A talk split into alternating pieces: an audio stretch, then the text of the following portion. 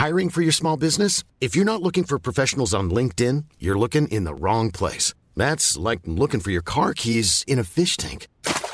LinkedIn helps you hire professionals you can't find anywhere else, even those who aren't actively searching for a new job but might be open to the perfect role. In a given month, over 70% of LinkedIn users don't even visit other leading job sites. So start looking in the right place. With LinkedIn, you can hire professionals like a professional. Post your free job on linkedin.com/people slash people today.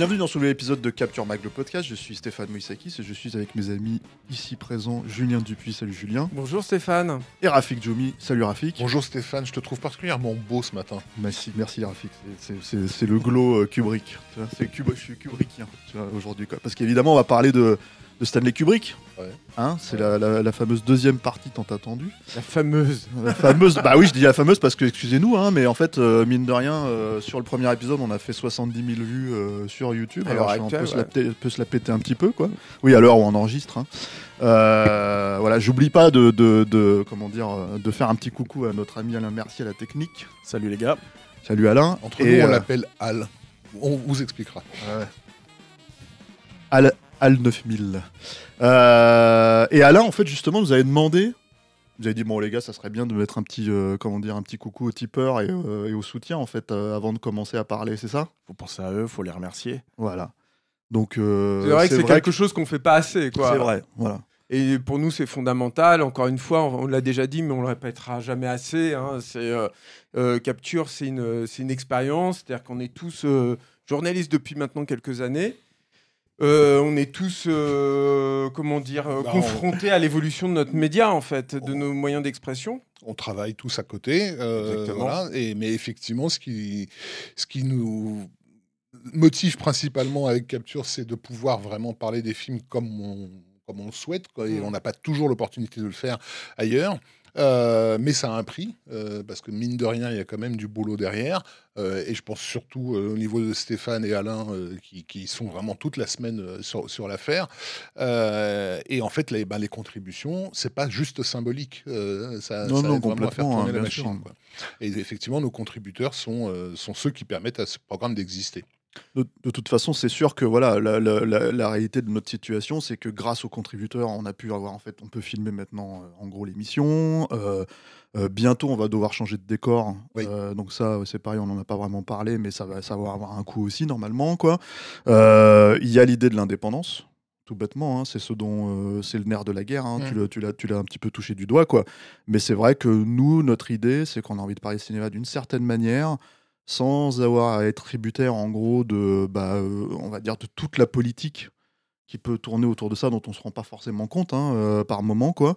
Euh, Tout simplement des contraintes du média, c'est-à-dire que Ouais, c'est ouais. vrai que le papier disparaît de, de- de plus en plus. Alors on a encore quelques moyens, enfin, quelques médias dans lesquels tous on s'exprime hein, de, de façon diverse et variée, mais par contre rien ne remplace ce que l'on peut faire dans, dans, dans Capture. Donc c'est à vous de nous dire euh, s'il y a ou pas euh, en fait un intérêt euh, pour, pour continuer là-dedans ou pas.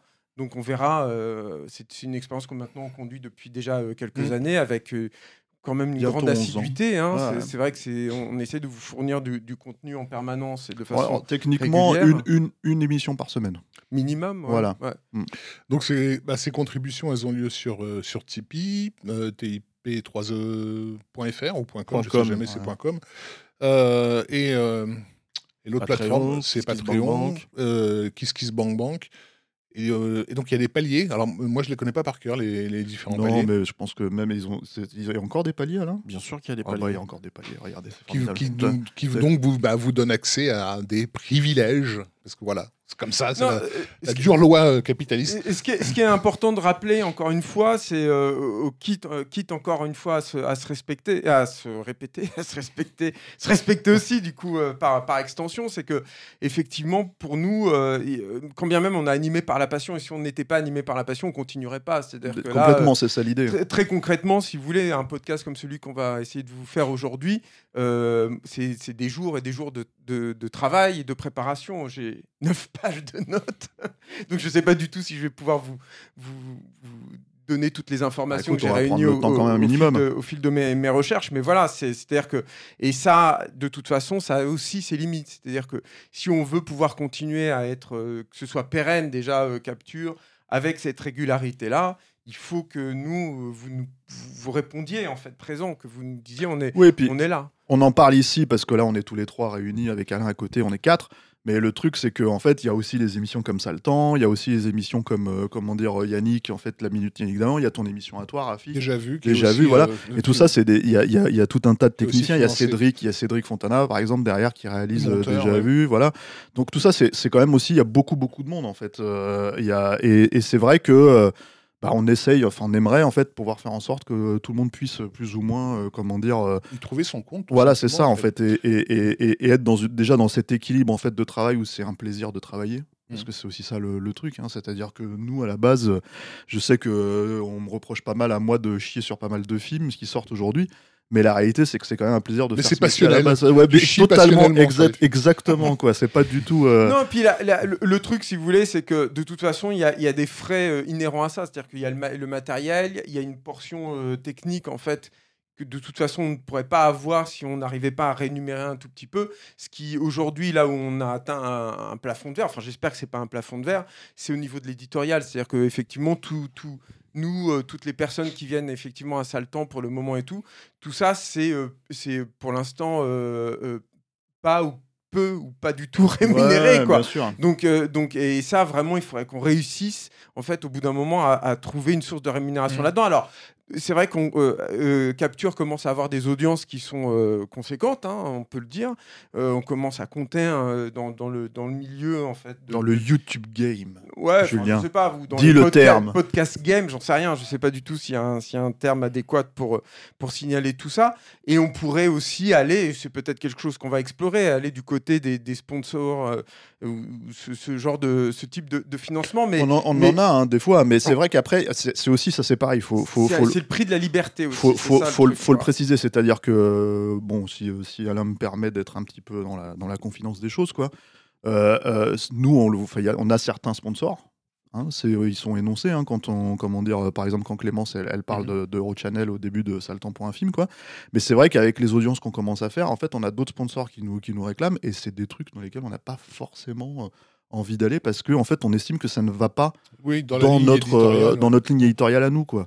Et, euh, et, euh, et du coup, collab- les collaborations avec certains éditeurs euh, de, de, de Blu-ray, par exemple, sont faites parce que c'est un cinéma qu'on défend de toute Ouais, façon. ouais, bien sûr, tout à fait. Et le truc, c'est que en gros, toute l'idée là-dedans, en fait, c'est justement de trouver un espèce d'équilibre entre effectivement euh, une répartie financière et de l'autre côté, en même temps, en fait, garder une indépendance qui nous permettrait de pas bah, faire en fait les Mm. hommes sandwich, quoi. En tout cas, je pense que les gens l'ont l'ont compris. Effectivement, la- les contributions sont très importantes, voire essentielles à l'existence de Capture Mac dans son, dans son ensemble. Et aussi pour ceux qui, bah, ça on peut le comprendre, euh, pour qui c'est compliqué et qu'on n'a pas forcément les moyens euh, de mettre régulièrement, euh, les partages.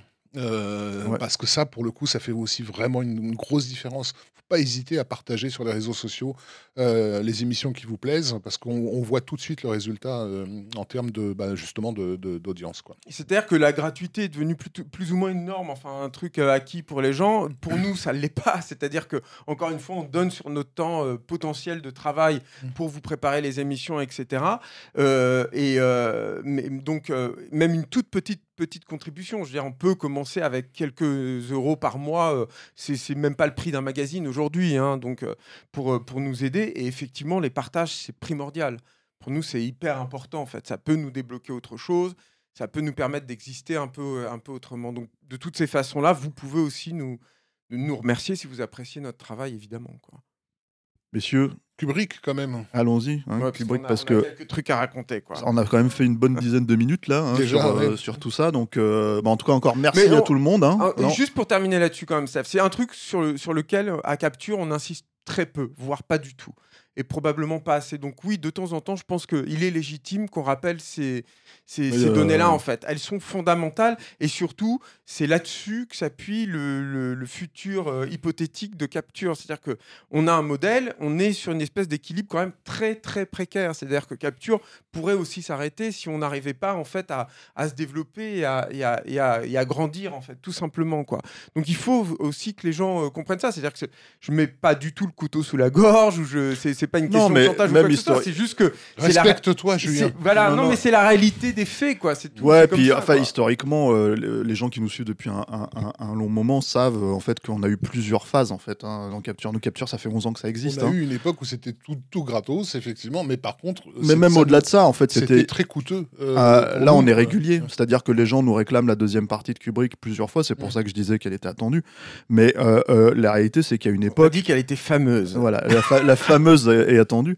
Euh, euh, mais la réalité, c'est qu'à une époque, en fait, il se passait des fois 8 mois, 9 mois avant qu'on puisse enregistrer un podcast Mmh, parce mmh. que tout simplement, on n'arrivait pas forcément à se réunir, on n'avait pas le temps, on n'avait pas machin, et que, en gros, bah, l'idée euh, euh, de, de, comment dire, de, de demander en fait du soutien financier, c'est aussi en fait pour, pour, pour, promulguer cette, cette comment dire, régularité. Quoi. C'est aussi simple que ça, c'est-à-dire qu'au bout d'un moment, nous, si on a un poste payant en fait qui se, qui se présente et qui, au détriment, moi, ça arrivé hein, de disparaître de capture pendant, pendant quelques mois pour euh, faire un doc, faire un truc et tout comme ça, j'ai pas le choix. De toute façon, il faut que Bah, C'est le cas, c'est le cas d'Arnaud par exemple en ce moment. hein. C'est fait, c'est Voilà. pas, c'est pas de gaieté de cœur que ça fait un an qu'il n'est pas là. Quoi. hein. C'est juste en fait simplement qu'il il peut pas. nourrir sa famille, Voilà, mais en c'est même ça. temps, il peut pas la capture. Quoi, Voilà, c'est ça.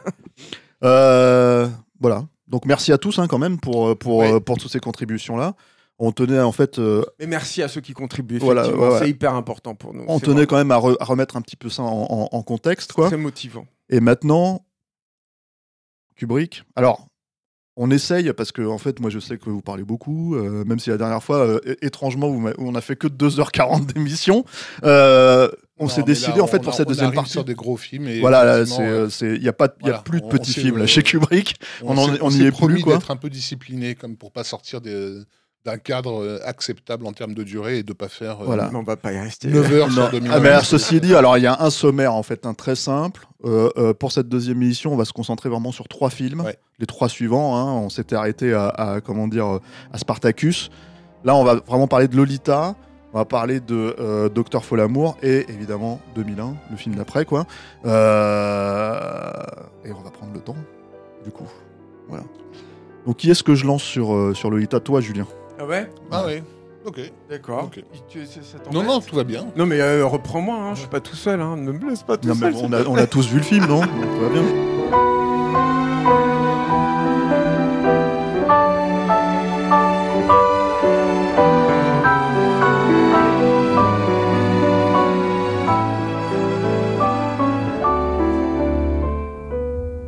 Déjà Lolita, juste euh, quitte à rappeler évident, c'est un roman, c'est un roman de Nabokov. C'est important quand même de revenir un petit peu sur le sur le roman. C'est un roman qui a eu une existence, on va dire, euh, difficile au début. C'est un roman qui a été notoirement euh, refusé par euh, quantité de de- d'éditeurs. C'est un roman extrêmement sulfureux. En gros, pour résumer l'histoire du roman, parce qu'elle est un tout petit peu différente de ce que va donner le film ensuite. Déjà dire que c'est un roman qu'il faut lire. C'est un roman qui a une, qui a un- je veux dire, qui a une, une Une façon vraie de- valeur euh, littéraire. ah, mais qui a une façon de manipuler la langue qui est euh, ahurissante, enfin, voilà, avec une intensité folle, un, un savoir-faire absolument euh, incroyable, quoi. C'est c'est un, c'est un- c'est un chef-d'œuvre, quoi, vraiment, hein, littéralement. Et donc, le Nabokov va, euh, va, va avoir beaucoup de difficultés à publier le roman. Et pour cause, c'est- en gros, c'est l'histoire d'un personnage qui s'appelle euh, Humbert Humbert, euh, qui est un érudit, euh, qui est un.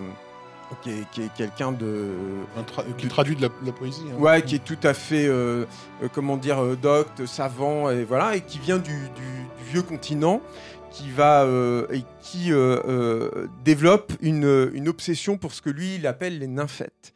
Donc il y a un terme qui a été, euh, je crois, créé par Nabokov. hein, d'ailleurs, Popularisé, oui. Ouais, en tout cas popularisé. Euh, il faut savoir que Nabokov était d'ailleurs euh, collectionneur de papillons. hein, donc on voit le lien. En gros, qu'est-ce qu'une nymphette? Une nymphette, c'est une, une jeune fille qui n'a pas encore totalement accompli sa, sa puberté. Donc qui est à l'orée d'accomplir sa puberté. Et dans, dans, les, les- dans les, les proies en fait, que décèle Humbert, il y a euh, un potentiel, enfin lui voit un potentiel euh, de d'érotisme en fait là-dedans, de de- d'appel de, la chair, on va dire ça, on va dire ça comme ça. Et de, et de sublimation, en fait, parce que donc le bouquin est vraiment écrit à la première personne. Oui, c'est ça. C'est Ouais. un plaidoyer en fait. Ouais. En gros, c'est Humbert qui est déjà condamné et qui en gros crée un plaidoyer pour expliquer et, et justifier en fait ses agissements, quand bien même ils sont abominables. Et Ouais. ça, il faut que je m'apesantisse un tout petit peu dessus. Oui, Tu bah veux oui. dire autre chose Non, non, c'est ça. Dans le euh, roman, il lit, tout à il fait lit son, son, son journal intime Mm. aussi, c'est ça l'idée Euh, un euh, peu de- euh, parfois, c'est surtout un plaidoyer. C'est-à-dire, voilà, vous êtes euh, le, le lecteur est dans la, la- la position en fait de, de- des accusateurs. En gros, ils disent non, mais on a, il faut pas faire ça, on n'a pas le droit de faire ça. Et lui explique son geste. Alors, notamment, tu vois, il explique par une scène qui est complètement absente d'ailleurs du film de, de Kubrick, mais il dit, euh, le, le- le- disons que le, mal séminal, lui, c'est qu'il n'a pas pu consommer un amour euh, adolescent avec déjà ce qui était une, une nymphette parce que il y a eu euh, les parents en fait qui, qui, ont, qui sont survenus au moment euh, au Ouais. climax quoi, au moment du voilà où, où ils allaient consommer en fait cet amour Donc naissant. c'est un trauma, quoi. Voilà, bon, il justifie, ça c'est tout à fait discutable du coup dans le roman, mais il justifie du coup cette déviance par, par, ce, par ce trauma. Et donc Humbert va, va émigrer aux États-Unis, va se va loger d'abord chez une dame qui est une veuve et euh, dont la fille, euh, qui, qui- qui repousse complètement Humbert, mais dont la fille est une nymphette, et même la nymphette idéale, qui donc se retrouve être euh, sa, sa- sa Lolita. La hein. fameuse Lolita. et, et donc, à partir de là, il va y avoir la, la- la création de d'une espèce de, romance complètement déviante euh, qui va euh, peu à peu plonger euh, Humbert à la fois dans la encore plus plus loin dans la folie d'une part mais aussi et c'est ce qui a attiré Kubrick dans une espèce de romance tragique c'est-à-dire que Kubrick ce qui l'intéresse dans le roman de, de- Nabokov notamment c'est qu'il y voit lui l'héritage de, des, des grandes romances tragiques de la littérature. C'est-à-dire qu'il relie en fait Lolita, Roméo et Juliette. Alors ça peut sembler bizarre parce que dans Lolita, effectivement, tu as cette, euh, ce truc de déviance totale. En gros, c'est un pédophile. C'est-à-dire que Humbert, pour Ah vous bah donner oui. le truc Mm. euh, concrètement, par exemple. Parce qu'elle a dans le 12 roman, ans, elle a 12 ans dans le roman. hein. c'est ça, elle est très jeune, elle a 12 ans, effectivement, elle n'est pas formée du tout. Et justement, Humbert s'en félicite hein, de ça, elle n'a pas de sein, par exemple, et tout. Et, euh, et- et la première scène vraiment de, de sexe entre eux, érotique entre eux, c'est une scène où lui, il est, euh, il est en, peignoir, en fait, et avec le pied euh, de Lolita, enfin la jambe, une position particulière. En gros, il se fait masturber, enfin, ou en tout cas, il se masturbe. Euh, voilà. Et plus tard, vous aussi, pour vous donner en fait le, truc, à quel point le, le roman va loin, c'est que dans un de ses fantasmes, il imagine qu'il fait des enfants à, à, à Lolita pour que les filles de Lolita puissent elles-mêmes devenir des nymphètes qui, qui tomberont Mhm. sous sa coupe. Donc, il- tu, tu, à, à- à la pédophilie se mélange l'inceste. Et il, dev- il devise, des, il devise des plans, hein, comme celui de la droguer euh, également pour, euh, pour abuser d'elle, etc. Euh, et effectivement, moi, moi c'est c'est une des rares fois où j'avais lu le livre avant de, voir, euh, de découvrir le film. J'ai lu le bouquin, je sais pas, je dois avoir 14 ans, un truc comme ça.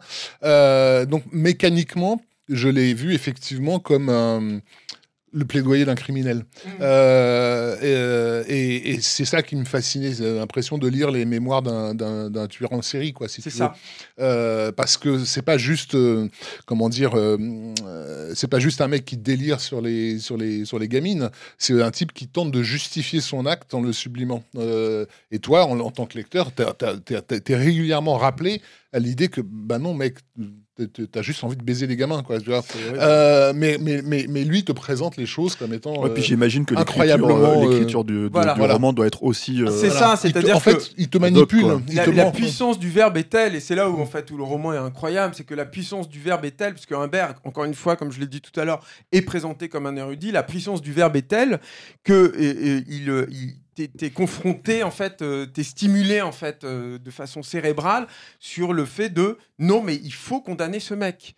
il faut pas tomber en fait dans ces pièges et tout. Et donc c'est c'est t'es, t'es toujours dans une espèce de tension en fait qui est absolument fascinante. Encore une fois, c'est un roman euh, absolument merveilleux. Et pour revenir sur la publication de roman, Steph. ouais, Oui, c'est ce que j'allais te dire. En fait, Mm. c'est qu'il me semble, si je dis pas de bêtises, qu'il a été publié d'abord en France. En C'est ça, c'est-à-dire ouais. qu'en fait, ce qui s'est passé, c'est qu'il a été refusé par beaucoup, beaucoup de, de- de maisons d'édition. C'est très compliqué hein, de sortir un, un roman comme ça.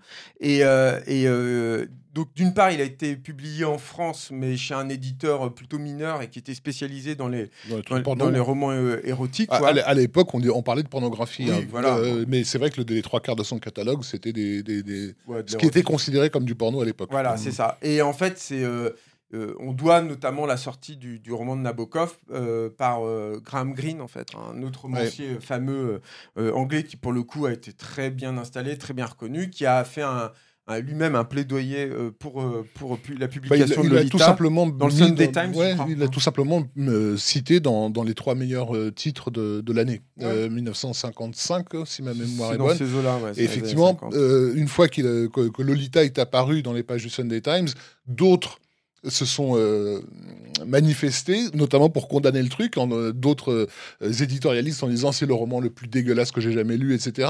Mais je- je- sauf qu'ils en auraient pas parlé si Graham Greene n'avait pas percé l'abcès en disant qu'il trouvait le roman magnifique. Mm. Et à partir de là, la, la controverse se met en place. Et qui dit controverse dit que forcément, euh, ça devient euh, un, un intérêt commercial parce que tout, d'un coup, tout le monde s'écharpe sur ce, sur ce livre euh, publié en France.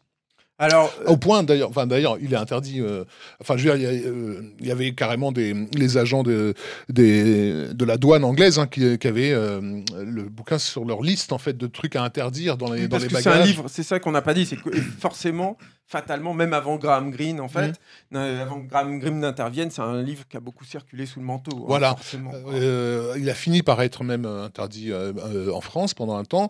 Euh, et euh, et lorsqu'ils ont tenté une édition en, en- en- en Angleterre, ça a carrément eu des conséquences euh, politiques, puisqu'il y avait un politicien qui était euh, rattaché à la maison d'édition et qui a dû carrément euh, démissionner à cause du scandale. Enfin, comme le disait Julien, de toute façon, il y a le, le mot sulfureux était écrit en toutes lettres euh, sur ce projet. Et je pense, en fait, on, avait parlé dans le précédent épisode, tu vois, de, ce projet d'adaptation d'un roman de Stephen Zweig, euh, par exemple par, euh, par Kubrick. C'est en fait dans cette mouvance-là. Et euh, évidemment, il y aura Eyes Wide Shut, mais je pense même Shining ou Barry Lyndon. Enfin, il y a, y a- quelque chose comme ça où Kubrick, de toute façon, a cette appétence pour ces récits où, comment dire, il, euh, il confronte euh, l'humain à ses propres faiblesses, euh, à, aux, dogmes moraux, en fait, qui font qu'on peut faire société, en fait, que l'humain peut faire société. Et, et- lui, ça l'intéresse, en fait. Il voit, je parlais de Roméo et Juliette, mais lui, cite aussi Le Rouge et le Noir de Stendhal, par exemple, qui est pareil aussi un roman qui, à son époque, a été aussi euh, entouré d'un halo euh, sulfureux, pareil, et qui, de la même façon, essaye d'interroger, en fait, sur l'incapacité euh, pour certaines personnes ou, pas, en fait, de, vivre pleinement leur passion autour de au- autour du, roman. C'est-à-dire que, aussi bizarre que cela puisse paraître, euh, il y a quelque chose de romantique aussi hein, dans Lolita, hein, mais le romantisme de façon euh, littérale, c'est-à-dire pas le romantisme. On, a une vision un peu déviante en fait du romantisme. On se dit ah c'est l'amour euh, parfait, etc. Non, le romantisme c'est suivre sa passion jusqu'à la mort en défiant tout- toutes les règles, tous les dogmes, etc. C'est aussi ça hein, le romantisme. C'est quelque chose de quelque part assez mortifère. hein, euh, voilà. Et ça passe par la sublimation, vraiment le terme sublimation, c'est-à-dire de, de transformer quel- euh, quelque chose. Reste maintenant à, à la question de l'adaptation en film, parce qu'on imagine bien que déjà, si on est en l'état d'un bouquin, c'est aussi sulfureux, annoncer un projet d'adaptation de Lolita, c'est clairement De toute façon, de toute façon, ça va être un vrai chemin de croix en fait Mm. hein, pour la fabrication du film, parce que, enfin, pas la fabrication forcément en soi, mais par contre, en fait, la, la, la, la, la post-production, Bien sûr. la sortie, il y a aussi Alors, en fait la Il y a- il y a pré-production parce que euh, je euh, juste une précision, parce que je- on n'en parle jamais quand on évoque euh, le film de, de, de- de Kubrick, mais il y a un semi-précédent, euh, puisqu'en 58, euh, Elia Kazan a sorti Baby Doll. Euh, dans lequel Carol Baker joue très clairement le rôle d'une Lolita. hein, et la- l'affiche du film, c'était euh, cette jeune femme euh, dans un lit de bébé, quoi. Il y a ça, et puis il y a aussi, de toute façon, on est au début des années 60, euh, donc on est déjà aussi à, un- à un- à une décennie qui va culminer évidemment dans, ce qui va se passer dans les années 70, où, où cette question de la libération sexuelle à, tout craint, dans, dans ses excès les, les plus condamnables et les plus d'ailleurs euh, repoussants, euh, va, avoir lieu. Et tout ça est en gestation en fait dans les années 60. C'est-à-dire qu'il y a deux choses. Kubrick, et là on va en parler de toute façon dans, dans- dans cet épisode, mais Kubrick, ou alors il tombe amoureux d'une histoire, là c'est le cas hein, sur Lolita, ou alors il sent le, le, le- climat. Moment est le venu. climat ouais. de l'époque en fait.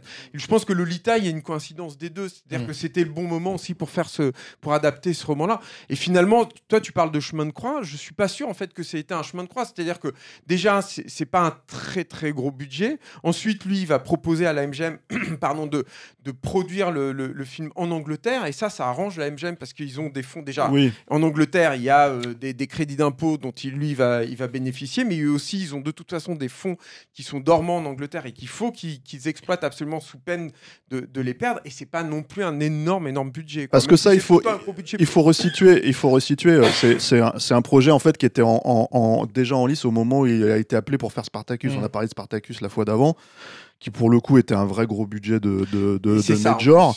Mais le truc, c'est que euh, quand je parle de chemin de croix, c'est que il y a euh, déjà, en fait, euh, il commande, si j'ai bien compris, le, le- comment dire, l'adaptation directement à Nabokov. Oui, c'est ça. qui lui rend un pavé de 400 pages. C'est ça, fait. Voilà. exactement, qui est infilmable, hein, euh, littéralement. Il va, il va tout retravailler avec, euh, Avec Harris. Harris, ouais, et, et, Nabokov dira.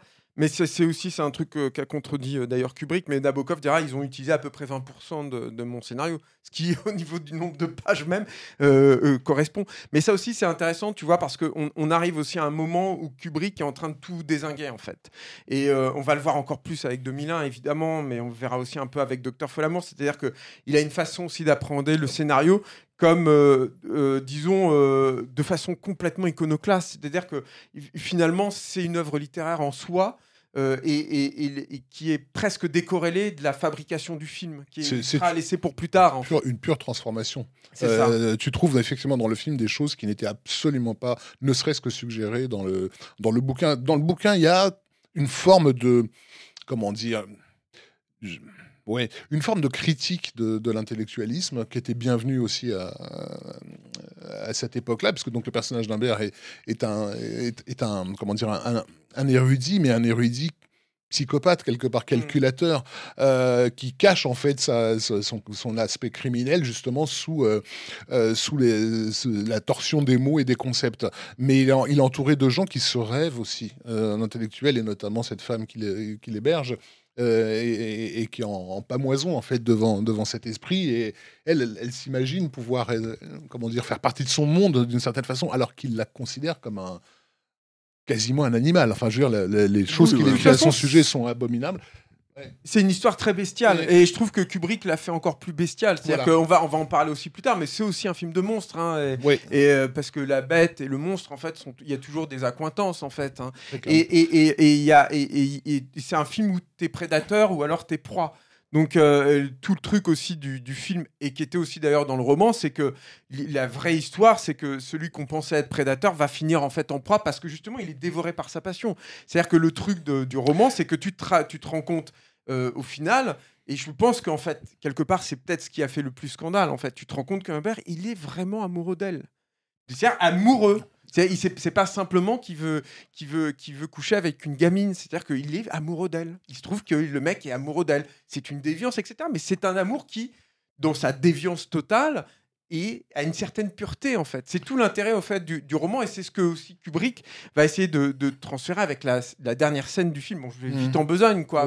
mais- la dernière scène du, du film où il te fait pitié en fait. Et du coup, tu restes avec ce truc où tu te dis, mais je devrais pas être du côté de ce mec-là. Je devrais pas avoir pitié pour ce monstre-là, quoi. Et tout le truc, c'est là où c'est- stimulant en fait, où tu t'interroges toi-même, où tu te, tu te mets au défi en fait de, de, de savoir comment tu te situes moralement vis-à-vis de, de tout, ce, tout ce merdier en fait. Après, on est allé un peu loin, mais il y a aussi la problématique. Moi, quand je parlais de chemin de croix, c'est parce que Kubrick lui-même disait que, en gros, s'il avait su à quel point Hmm. ça allait être problématique, en fait, les enjeux moraux, en fait, et la façon dont, euh, dont, dont la censure allait vraiment, en fait, gérer la, la sortie du film, Ah oui, alors Euh, oui, alors, c'est vrai qu'il a, dit ça. il a dit effectivement, je l'aurais peut-être pas fait. peut-être ouais. pas fait, Voilà, ce qui est quand même un des rares, une des rares fois où il a dit ça sur un de ses une des films, rares en fois, fait. C'est vrai et tout. Après, la censure intervient très tôt, en fait. C'est-à-dire qu'elle elle, elle intervient dès l'écriture du scénario et tout.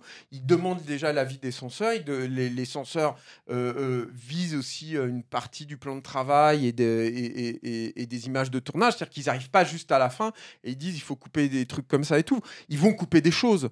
Ils vont couper notamment, euh, il y a une scène où euh, Humbert en fait fait l'amour avec, enfin on comprend qu'il fait des- de l'amour, il fait pas littéralement l'amour parce que le film est paradoxalement extrêmement chaste, hein, tout est en Mais feu, c'est, en- c'est- en- ça en fait partie de, de- je trouve, des, des, des, des trucs qui sont intéressants. euh, ouais. c'est passionnant parce que c'est un film extrêmement sexuel. Ça ne tourne que autour de ça, mais en même temps, on ne te montre rien graphiquement. Il n'y a rien en fait dans le film. C'est que par exemple, il y a cette fameuse, ce fameux visuel où on voit Lolita en train de, de, de sucer une, une C'est, sucette c'est pas dans le film. et qui est- qui est relativement grossière en fait. Mhm. hein.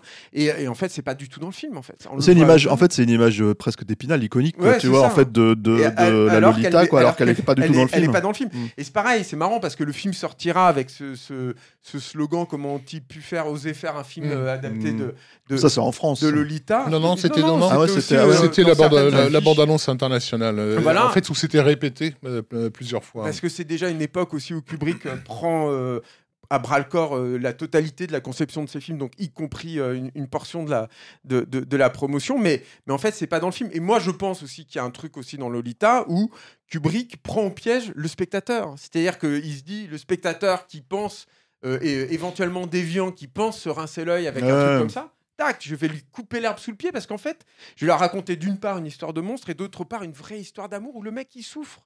Donc c'est ça aussi qui est Et- hyper intéressant dans Lolita, c'est que t'es pris complètement euh, à Et- arbrousse-poil en fait. Et une comédie. Parce que, une euh, comédie parce que évidemment. voilà. mais qui pour le coup est déjà très présente en fait dans le roman. C'est-à-dire que le roman est déjà euh, parce qu'il y a un autre truc aussi dans le roman et faut va falloir évidemment qu'on en parle dans, l'adaptation de Kubrick qui est euh, sur une, euh, une vision extrêmement acerbe des États-Unis. C'est-à-dire que Humbert vient euh, du vieux continent et donc c'est cet Européen qui pose le regard sur les États-Unis. Et en plus les États-Unis dans les années 50. Donc avec tout ce que cette société peut avoir de superficiel. Par exemple, il y a, une partie de, road trip en fait dans le, dans, le roman et dans le film où Humbert, justement pour comment dire noyer Lolita d'informations, de petits plaisirs, etc., l'emmène en fait tout autour des États-Unis et, euh, recherche. Alors c'est- un peu moins explicite d'ailleurs dans le, dans le film, mais il recherche tous les lieux aux États-Unis qui pourraient amuser une jeune fille pour que justement elle n'ait pas le temps en fait de pleinement réaliser euh, ce, qui- est en train de lui arriver quoi. Et, et en fait c'est aussi une façon pour Nabokov et évidemment pour Kubrick de, de jeter un regard sur les États-Unis, notamment sur ces motels, sur ces constructions qui sont pas pérennes, qui n'ont aucun goût. euh, là où évidemment en Europe, ben, tu as, les châteaux en pierre de taille, etc. Tu T'as une histoire. l'art qui est partout en fait, aux États-Unis, qui est beaucoup plus difficile à trouver, en particulier à cette époque-là. Donc oui, il y, a- il y a de toute façon ce côté humoristique. euh, là, on revient peut-être sur le financement du film, non? On est allé un peu vite. En fait, euh, oui, euh, c'est-à-dire qu'il y avait aussi ce truc de, il y a un casting en fait assez étonnant Voilà. à la base de base. hein. Oui. C'est-à-dire que bon, là, on sait que c'est James Mason et tout ça, mais en fait, à la base, ça devait être Errol Flynn. Alors non, à la- tout Ah au, bon? dé- au- au début, c'est le premier choix en fait, James Mason. D'accord. Et, euh, mais James Mason ne peut pas au début parce qu'il est, il est engagé sur une, une pièce à Broadway. Euh, L'ironie, je, je cite cette anecdote qui n'a pas grand-chose à voir, mais je trouve que c'est tellement ahurissant, c'est que Mason veut le faire en fait, le film. Ça l'intéresse tout de suite, mais il peut pas. Il a, il a déjà un contrat. Et, euh, mais lui, il suggère du- de, de- de caster sa propre fille dans le rôle de Lolita. et je me dis que si on, a- il y a potentiellement dans un multivers du cinéma un film où James Mason joue dans Lolita avec sa propre gamine dans le rôle de, Ouais. la, de la petite fille. J'ai toujours trouvé ça incroyable. Alors, oui, je comprends si tu veux quelque part qu'il y a un truc de carriériste en- parce que c'est un rôle incroyable, hein, ce qu'elle a joué sous Lion, jouer, jouer Lolita évidemment, enfin pour une, une aspirante comédienne Oui, évidemment. mais enfin, c'est quand même étonnant. mais euh, c'est quand même un truc que tu ouais. te dis bon, euh, je, je- personnellement, je ne le ferai pas. Ouais, ouais, ouais. Je ne causerai pas ma, ma gamine. Et donc c'est là en fait où par ça, vaut, défaut. ça vaut au moins Dario Argento qui filme les scènes d'amour de sa, de Oui, sa, oui, de sa alors, gamine. ouais, euh, ouais, ça, Il n'y a ouais, pas de euh, regard critique, mais c'est une autre histoire. Mais, Ouais. mais pour le coup, alors moi, je n'ai pas entendu parler de Harold Flynn, mais par contre, ils vont commencer à, à pr- à proposer en fait le, le- le film à plein plein de mecs. Donc il y a Laurence Olivier, il y a Peter Ustinov, David Niven et Rex Harrison. Enfin, moi, c'est les noms que j'ai retenus. Alors attends, parce que Errol Flynn, justement, là où il y avait un, comment dire, euh, un casting un peu, un peu étrange aussi, c'est que, alors là, malheureusement, j'ai plus le nom du coup.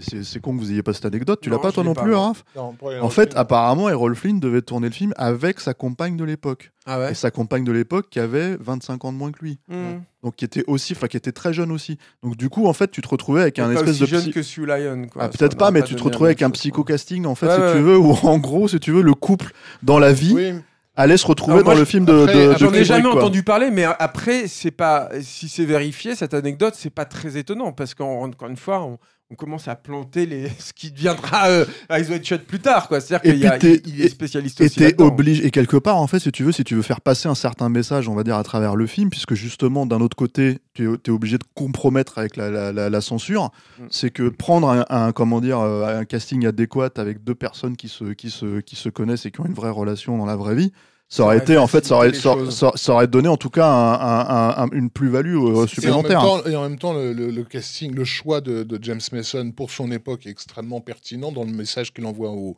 au- au public, puisque Mason est connu euh, comme celui qui va interpréter des rôles de personnages auxquels tu ne voudrais pas t'identifier, euh, mais qui va quand même Mm. parvenir à te vendre. Euh, il, a, il a joué Rommel, Rommel, euh, dans un film qui était presque à la gloire de- de- Ouais. du général allemand. Euh, il est dans l'affaire Cicéron, euh, où il vend les, les, les, les, les pro- le- les plans du débarquement aux nazis. euh, euh, Enfin, en, en gros, il était spécialiste des salauds, mais des salauds que tu acceptes de même- suivre. Euh, Même Nemo, en fait, j'ai envie de dire, c'est-à-dire que Nemo, c'est aussi un mec qui est en Voilà. rupture de banc avec la société, qui est un anarchiste, Mm. qui est aussi quelqu'un de Et, relativement euh, violent et tout. Donc c'est même ça, en Voilà. fait. C'est Et Voilà. ce film aussi de Nicolas Ray, peut-être aujourd'hui un peu oublié, mais qui est, qui est extrêmement frappant, qui s'appelle Derrière le miroir, où, euh, où, euh, où il, euh, il utilise, enfin, il prend ce médicament, euh, euh, comment dire, euh, contre la dépression, qui en fait le rend, le rend complètement psychopathe, et il se met à torturer psychologiquement sa femme. enfin, voilà. Et, et- et il avait cette capacité à, à- à vendre ce, ce- ce genre de, de personnage. Et, et- et pour, je pense que pour le public de l'époque, c'est un, c'est un pas euh, nécessaire. Mais Rolf Flynn, il était encore l'incarnation. Alors pour de- finir l'anecdote, en ouais. fait, Errol Flynn est mort avant. Ouais. C'est ce qui- c'est- c'est- c'est ce qui serait passé. Mais apparemment, moi j'ai entendu aussi parler de Cary Grant. Donc euh, là, tu te dis, euh, euh, il y a quand même une espèce d'idée en fait de, de briser une image, euh, une image un peu, euh, comment après- dire, euh, de, de gendre idéal entre Après, en le fait, truc euh, aussi, c'est que là, on a cité euh, des acteurs principalement euh, européens, en fait. Je pense que ça aussi, c'est nécessaire. C'est-à-dire que Cary Grant, euh, Errol Flynn, c'est quand même des bons ricains. Oui, oui, oui, et, et- et je pense que James Mason, c'est ça aussi le truc. C'est qu'il a un phrasé, il a une façon, de se- une posture aussi qui est mais tellement, tellement, euh, euh, en, enfin, je veux dire, en symbiose avec le personnage de Humbert. Moi, je n'arrive pas à imaginer un seul acteur. euh, Ceci dit, lui-même, lui-même en fait, avait été, était assez, comment dire, apparaît-il, mécontent de, euh, de tout le du casting en fait de Peter Sellers, Mm. puisqu'en fait, il avait l'impression, même si moi je trouve que c'est pas forcément flagrant quand tu regardes le film, que Peter Sellers en fait était en train de se réapproprier le film et devenir le littéralement le personnage principal, ce qui est pas vrai à mon sens, hein, du non, tout. bien sûr que non. Mais, euh, mais, euh, Bah, mais, mais il, il dit qu'en gros, il aurait préféré jouer le rôle de Quinty s'il euh, avait, pu. Quoi. En fait, alors, euh, il y a plusieurs trucs. Déjà, euh, Quilty n'a pas ce rôle-là, en fait, vraiment dans le, dans le, dans le roman. C'est-à-dire que c'est un personnage. Il y a un truc, en fait, qui change tout, c'est que c'est un personnage qui arrive très tardivement, en fait, dans Oui. le roman. Ça, c'est fondamentalement. Il est dans la scène d'ouverture. Alors que film. là, il est, il est là tout le temps. Et en fait, c'est un personnage qui, euh, alors, disons de façon littérale dans le, dans le scénario, va manipuler Humbert, en fait. Va le, va le, va, va l'aider à, le propulser dans la folie. Moi, je, ça c'est ma lecture. Je pense que c'est aussi une émanation de l'esprit malade, en fait, de Humbert. C'est-à-dire que si on admet que Lolita est aussi un film qui est tourné du point de vue de ce personnage-là euh, déviant, et le générique d'ouverture aurait tendance à me donner raison sur cette, euh, cette lecture-là. Attends, on resitue le générique Donc, le générique d'ouverture d'ouverture, c'est les pieds de Lolita et on, qui sont. et qui, on lui met, on met, on met du vernis dedans. Enfin, on imagine que c'est Humbert qui, lui, qui met du vernis dedans. Ouais, et- T'as- et- t'as- en gros, tu as une main d'adulte qui met du vernis sur les pieds d'une gamine, mais euh, de, de- avec euh, euh, une gestuelle extrêmement, euh, extrêmement érotique quand il place le coton, etc. Ouais. euh, sur, euh, sur une musique, euh, pareil, très romantique. très, Et avec euh, l'idée qu'il est, quand tu connais le film, en fait, qu'il est plus ou moins son esclave, en fait. euh. Oui, non, oui, ouais. enfin, c'est plutôt, euh, c'est plutôt quelqu'un qui est en train de préparer sa poupée, quoi. Ouais, Mm, c'est ça. Mm. Oui, aussi, mais Mm. aussi, aussi, le côté Mm. esclave aussi est, est tout à fait euh, acceptable. Et d'ailleurs, une, une- une, euh, le générique a été photographié par Gilbert Taylor, donc euh, pas Tout à par, fait. euh, par Oswald Morris, le, le- Le, le directeur futur, de la futur photo. chef-op de, de Star Wars, de, ouais. de, de, de. Kubrick. Mm. Euh, euh, bon, bref, mais euh, on, on s'égare. Mais euh, oui, donc euh, le truc, c'est que ils ont de l'argent de la MGM. La MGM, déjà, le fait que euh, James Mason va pouvoir en fait accepter euh, tardivement, pour eux, ça c'est un acquis. Le côté sulfureux du roman, c'est aussi intéressant, si tu veux, pour eux. Le fait que ce soit tourné en Angleterre, ça intéresse Kubrick à de, sur de multiples points, mais je vais y revenir tout de suite. Mais, mais aussi, ça leur permet donc de- de- d'exploiter ce fonds qu'ils n'ont pas exploité. Et puis aussi, le truc qui est hyper important, c'est qu'il y a une grosse, enfin, pas une grosse, mais il y a une partie du financement qui est indépendante, qui vient d'un monsieur qui s'appelle Elliot Hyman, qui a fait fortune dans les pneus aux États-Unis, que James B. Harris, on l'a présenté en fait dans le précédent podcast, mais qui navigue en fait dans ces milieux de, de, de gens en fait, euh, connaît euh, personnellement et qui va aider à financer euh, Lolita. Donc il y a aussi ce truc où de toute façon il y a une je veux dire, il y a une espèce de logique commerciale, euh, enfin en tout cas à l'e- à l'existence de, de ce film à l'intérieur de, de, de la production Même si, de- sera, même si des années 60. hein. ça sera pas un succès monstrueux, hein. C'est-à-dire que je crois qu'en l'année de sa sortie, euh, c'est le 11e film en fait. euh, de- oui, on va un peu vite en besogne, mais par contre c'est un film Mm. qui est très bien reçu en fait. Ouais. Mm. Euh, et ça, je pense que pour Kubrick, c'est encore un, très bon coup. quoi. C'est-à-dire qu'il va pas avoir à souffrir, lui, en tout cas à ma connaissance, hein, de tout ce que va avoir à subir le, film, le livre de Nabokov. Je pense qu'il arrive au moment où on a admis en fait que le, le livre de Nabokov était ce qu'il était. Et, euh, et- et En très peu d'années. en très peu d'années en fait, mais il va, il- voilà, il va réussir à faire ça. Et puis Et aussi, que, et que le film calme le, le jeu sur quand même beaucoup Énormément d'aspects, bien sûr, ah oui, c'est hein. sûr. Euh, on a- Il n'y a aucune, euh, aucune Ah. image de, euh, réellement érotique. Enfin, Absolument euh, pas, voilà. Il n'y a, pas- il y a aucune scène où euh, Humbert touche euh, le- Lolita. C'est généralement elle qui lui fait un bisou, ou ce genre de choses-là. Par contre, effectivement, tout passe par la, la- la- la suggestion et, euh, et avec une très forte, très forte censure dont, euh, je dirais, le, la, la pire, c'est euh, effectivement la scène où Humbert euh, fait semblant de, de- de répondre aux avances de, de, de la mère de Lolita, euh, se met au lit euh, avec elle et euh, focalise en fait sur la photo de, la gamine. Il y avait plusieurs champs contre champs où on comprenait qu'il était en, train, son- en son- gros en train de faire l'amour à la, à la photo. Et, et ça, ça lui a été effectivement, on lui a demandé de... Alors, mais attends, attends, on lui a demandé. Ouais, Il faut préciser, dans- c'est ça le truc, c'est qu'en fait, euh, il n'y avait pas de système de, en fait, il n'y avait pas, il y avait pas de euh, système de censure entre guillemets interne. Enfin, Mm, euh, même si eux n'aiment pas s'appeler la censure, en fait, la MPAA, ça n'existait pas à l'époque. En fait, c'est quelque chose qui a été créé à la fin des années 60. Et du coup, à cette époque-là, tu avais quand même une problématique qui était liée, si je dis pas de bêtises, euh, aux exploitants sales. Et une autre problématique qui était liée, euh, comment dire, à l'office euh, euh, chrétienne, en fait. je chrétienne crois. et en plus catholique Et en plus fait catholique, mais ce qui est, États-Unis bon, que qui est chrétienne, voilà. étonnant, mais bon. Qui Et- en fait envoyait régulièrement aux exploitants des, bah, en gros des listes de, de films qui étaient ju- jugés vicieux. Quoi. Ah. Non, mais c'est ça. Et dans certaines régions, bah, les exploitants suivaient ces listes en se disant si j'ai pas envie d'avoir trop de problèmes. C'est pas Euh, seulement ça, voilà. c'est qu'apparemment il y avait une partie du public qui suivait ces, ces, Bien ces, sûr, euh, bien ces recommandations. Pas de quoi. problème, ça veut Ouais. dire de pas me retrouver Ouais. avec des gens qui viennent gueuler devant la salle. Quoi.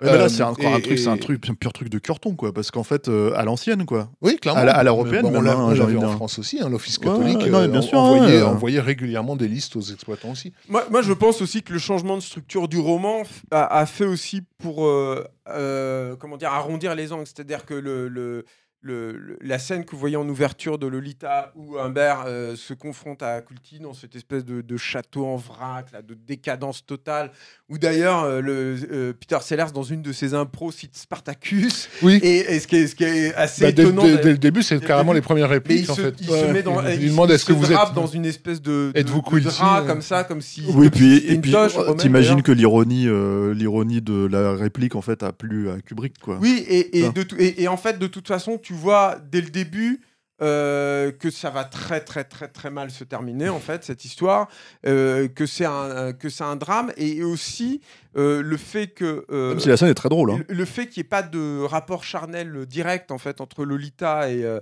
et Humbert, euh, pour Kubrick en tout cas, euh, signifiait, enfin, il était contraint en fait de signifier beaucoup plus rapidement que dans le roman que il y avait de l'amour en fait, véritablement en fait chez ce, personnage complètement, euh, complètement déviant. Et je pense que ça a aussi aidé en fait quelque part. C'est- C'est-à-dire que c'est pas simplement un pervers qui veut se taper une gamine.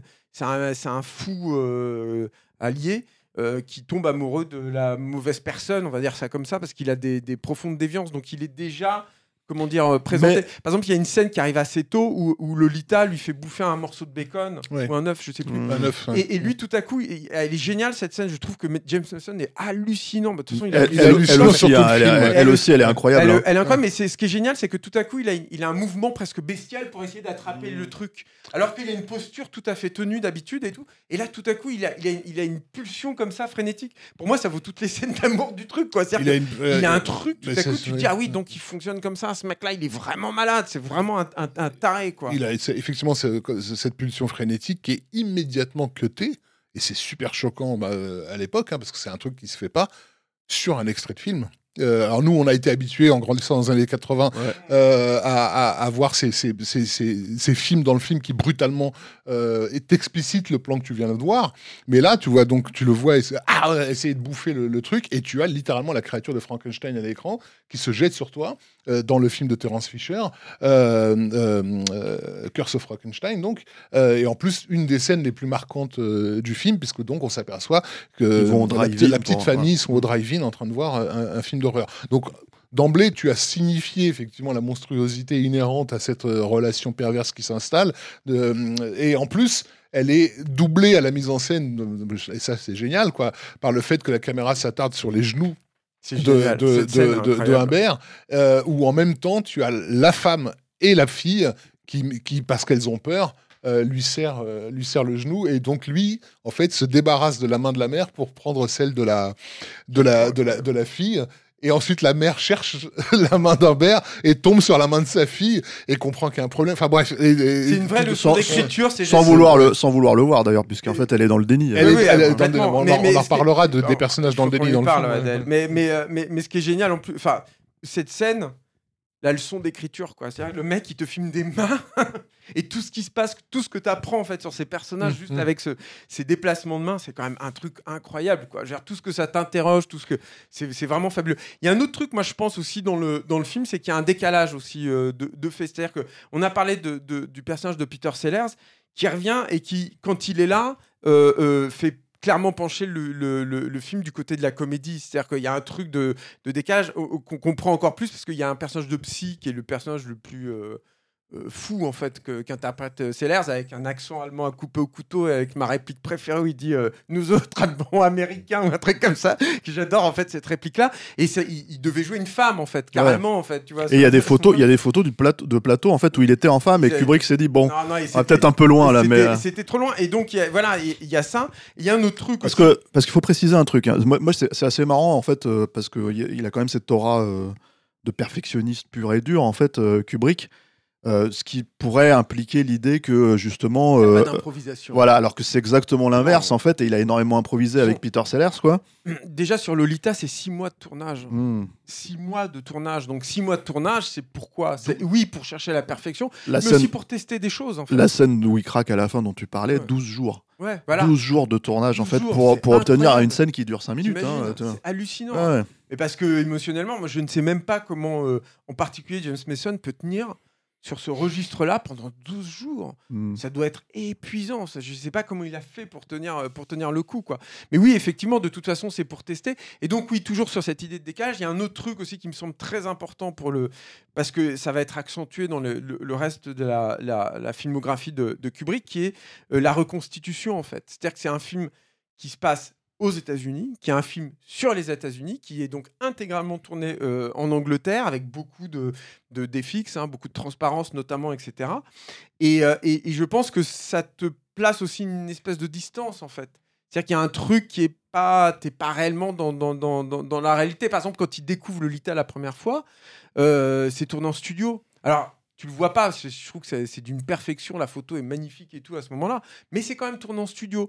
Et, et, et, euh, et- et de la même façon, Oswald Morris et, et Kubrick vont chercher des filtres utilisés dans les anciens films de la MGN pour donner une espèce de flou, de patine euh, à l'image en fait. Donc tout ça fait que t'es es, dans un domaine Non, complètement décalé. c'est- pas, un- une comédie de mœurs, mais Ah, c'est bien. C'est vrai ce que pas- tu pas dis, mais- mais ce qui est euh, intéressant- L'utilisation de ce, de ce flou artistique euh, et, euh, varie selon les scènes. Oui, bien sûr. Voilà, quand, quand, quand il se confronte à Quilty euh, dans la maison au début, c'est au contraire extrêmement, euh, extrêmement net et, et, et- et contrasté. Oui, et mais- puis la scène de- du psy, par exemple, bah, ça, ça a été un- encore un sujet de dispute apparemment homérique entre, entre Kubrick et, et Oswald Morris. C'est tourné avec très peu de lumière et surtout quasiment une seule source de lumière. Mm, mm. Et ce que Kubrick a imposé, ce qui se faisait pas du tout effectivement à l'époque, parce qu'on avait plein de, de petites lumières à gauche, à droite, etc.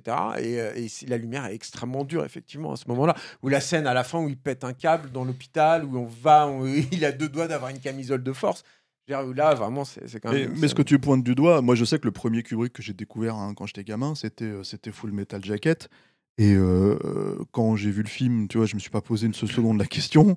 Et quand en fait, t'apprends plus tard que en fait, ça n'a pas du tout été tourné, euh, tu vois, sur place et que ça a été tourné en Angleterre et tout, tu fais mais quoi? Tu vois, enfin, et, et du coup, il y a cette espèce de truc en fait qu'il a toujours perfectionné. C'est en fait c'est le témoignage de son perfectionnisme aussi en fait de de- d'arriver en fait à faire passer euh, ça. Oui, mais toujours avec un décalage. On en reparlera sur ce que ça produit en fait dans Full Oui, Metal. Jacket. Mais, mais là, du Mais coup, ça, crée, ça crée une forme de- d'étrange distance en c'est fait. ça. Et euh, qui, est- qui qui pour le coup compte. vachement importante thématiquement par En rapport tout à cas, ce c'est que le pris en raconte, compte. ouais. Voilà. Parce que euh, donc Ce qui n'est pas forcément le cas des films qui se tournent au Canada et qui te font croire que c'est à New York. Quoi, le, le- comme on l'a dit, le bouquin de Nabokov était vraiment, euh, en gros, les- le, le récit d'un criminel qui essaie de t'embobiner euh, et qui s'embobine lui-même, au fond, qui se perd dans, sa propre, dans son propre mensonge. Le film, euh, il, il porte aussi ça sur les autres euh, personnages. Euh, en fait, tu ne sais jamais quoi penser? Euh, de, de- Le seul personnage qu'on pourrait qualifier de transparent dans, dans le film, c'est le personnage joué par euh, euh, Shelley Winters, euh, qui elle effectivement est dans le déni, donc elle se ment à, à elle-même. Mais le fait qu'elle soit autant auto-centrée, on va dire, sur sa propre souffrance, euh, fait que tu as presque bah, pitié d'elle parce que tu vois que tout le monde, tout le monde l'utilise, tout le monde la manipule. C'est le personnage. Moi, je trouve le personnage tragique par excellence du Ouais. film, en fait. C'est-à-dire que ne serait-ce que parce qu'elle disparaît au bout d'une heure et que, en fait, Clairement, en gros, en gros, tout le monde la déteste, même si- veut sa mort, quoi. Enfin, alors qu'elle a, elle a, elle a fait de mal à personne. même si en vrai, la, Et- la scène de sa, sa mort est un peu drôle. Non, mais Euh, exprès, mais, ouais. mais alors qu'elle vient. Elle, elle- Elle est tragique en fait. Et c'est un tragique, euh, c'est du tragique-comique comme toute. C'est-à-dire que je pense moi qu'il y a un- on est dans un proto Wendy en fait avec ce, ce personnage-là. Et d'ailleurs c'est marrant, mais euh, chez les Winters qui, qui joue donc euh, le, le personnage de la maman euh, aura peu ou prou les mêmes problèmes en fait que chez les Duval sur le tournage de Shining, c'est-à-dire qu'elle déteste Kubrick, Kubrick la déteste. Euh, Kubrick manque de la licencier, lourder, hein, ouais. de, de la, de la à un moment ou à un autre. Mais je pense que de façon consciente ou pas, parce que Kubrick ne, ne s'est jamais prononcé là-dessus, euh, je pense qu'il cherche en fait ça. Il provoque ça en fait chez la comédienne pour justement obtenir ce- cette interprétation. Parce que on a beaucoup parlé de James Mason, mais elle, moi, je, je la trouve Elle est- non, mais ils sont, ils sont hallucinante, tous hallucinants. Elle est, elle est incroyable. Et d'autant plus, et mal, hallucinante qu'elle, que justement elle fait ressortir cette humanité à travers, enfin, à travers un personnage qui pourrait être vraiment détestable en fait. hein. Exactement, Donc, c'est vrai. euh, Et C'est- il est au début, hein, d'ailleurs. Je trouve que quand elle Voilà. fait visiter la baraque en, avec ses en- en- mouvements- en se la- en Ouais. se la pétant avec, avec son, comment on appelle ça, son porte-cigarette, etc., lui montrer ses tableaux dont il a rien à foutre. Voilà, son mais- mauvais goût. Enfin, voilà, c'est aussi le truc. Euh, quoi. mais effectivement, si ça, si ça, n'en tenait- si ça ne tenait qu'à cette scène-là, euh, en gros, tu te dirais, bon, bah, c'est une beauf. Et tu aurais le même regard que Humbert euh, sur elle. Sauf que quand tu commences à réaliser, euh, comment dire, à quel point le monde, euh, en fait, euh, la manipule, la trahit, etc. Ce ouais, qui puis se la dit dans façon son dos, dont, enfin, elle parle, euh, dont elle parle à son la- mari, euh, la fa- voilà. à l'urne de son mari. Cette scène, elle est tragique aussi, et en même temps, elle est place, drôle. C'est-à-dire qu'il y a, y a elle- peu de scènes avec elle où elle, est- où elle est profondément tragique. Moi, je trouve que par exemple, quand elle découvre son journal, là, C'est pour le coup, incroyable. hein. Ça, c'est vraiment dur. Mmh. quoi. Là, C'est- cette scène, elle est vraiment Eh, rude. Quoi. Mais par contre, cette scène où elle parle à, à- à l'urne de son mari, alors que c'est une scène vraiment très très dure, je trouve que as, même là, tu as une espèce de décalage. Moi, en fait, en fait, la, la scène- la scène où quoi. elle découvre le, le- le- le truc, c'est que tu as l'impression de tomber d'un seul coup dans, dans du Tennessee Williams, tu sais, tu sais, les, les déchirements, euh, les trucs comme ça, etc. etc. Ouais. tu vois, Sauf que le moment où vraiment elle découvre le, le- le bouquin dans le jeu de Shelley Winters, il y a une subtilité qui s'installe parce que jusque-là, elle a quand même fait porter des masques. hein. Euh, Au début, elle joue la- elle joue l'intello des, des villes alors que c'est une paysanne. Ensuite, euh, quand elle essaie de, de, de, de- le séduire, elle euh, voilà, elle s'imagine être une femme aux, aux formes généreuses et euh, ensorcelantes, alors que lui, a, il a littéralement envie de vomir. Mais au moment où tout d'un coup le réel la rattrape, quand elle lit ce que le mec a écrit à son, à son sujet à elle, elle, elle- ça- elle devient une enfant. Pour le coup, vraiment, elle le joue comme une gamine. Quand elle lui dit laisse-moi laisse-moi passer parce qu'il il lui bloque le chemin, c'est vraiment un môme qui a peur et, qui- et qui sait Mm. même pas où aller se réfugier. Quoi. Et puis t'as ce Et- contexte, moi je sais qu'en revoyant le film là, pour, le, pour le podcast, j'avais oublié à quel point le personnage de Humbert, mais elle aussi en fait, sombre dans une espèce de dépression euh, hyper malsaine quoi. C'est marrant aussi de voir ce mec qui porte bien comme ça, qui est hyper élégant tout le temps et qui vire, qui picole, Mm. qui prend pas soin de lui, qui est en vrac et tout. Je sais pas, il y, a un- il y a un truc qui te fout encore plus mal à l'aise en fait quand le parce qu'il tombe un peu le masque en fait à ce moment-là et tout. Et du coup le fait que justement que cette scène elle arrive à ce moment-là, Ouais. c'est terrible. Et puis en plus, il y a un, un- un autre truc, c'est que finalement, contrairement aussi à, à certains autres films de Kubrick, enfin pas tous là pour le coup, mais c'est un film qui est beaucoup plus posé au niveau de son découpage. Notamment, il reste longtemps, parfois avec des plans fixes qui sont très très longs en fait Oh, sur bah, les comédiens et euh, tout. Et tu, tu Parce qu'il a, truc, parce a Bah, effectivement besoin de, 2001 aussi, de- hein. de leur- Ouais, de récupérer leur, de, de- de capturer la subtilité de leur jeu. Et quand on, bah, on parlait de James Mason, enfin moi la, le- le- la scène où il découvre Lolita pour la première fois, James Mason, il est juste génial dans Ah cette ouais, séquence. La façon avec laquelle il essaie d'éviter de la regarder.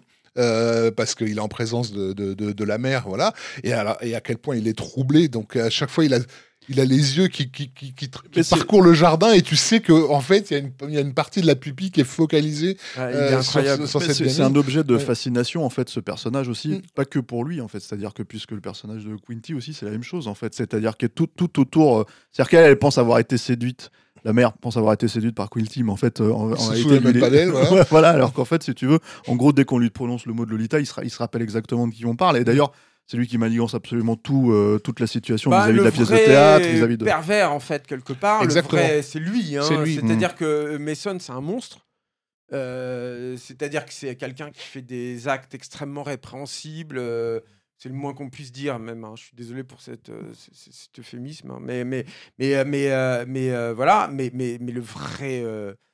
La vraie ordure en fait totale, je pense que c'est lui. Bah, le manipulateur en tout cas. Ouais, le Ouais. manipulateur, le mec, enfin, c'est c'est vraiment le mec euh, repoussant totalement, quoi. Enfin, il a, il a un truc comme ça. Et le fait qu'il te fasse rire, a posteriori aussi, c'est pareil. C'est-à-dire que c'est par lui que vient une grosse partie de l'humour du film, même s'il y a des scènes qui sont complètement surréalistes. C'est-à-dire qu'il y a la scène, par exemple, du lit pliant.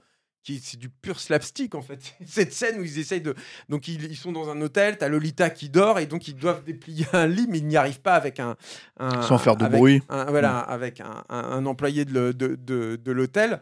Et, euh, et à la fin, quand il se couche dessus, le truc s'e- s'effondre à nouveau et tout. Mais, mais quand même, bon, c'est par euh, le personnage de Peter Sellers que vient, que vient une grosse partie euh, de l'humour. Mais du coup, c'est encore, ça te bouscule encore plus, en fait. C'est encore plus dérangeant. Il y a un truc- il y a un est une truc forme de trickster qui, a- qui, qui, qui- qui surnage en fait dans ce, dans ce jeu-là. Parce que tous les personnages du film portent clairement le, le- le masque, y compris le couple d'amis euh, de, de, de, de Shelley Winters qui vont à un moment donné se, se préoccuper de savoir, euh, après la mort de celle-ci, euh, que Lolita soit entre les mains d'un bon père, euh, en Ouais. l'occurrence James Mason. Avec, Euh, avec une scène apparemment qui avait été, euh, comment dire, euh, félicitée par Nabokov Mm. Sur le fait qu'il est en train de boire un, un verre euh, en fait, dans- pour sa en fait, baignoire. dans sa baignoire, tu vois, aussi, puisque lui il est libéré en fait du jeu de et cette. que euh, pense qu'il est en train de se détruire et en plus il a le flingue avec laquelle il, vou- avec lequel il voulait tuer euh, tuer la femme qui eux ils le prennent pour un, un objet avec lequel il va se suicide, suicider mais, mais la présentation de, de, de ce couple d'emblée on est dans le double jeu le double entendre comme on dit euh, comme on dit Mm. chez les ah américains bah, c'est avec des- clairement voilà ouais. c'est des il échangistes suggère, il suggère. et c'est plus que voilà plus que plus que suggéré mais en dehors de moi j'aurais pas compris. Bah- ça, j'aurais fait ok. Attends, swap partners, enfin, je vois, c'est Voilà. le premier mot qui est, qui est- voilà, et, euh, et ensuite on a, on a l'esprit très large, très très large. Euh, euh, et comment dire, la façon avec laquelle il manipule Humbert justement en faisant en sorte que de, de récupérer Lolita chez eux pour qu'il puisse se retrouver seul avec avec chez les Winters et donc bah du coup, enfin.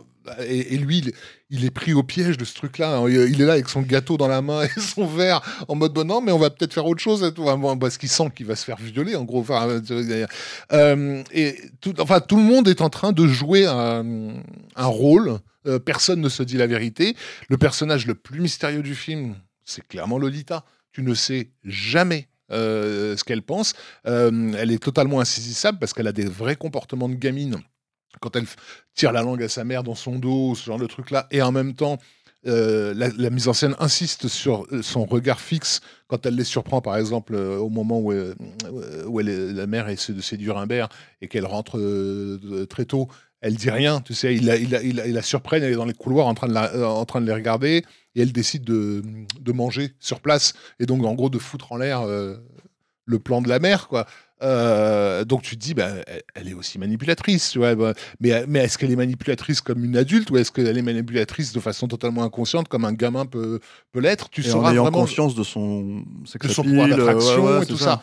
Euh, et ça, je pense que c'est important que tu puisses pas du tout savoir ce qui se passe dans la tête de Lolita parce que du coup, ça te pose de- dans, dans, dans, dans l'esprit justement pervers de d'Humbert qui de toute façon fantasme euh, il lui attribue des, des, des, des pulsions des, des, des, des- des fantasmes et, et Humbert en réalité ne se préoccupe jamais de qui elle est vraiment Non, Euh, et, et ça c'était à effectivement part à la fin, quoi. À part la dernière scène. à part quoi. quand il réalise que, encore une fois, il a été le jouet d'une autre, d'une mani- Mais- parce que ça c'est machination. ça c'est assez marrant parce qu'en fait dans le film finalement euh, euh, ça arrive euh, euh, le temps en fait qui est passé et n'a pas l'air si énorme que ça en fait pour le coup je trouve tu vois par rapport entre la dernière fois où il la voit et puis en fait il y a un an en fait Mm. il y a juste un an qui passe elle est enceinte euh, elle est avec un, un, un pélo là qui est, qui est quand même le, le bon euh, c'est le bon pain le mec tu vois c'est juste ça quoi mais Mm. bon elle se fait chier quoi tu vois euh, mais c'est encore une fois, je pense, du point de vue de Humbert. C'est-à-dire que de la même façon que le spectateur est toujours aussi en avance sur lui. hein. C'est-à-dire que mm. toi, tu, ré- tu réalises très très vite que par exemple, Culti, bah, c'est- ça, c'est- c'est- il se déguise quoi. C'est grossier en fait, ses déguisements avec sa, sa façon de le manipuler et tout. Et là, et c'est- tu te dis, mais c'est incroyable que ce mec-là, qui nous est présenté comme un érudit et tout. euh, Et un joueur d'échecs. le, oui, oui, et, et- et ne comprennent pas en fait euh, ce qui, ce qui est en train de se passer. De la même façon, je pense que euh, ce truc-là, en fait, pour lui, ça passe comme un an, en fait. Ça passe c'est- c'est du jour au lendemain, en fait. C'est-à-dire que quand tu es âgé, euh, la- les, les, les, des- des ados, ils grandissent très vite. Enfin, c'est ce que disent tous les, tous, tous les gens de notre âge, en fait. Voilà. Et, euh, et je pense que c'est aussi comme c'est c'est là aussi où fonctionne le choc. C'est-à-dire qu'il faut que ce soit brutal, en fait. Il faut qu'elle bascule en fait d'un truc à un autre, quoi. Et que, voilà. Messieurs, ça fait quand même déjà bien 45 minutes qu'on parle du film. Hmm. Faut qu'on avance un Ouais, petit peu. avance un Est-ce qu'on ouais. boucle un peu l'affaire sur tout ça? Moi, Ouais, Déjà, j'aimerais quand même. J'avais une citation de Shelley Winters qui était rigolo, j'ai pas réussi à la caser tout à l'heure. Quand elle était en colère avec lui, elle disait J'ai l'impression que seul le preneur de son m'écoute sur ce Parce qu'il est obligé. Parce que- comme elle, elle a l'impression que c'était tellement Peter Sellers d'abord et avant tout, parce qu'apparemment Peter Sellers faisait beaucoup rire Kubrick, même s'il se foutait sur la gueule, mais on en va en reparler sur, sur Feu l'amour, mais euh, il faisait beaucoup rigoler euh, Kubrick, James Mason, voilà. Euh, euh, Sue Lyon, on n'a pas assez parlé peut-être de Sue Lyon aussi. Mais- mais- mais, euh, mais voilà, et, et- et elle, elle avait vraiment l'impression, donc elle, elle avait sorti ça, j'aime beaucoup cette petite réplique, donc voilà. Je voulais juste caser la- la- une citation de, Ah, Cru- de voilà. Christiane Kubrick Ah, euh, sur la raison qui avait, une des raisons qui avait poussé euh, que son mari a, a adapté ce bouquin. Il disait euh, que le bouquin fonctionnait. Enfin, il trouvait que ça, euh, il trouvait que ce livre clarifiait le sentiment qu'on a tous, euh, que le, le bien et le mal ne se présentent jamais à nous sous l'aspect qu'on attend d'eux. Oui. C'est exactement clairement ça. comme ça, dans Mm. cette direction que le film est allé. C'est pas un film. ce qui est dingue de, de Lolita, c'est que c'est pas du tout un film moralisateur, en fait. Mais c'est la même chose avec le livre de Nabokov. Hmm. C'est-à-dire qu'on te présente quelque chose qui, par bien des égards, peut être considéré comme le mal absolu. C'est-à-dire le- le- le- la pédophilie, quoi. La pédocriminalité. la pédocriminalité. Et en même temps, on, on, on te, comment dire, on revient à la racine des choses. Pourquoi c'est fondamentalement mal? On reste pas sur un truc extérieur. Et c'est là, encore une fois, où le personnage de Lolita est génial. Mais elle est comme ça aussi hein, dans le roman. C'est-à-dire que euh, peut-être qu'elle a une sexualité. Peut-être que les enfants ont eu un début de sexualité. Ouais. C'est tout à fait possible, c'est tout à fait probable. Est-ce que c'est pour autant Mm. Un passe-droit pour des, des mères humaines comme Humbert? Non, bien sûr que non. Tu vois, enfin, il y a un truc là-dedans où tu te, es obligé, toi, en tant que spectateur, de t'interroger en fait là-dessus, sans en même temps pouvoir te rincer l'œil, puisqu'encore une fois, on- puisqu'on arrive vers la fin, on, on rappelle que cette promo était complètement une quelque part une fausse piste pour à la fois rendre le film probablement plus commercial, mais en même temps En, utilisant, te- en on- utilisant le langage publicitaire, puisque Voilà, la, bande-annonce était faite avec c'est génial. La bande-annonce était faite avec des, des- des coupures de, de- Mm. photos en fait Mm. de différentes formes qui, qui en fait détaillaient carrément des morceaux du corps hein, de, Lolita Euh, sur la chanson euh, devenue célèbre, la espèce de la la la la comme Mm. ça, avec effectivement euh, chaque acteur qui donnait son nom Lolita, Lolita le- dans le film, et à la fin toutes ces répliques de gens qui répétaient. J'en reviens pas qu'ils aient fait un, un d'ailleurs- film de Lolita. Et, et Euh, d'ailleurs, puisque tu parles de ça, il y a un truc, puisqu'on n'a pas assez parlé aussi d'elle, c'est marrant parce que Sue Lyon, bon, elle a une vie euh, tragique et tout après, mais, mais par contre, elle, elle a que des bons souvenirs en fait de, de Lolita. Elle, elle avait adoré, sa maman était présente en permanence sur le plateau, enfin les, les précautions d'usage, on va dire quoi. En précisant qu'elle avait 14 ans quand elle, Elle a avait tourné le 14 ans, elle n'avait ouais. pas 12 ans, ouais. Et, euh, et elle a que des bons souvenirs. Par contre, il y a un truc qu'elle a détesté, en fait. C'est la promotion du film. C'est la façon dont le film a été vendu, la façon dont il, il a été reçu euh, euh, par certaines personnes. Et ça, par contre, elle en a souffert, elle, en fait. Donc c'est intéressant, justement, de voir que là, Mm. c'est si- s'il y a un truc à condamner, moi, je pense que c'est dans l'intérêt du film, dans l'intérêt de son propos, dans l'intérêt de message, s'il y a un message, tant est en tout cas de la morale, on va dire, du film. Euh, parce que par contre, je pense que c'est un film qui est très moral. Euh, je pense que pour Sue Lion, oui, je comprends que ça, ça, Mm. ça l'ait bousculé en fait. Juste, en- notamment cette affiche avec la sucette dont on parlait tout à l'heure, l'abondance dont vient de parler Raph. Oui, je pense que ça, forcément, ça, Mm. il y a, il peut-être eu une tension là-dessus. Fait, fait assez rare pour être souligné, puisque bon, on parle quand même de Kubrick, qui est quand même considéré comme le plus grand réalisateur de l'histoire. Euh, Il y a eu un, un- bon, un- une autre adaptation, j'ai envie de dire un remake hein, presque, euh, c'est-à-dire c'est le un des seuls. hein. Euh, Il n'y a pas eu de remake du Baiser du tueur, il n'y a pas eu de remake de, de l'Ultime Razia ou de 2001 évidemment. Donc, euh, euh, comment dire, remake signé Adrian euh, en 97. Ouais, Vous l'avez vu, Jeremy Irons. Moi, je l'ai pas vu. J'ai vu que des bouts. euh, toi, Production toi, Mario Cassar, ouais. Moi je l'avais vu à l'époque au cinéma, oui, j'étais allé voir ça. hein C'est nul. C'est nul, mais en fait, c'est surtout, c'est surtout voir que, en fait, globalement, euh, euh, la distinction entre les deux films, c'est qu'évidemment, on a un qui est fait dans les années 90, donc ils peuvent se permettre, euh, parce que en fait, les mœurs se sont libérées, en fait, ils peuvent se Euh, permettre. sur ce sujet-là, non, les mœurs se sont pas non, libérées. je Le parle pas de tabou- ça. Je parle, tabou, je parle- reste en aussi, fait, je parle euh, pas du tabou. Je parle ouais. vraiment en fait Puis par elle, elle rapport à l'idée. vieille, l'actrice qui joue Lolita. Alors c'est surtout que c'est pas elle en fait qui, qui a des scènes de sexe en fait dans le film, mais c'est ce que j'allais dire en fait si tu veux, c'est que d'un seul coup au cinéma on pouvait se permettre plus de choses. C'est ça que je voulais dire. Ouais. C'est pas tant les mœurs, euh, j'allais dire les mœurs cinématographiques. Et en, en réalité, euh, ils ont pris une body double hein, pour tourner des scènes. Et c'est pas parce que tu as des scènes euh, de cul finalement. hein. Bon après à la Adrian Line, hein, donc euh, ça, ça reste quand même très euh, voilà quoi. Ah, il faut que ça l'excite. C'est ça, apparemment. C'était ça son truc à Adrian Lyne. Bah ouais. Bah non, c'était non, c'était bien après euh, l'échelle de Jacob, donc il était aussi passé par le par le film d'horreur. Mais Ça, euh, moi, moi, le- film, le- la partie que j'ai vue, justement, c'est la première rencontre de Humbert avec euh, Lolita. Je- J'avais fait une émission euh, sur la pédophilie au cinéma avec avec Daniel Schneiderman, donc je m'étais tapé des tas d'extraits de films, euh, voilà, euh, où effectivement elle est dans le jardin, sauf qu'elle est dans dans un euh, sous un tuyau d'arrosage. Mais oui, non, donc t'as c'est carrément les gouttes euh, qui viennent. Non, sur non, ton non, mais là, corps, c'est, là, euh, là, tu vas, c'est, la, c'est, fa- c'est à l'Adrian Line. C'est une fois, là, et demie, c'est- ouais, ouais. Non, non, mais c'est surtout, c'est, Mais je sais pas si le film il- joue avec cette imagerie. C'est-à-dire si, s'il est à fond dedans, euh, premier degré, ou s'il en joue justement pour, pour montrer le côté malade de, de Humbert. Moi, moi, j'ai jamais euh, considéré qu'Adrian Line euh, apparaît éventuellement sur, euh, sur euh, l'échelle de Jacob, on Mm. peut dire, mais parce que tu as aussi un scénar quand même assez, assez costaud, quoi. J'avais considéré qu'Adrian Line était quelqu'un de très fin, donc, Ouais. euh, donc j'ai jamais eu le sentiment qu'il avait. Pour moi, en fait, je pense que le film existe parce que lui se disait je peux me permettre d'adapter le roman de cette manière-là aujourd'hui. Ce que Kubrick ne pouvait pas faire. Mm. C'est pour ça qu'on en parle. hein, C'est juste pour la distinction entre les deux. C'est-à-dire que d'un côté, il y a cette espèce de charge en fait, euh, comment dire, euh, contenu sexuel en fait qui est dans le dans l'original. Et dans l'autre, c'est on y va. Mais fondamentalement, euh, c'est un peu la même distinction entre, euh, par exemple, le remake de Psy- enfin, Psychose et le remake de Psychose, où d'un seul coup, tu te dis, bon, ok, vous pouvez, enfin, même en faisant le film plan par plan, vous vous permettez des trucs que, que, que, que- que- que Hitchcock ne pouvait pas se permettre. Et en fait, vous dévitalisez le- le- Ouais. la charge du film, quoi. La, la- la charge du message, la charge de ce que ça raconte, quoi. Donc, euh, donc ouais, on- on- on- en fait, on, bon, c'était juste pour préciser que ça existe, même si je pense que tout le monde l'a oublié. C'est Jeremy Irons qui joue le rôle de, de, de Humbert et euh, Mélanie Griffiths dans le rôle de. un mauvais choix. Mélanie Griffith non plus, d'ailleurs. Ouais, Mélanie Griffiths dans le rôle de. Ouais, même si je pense que Mélanie Griffiths, euh, elle assumait pas encore totalement euh, son côté refaite et tout ça, etc. etc. C'est un film qui est vraiment tourné aux États-Unis pour le coup. Euh, et c'était Dominique Swain, euh, l'actrice de, de Face Off, en fait, de Volteface, la fille de Travolta dans Volteface, qui joue le, le- le rôle de Lolita. En tout cas, le, Complètement oublié, ça a été un bid monstrueux, hein, parce Ouais. que ça avait coûté très très cher. Euh, et en fait, c'est effectivement, pour moi, je trouve le parfait contre-exemple en fait du Kubrick. Quoi. qui donc, comme l'a dit Julien en, en- en- en introduction, euh, a eu un bon accueil, euh, à la fois critique et, et- et- et public. Et on se serait attendu quand même à plus de, de, de- de résistance, mais c'est c'est pas le cas. Effectivement, le, le Il le- a été le- intelligent, la résistance, il l'a affronté le- avant, en fait, le- pendant la ça. conception du film. Le Nabokov, a euh, le roman de Nabokov avait eu le temps, on va dire, de s'installer justement comme un, comme un Ouais, roman. moi, moi je me pense, en fait, je pense que même si euh, d'un côté, en fait, euh, d'un point de vue euh, purement, euh, comment dire, euh, euh, financier et vis-à-vis du studio, etc., etc., il commençait littéralement à s'imposer comme le Kubrick qui allait contrôler son cinéma. Euh, de l'autre côté, je pense qu'il y a pas mal de compromis en fait qui sont faits artistiques dans le film par rapport à la censure. Hmm. Ah, je pense que s'il avait pu se permettre d'aller un tout petit peu plus loin, il l'aurait fait, à mon avis.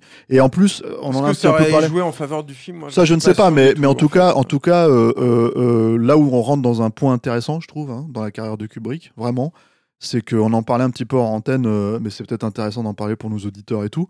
C'est que pour moi, le film suivant va peut-être être vraiment le premier film littéralement ultra influent en fait de Kubrick. C'est-à-dire qu'en fait, tous les films qui vont suivre derrière vont tous être cités, cités, cités, cités à, à, à- à- comment dire à, enfin euh, vraiment euh, dans tous les sens, à commencer par Fol Amour. Et je trouve, toi tu me disais Rafik peut-être pas, peut-être que c'est beaucoup plus cité par des cinéastes qu'on ne suit pas forcément.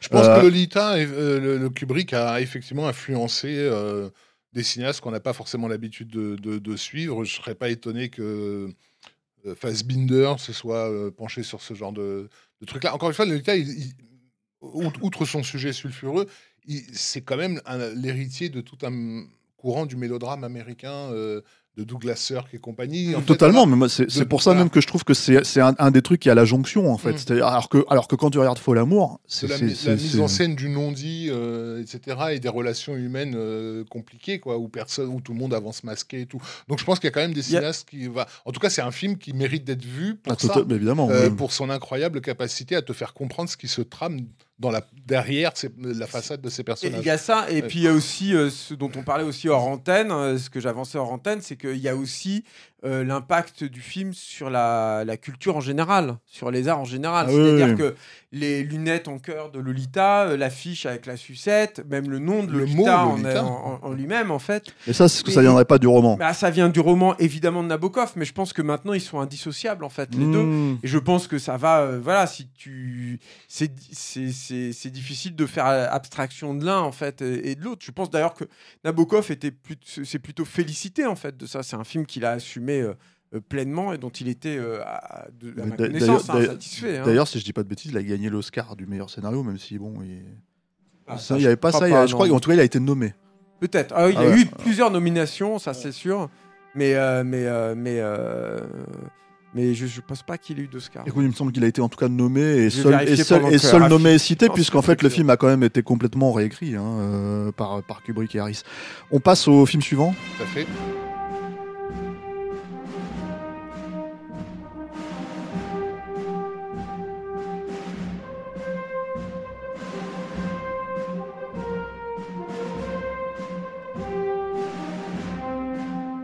Le film suivant, c'est donc euh, Docteur Folamour. Comment, euh, euh, com- comment j'ai appris à ne plus m'inquiéter, et à aimer la bombe. hein, Ouais. euh, euh, donc, en fait, bah, il faut recontextualiser. Pour les plus jeunes d'entre nous, nous sommes donc à la fin des années 50, euh, dans un contexte géopolitique qu'on appelle la guerre froide, mais que tous ces participants appellent la guerre chaude, parce que en réalité, euh, sous peine de de, guerre indirecte et froide, entre l'URSS, euh, le bloc de l'Est, et les États-Unis qui représenteraient le bloc de l'Ouest, en réalité, il y a, toujours la menace d'un conflit euh, majeur euh, qui n'a pas bougé. voilà, enfin, on rappelle que les, soviétiques ont tenté de, prendre Berlin, qui était divisé en deux parties, voilà, et que les Américains se sont retrouvés à convoyer de, la bouffe euh, pour, le- pour les Berlinois euh, qui étaient euh, en état de siège, on va dire, et que à tout moment ça pouvait réellement, péter. Or, la politique à l'époque, c'est que si l'armée soviétique utilisait la force armée contre, contre les Américains, la rétribution était immédiatement nucléaire. Donc on est, c'est très chaud. Et euh, Kubrick, qui euh, s'intéresse de très près, comme on l'a vu, à la, à la fragilité de la nature humaine, euh, bah, il fait partie de ces gens qui se disent on est vraiment très très très près de la catastrophe. Et donc il se met à beaucoup lire Il n'était pas totalement faux. euh, sur le sujet. Il se met à, à- à- à beaucoup lire et il a un ami de l'Institut d'études stratégiques qui s'appelle euh, Alastair euh, Buchan, qui donc ouais. comment tu dis Buckman, Ouais, je crois. Qui euh, lui recommande euh, un roman de, de Peter George qui s'appelle euh, Red Alert. 120 Alerte. minutes pour sauver le monde Voilà. en français, ouais. qui raconte en gros les deux premières heures de la troisième guerre mondiale. Enfin, Ouais, en gros, comment ça. comment ça a pété. Euh, Un roman très sérieux. un roman très sérieux, en gros une sorte de Tom Clancy de l'époque, euh, voilà, qui te montre euh, par le détail comment un en- une succession d'événements et d'accidents qui provoquent euh, une rupture de la chaîne de commandement, on va dire, et, euh, tout d'un coup, on le monde se retrouve dans la, catastrophe parce que arrivé à, un certain DEFCON, on va dire à un certain point, il n'y a plus de marche en arrière, même si personne ne veut la guerre, elle va avoir lieu euh, quoi qu'il advienne. Euh, donc Kubrick sécurise les droits pour 3500 euh, dollars. Ah oui, pardon, le bouquin est écrit sous le pseudonyme de Peter Bryant. hein. Ça. Et il faut savoir aussi que ce livre va servir d'inspiration plus ou moins déguisée à d'autres bouquins, euh, dont un autre qui sera adapté en film également. Euh, le, le bouquin s'appelle Fail Safe et il sera adapté euh, par Ciné Lumet euh, sous le titre français Point Limite. Point Limite, et on y reviendra parce que ça va justement jouer sur la sortie de, de Dr Folamour. Mm. Euh, Oui, y, il y a une espèce de rivalité. En fait, on entre, va, on va, on va y entre revenir le parce producteur de. c'est plus qu'une rivalité, il y a eu carrément un procès. Euh, donc en fait, en 62, euh, Kubrick et Harris se mettent à, à bosser sur, sur cette adaptation.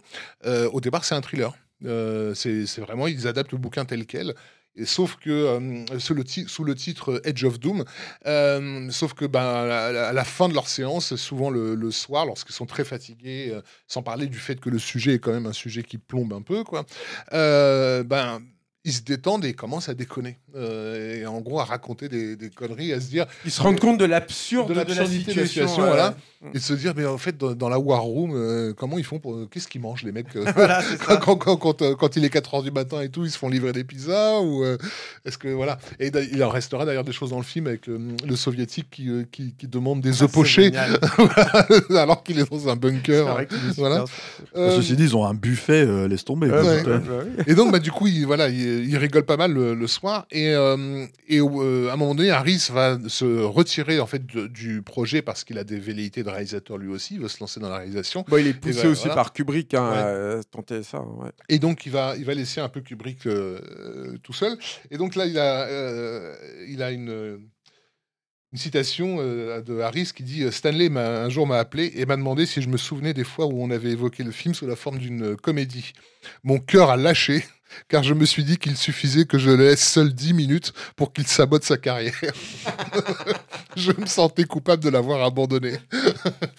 Parce qu'évidemment, connaissant le personnage, il se dit s'il me parle de ça au téléphone, c'est qu'il a décidé d'en faire une comédie. Et là, euh, on va dro- droit dans la catastrophe, vers la, Mais pour, la pour, le, catastrophe. pour le coup, c'est le coup de génie du, du Bah film. oui, quoi. évidemment, C'est vraiment, euh, c'est vraiment le truc incroyable parce que euh, c'est pas un film drôle, extrêmement drôle, mais c'est un film qui est tellement caustique que. Bah, de- le- son sujet est tel, est- euh, voilà, le- son sujet est tel que tu ne peux que lâcher la pression. euh, tu recherches le- euh, au, moment- le- au contraire à, à rigoler dans le film. En fait, Ouais. tu pouvais pas, tu peux pas traiter un truc comme ça autrement que de cette façon-là. C'est-à-dire que es au bout, au bout d'un moment, c'est vrai que il- il- ça te semble impossible parce que le film est à côté de ça. On va beaucoup en parler, mais il est quand même très documenté. Il, est- il a, un, il a un- comment dire, un fond euh, de une patine du réalisme en fait. Euh, moi, j'aime bien cette expression de Cameron. Je, je cite souvent dans les, les podcasts, mais Il faut toujours citer Cameron. mais tu vois, il y a un truc en fait où vraiment tu, tu te dis, euh, tu te dis oui, donc ça peut peut-être se passer comme ça. On va en reparler tout à l'heure, mais là, il y a un truc, une anecdote quand même incroyable, c'est que quand Reagan a pris euh, ses fonctions à la, à, à la À Maison, Maison Blanche. Blanche, ouais. Il a demandé à son staff et donc la War Room est où Est-ce que je peux voir la il War Room s'attendait, il s'attendait à voir la War Room comme dans Docteur et les, Folamour. mecs, les mecs lui dire qu'il n'y en avait pas à la Maison Blanche. Non, il dit si, si, je, je l'ai vu dans le film, de, dans le film. Folamour. Folamour. Donc voilà, bon, on va reparler des B52 et tout, tout de suite. Donc il y y a ce truc-là, mais, mais de toute façon, c'est vrai que tu te dis avec le sérieux de Kubrick, au bout d'un moment, le, le, le- le sérieux est confronté à, la- à la réalité qui était qui est complètement dingue. C'est surtout, c'est ça, il y a une espèce de logique d'absurdité totale. C'est-à-dire qu'il y a un mec qui rip et qui décide d'envoyer la- la- des bombes en fait sur les Russes. Tout à fait. Et, et aussi, déjà à l'époque, même si on n'est pas encore dans les problématiques d'intelligence artificielle, etc., déjà à l'époque, cette idée qu'une fois que la mécanique est enclenchée, aucun élément humain ne peut, euh, ne peut l'arrêter, on va dire. Euh, effectivement, cette histoire, on rappelle vaguement quand même le, le, le- le récit. Euh, on a un général qui, euh, qui en gros, pète un câble euh, et qui décide, parce que en fait, par sécur- les, les Américains sécurisent, on va dire, leur position euh, géostratégique un câble Avec des- de avec des- avec des, avec des bombardiers qui euh, sont régulièrement à distance, on va dire, de, de l'Union soviétique. Si jamais il y a un problème, ils ont pour ordre de foncer pour, euh, pour abattre le, euh, leur cible. Et ces bombardiers sont sous la, euh, la direction d'un- général qui, donc, comme l'a dit Julien, se préoccupe de ses fluides corporels. Qui a des- bon, est un anticommuniste, hein, Et qui est primaire, un, voilà, qui est un, et qui, euh, un- et qui- un psychopathe, en fait, tout simplement. Oui, oui, oui, qui et, qui, été, euh, et- a des problèmes d'érection. Voilà. en fait, c'est- Et il a été en partie basé euh, dans le bouquin euh, d'origine euh, sur le général Curtis Lemay, qui était effectivement un, un- grand général de la Seconde Guerre mondiale, mais euh, dans la dans l'après-guerre, un vrai un vrai danger public, quoi, parce que le mec avait carrément fait euh, euh, à un moment donné des tests pour voir si on pouvait justement provoquer les, les Russes à la guerre et tout, sans aucune autorisation, tu vois, de, du président de l'époque, enfin, et, qui était dans l'anticommunisme total et qui a été a priori remplacé par encore plus psychopathe que lui. Et donc, euh, euh, donc en gros, il, il devise, euh, enfin, il envoie le message à ses bombardiers, euh, un, un code spécifique, euh, et ce code est compris comme l'Amérique a été attaquée. Donc eux, ils, ont pour ordre de foncer sur leur cible, euh, sur leur cible soviétique. Et, euh, et donc, bah, réunion de crise, euh, évidemment, à la, à la war room de la, de la, Avec, de si la je puis me permettre, juste Raph, un point qui est, qui est hyper intéressant où justement les, les, les parce que tu suis un bombardier spécifique Mm. et, et, euh, les occupants du bombardier ont à la fois ce, ce- sont tellement formatés dans l'image du, du- du militaire en fait qu'ils se disent c'est tragique, c'est-à-dire Mm. que potentiellement ça peut être la fin de l'humanité et en même temps c'est notre devoir Mm. parce que nous sommes des soldats. Donc il y a aussi cette problématique de de toute façon le soldat étant formaté à la base pour ne pas réfléchir et, et Pour suivre les ordres. à- à- et suivre aux ordres. De toute façon, le salut ne peut pas venir d'eux. Clairement. Euh, et d'autant qu'eux, ils ont la conviction que leur pays a déjà été détruit, euh, que Washington a déjà été touché. dont euh, James Earl Jones dans, dans les bombardiers. Dans un des tout premiers rôles de James Earl Jones, oui, en fait, qui s'est retrouvé là parce qu'il était dans une pièce de théâtre, comment dire, euh, dans laquelle jouait euh, celui qui joue le général dans la War Room, quoi. George C. Scott. George Ouais. C. Scott. George C. Scott, en fait, jouait dans le, le marchand de Venise. Ah oui, c'est vrai. ouais, et euh, avec James Earl Jones, qui jouait le prince euh, du Maroc, je crois. J'aurais pu t'aider si je pas aidé. et- et- et Kubrick avait, l'avait vu en fait dans, dans cette pièce. Il a décidé de caster George C. Scott en le voyant dans cette pièce-là. Et comme James Earl Jones l'avait aussi impressionné euh, euh, à son tour, il l'a, il mis dans, dans le cockpit. D'ailleurs, James Earl Jones était euh, au départ convaincu que c'était euh, un, un choix de casting. euh, entre guillemets politiquement correct qu'il allait avoir un chinois euh, tu vois enfin un indien euh, dans, dans le cockpit et il était presque surpris de voir qu'en fait non on l'avait casté comme soldat. Euh, c'est- et sa seule réplique Non, mais c'est marrant. De, d'ailleurs intéressante parce que Il a pour pas qu'une seule réplique, il en a plusieurs. non mais il, a, il en a une vraiment spécifique Mm.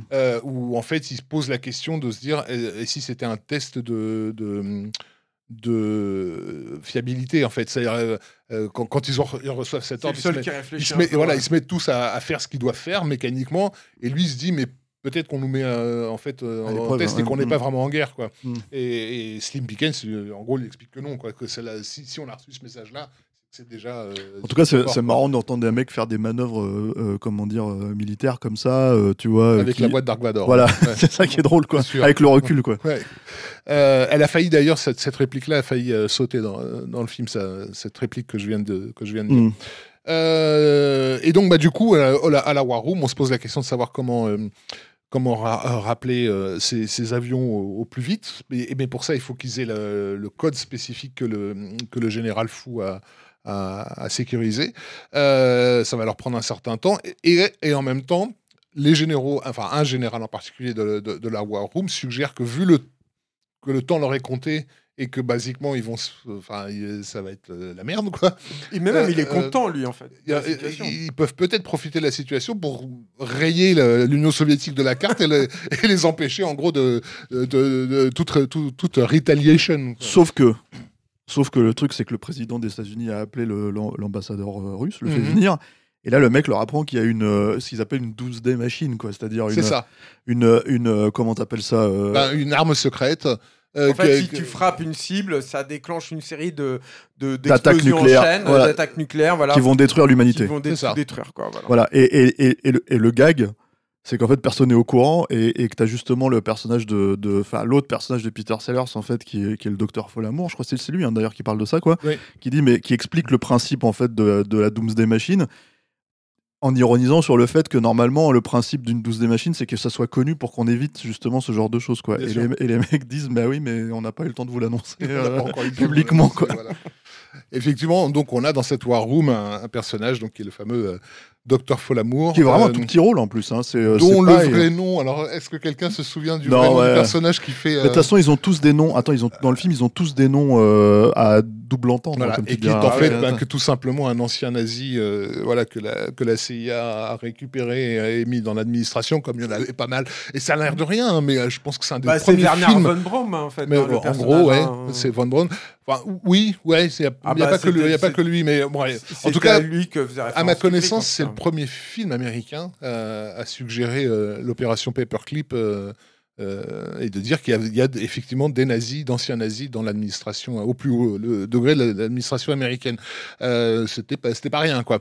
Euh, évidemment, quoi, euh, qui dit, qui dit nazi et plus Peter Sellers se dit que bah, on a droit à un numéro d'acteur complètement frappadingue. Avec sa main qui part tout seul et, Et tout. qui est, un- qui est une, une grosse improvisation. Apparemment, il y a beaucoup, beaucoup d'impro Oui, de, oui, de Sellers mais dans qui ce film. fait sens en même Mm. temps. C'est-à-dire que oui, effectivement, c'est une impro. Par exemple, le gant noir qu'il a, c'est des gants que Kubrick utilisait pour manipuler les lampes, en fait, Ouais. les ampoules sur le, sur le plateau. Donc, euh, il y a, il y a, tu peux dire que oui, il y a une référence avec le Docteur Fou dans, dans, dans, dans Metropolis et tout, mais en fait, finalement, ça a l'air d'être Appa- apparemment, c'est une de ses références aussi. Oui, oui, mais c'est plus une impro qu'autre chose. Mais surtout, en fait, dans les impros de, de Serge, je pense notamment quand il s'étrangle ou des trucs comme ça. Le fait qu'il soit en fauteuil roulant aussi, donc impotent, parce que donc ça, il y a beaucoup de trucs autour du zizi dans le dans le de ça, ouais, va dans, le, s'en- dans le film. Il va ouais. falloir qu'on en parle aussi. Ouais. On va on va pas y, échapper. on va mais parler de la bite. mais mais, C'est euh, rigolo. mais, euh, mais, euh, euh, non non mais c'est clair c'est un film là-dessus mais mais euh, mais aussi mais euh, le le fait qu'il fait ça aussi c'est aussi un, personnage qui est euh, qui est sous l'emprise des machines en fait. Il est plus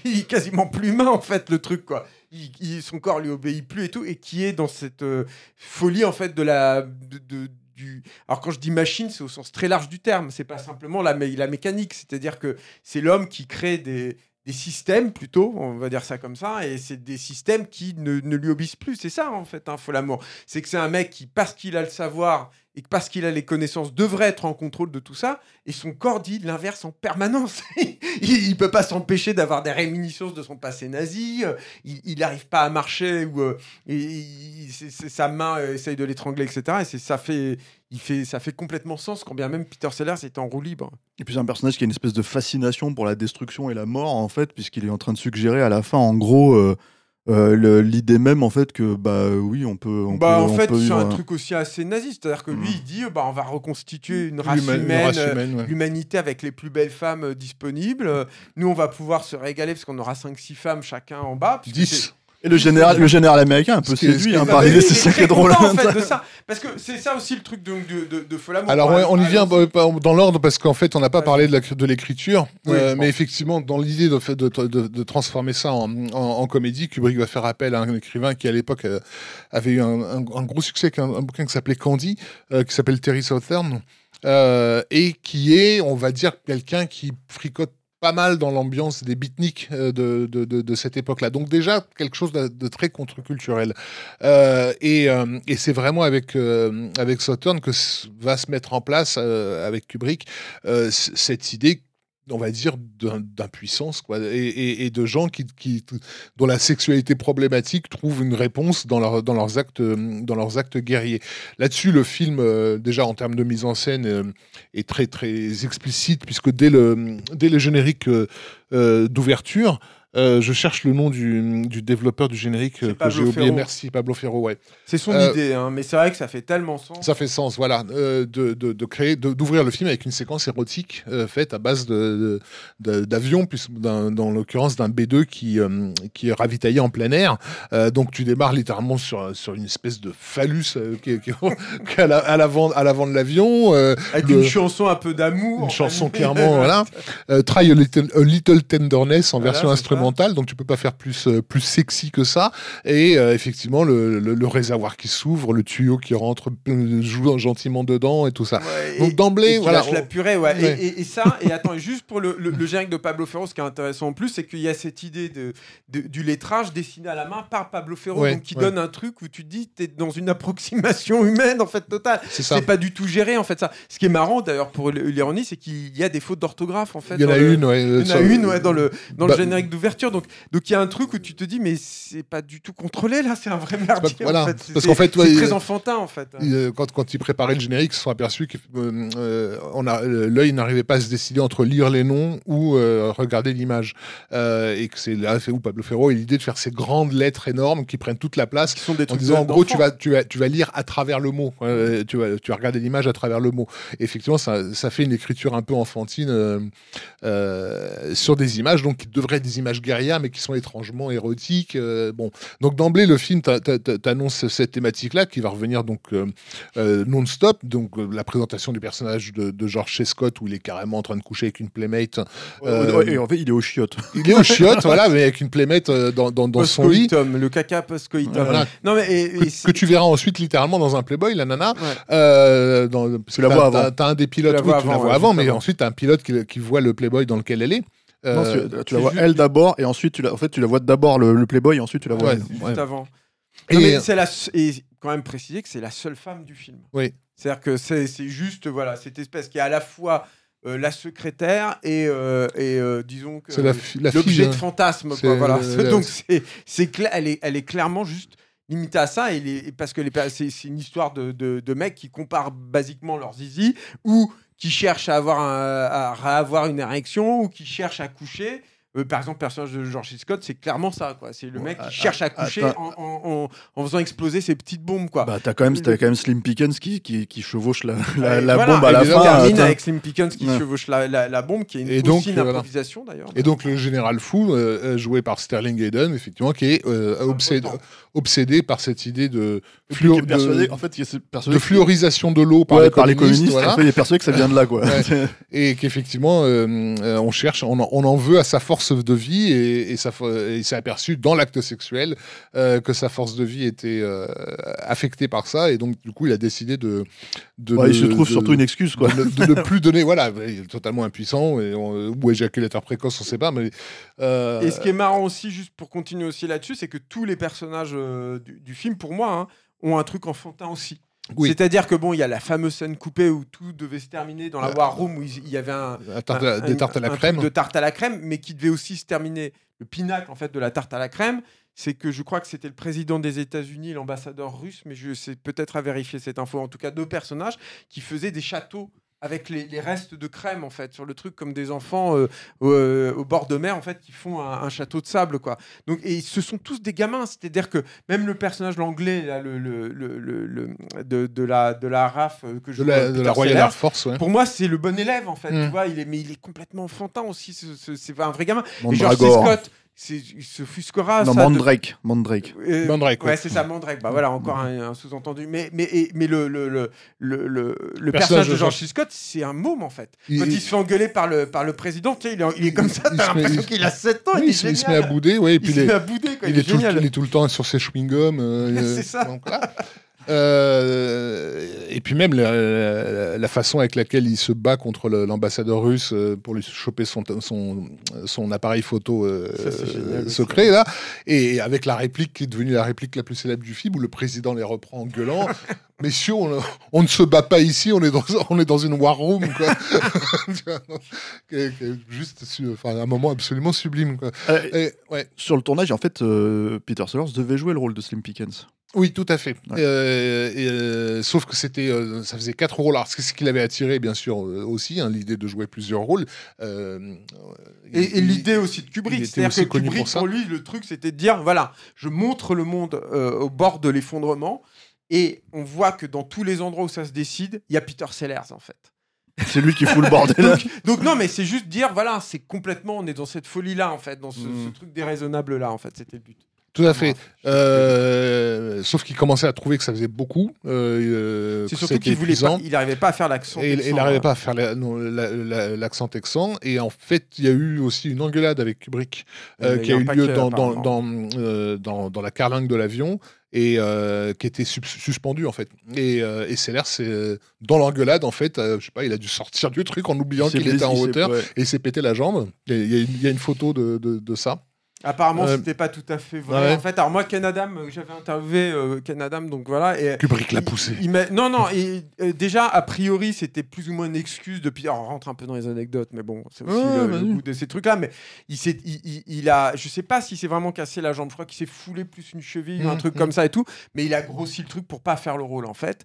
Et, et le, le- le- le truc aussi, c'est que euh, Kubrick était un fan Peter Sellers, mais donc Peter Sellers était aussi un mec compliqué, hein, c'est- notoire, ça, c'est connu. Mais apparemment, ils avaient des engueulades monstrueuses et Ken Adam, justement, qui était aussi une figure euh, proéminente, hein, on va dire, euh, à l'époque, dans, dans, dans les swinging 60s à Londres. hein.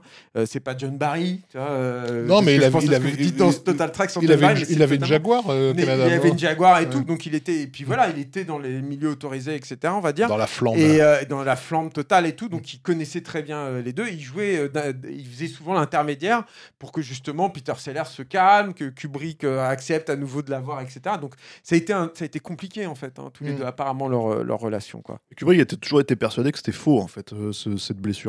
Oui, voilà. C'est-à-dire qu'en gros, euh, en gros euh, il Ah, a fait ça pour pouvoir C'est ce que s'excuser. Ken Adam m'a suggéré aussi. Oui, oui, et, et- et- et l'idée c'était euh, qu'il qu'il n'ait pas à jouer ce rôle-là parce qu'il voulait pas le jouer effectivement avec la problématique de l'accent texan. Et quoi. effectivement, donc bah, du coup, l'idée euh, de, de la, de la- résoudre la problématique de l'accent- texan, c'était de prendre un acteur texan, en l'occurrence euh, Slim Pickens, qui était justement connu pour, euh, pour, pour ça, euh, et qui s'est pointé. euh, en fait, les comédiens, enfin, l'équipe anglaise pensait qu'il était venu déguisé. Mm. Alors, bah, il réalisait pas que le mec était réellement habillé comme ça dans la vie, quoi, parce qu'il s'est pointé en chapeau. euh, de cow-boy. ouais. c'était voilà et, et c'est Santiago. Euh, et et d'ailleurs lui au départ il n'avait pas forcément euh, complètement le, la notion que ça allait être une comédie Euh, Non, parce que son tout. texte en fait il est totalement sérieux. euh, euh, tu vois, il a carrément Ouais, même des scènes Je d'action. pense dans le qu'il a compris quand il a quand il a s'est mis à chevaucher la bombe là. Oui, mais qui a, qui a un truc qui est arrivé très tard et qui, comme je l'ai dit, qui a été plus ou moins une, une improvisation. Ouais. C'est-à-dire que Mm. c'est un truc que Kubrick a décidé très tardivement.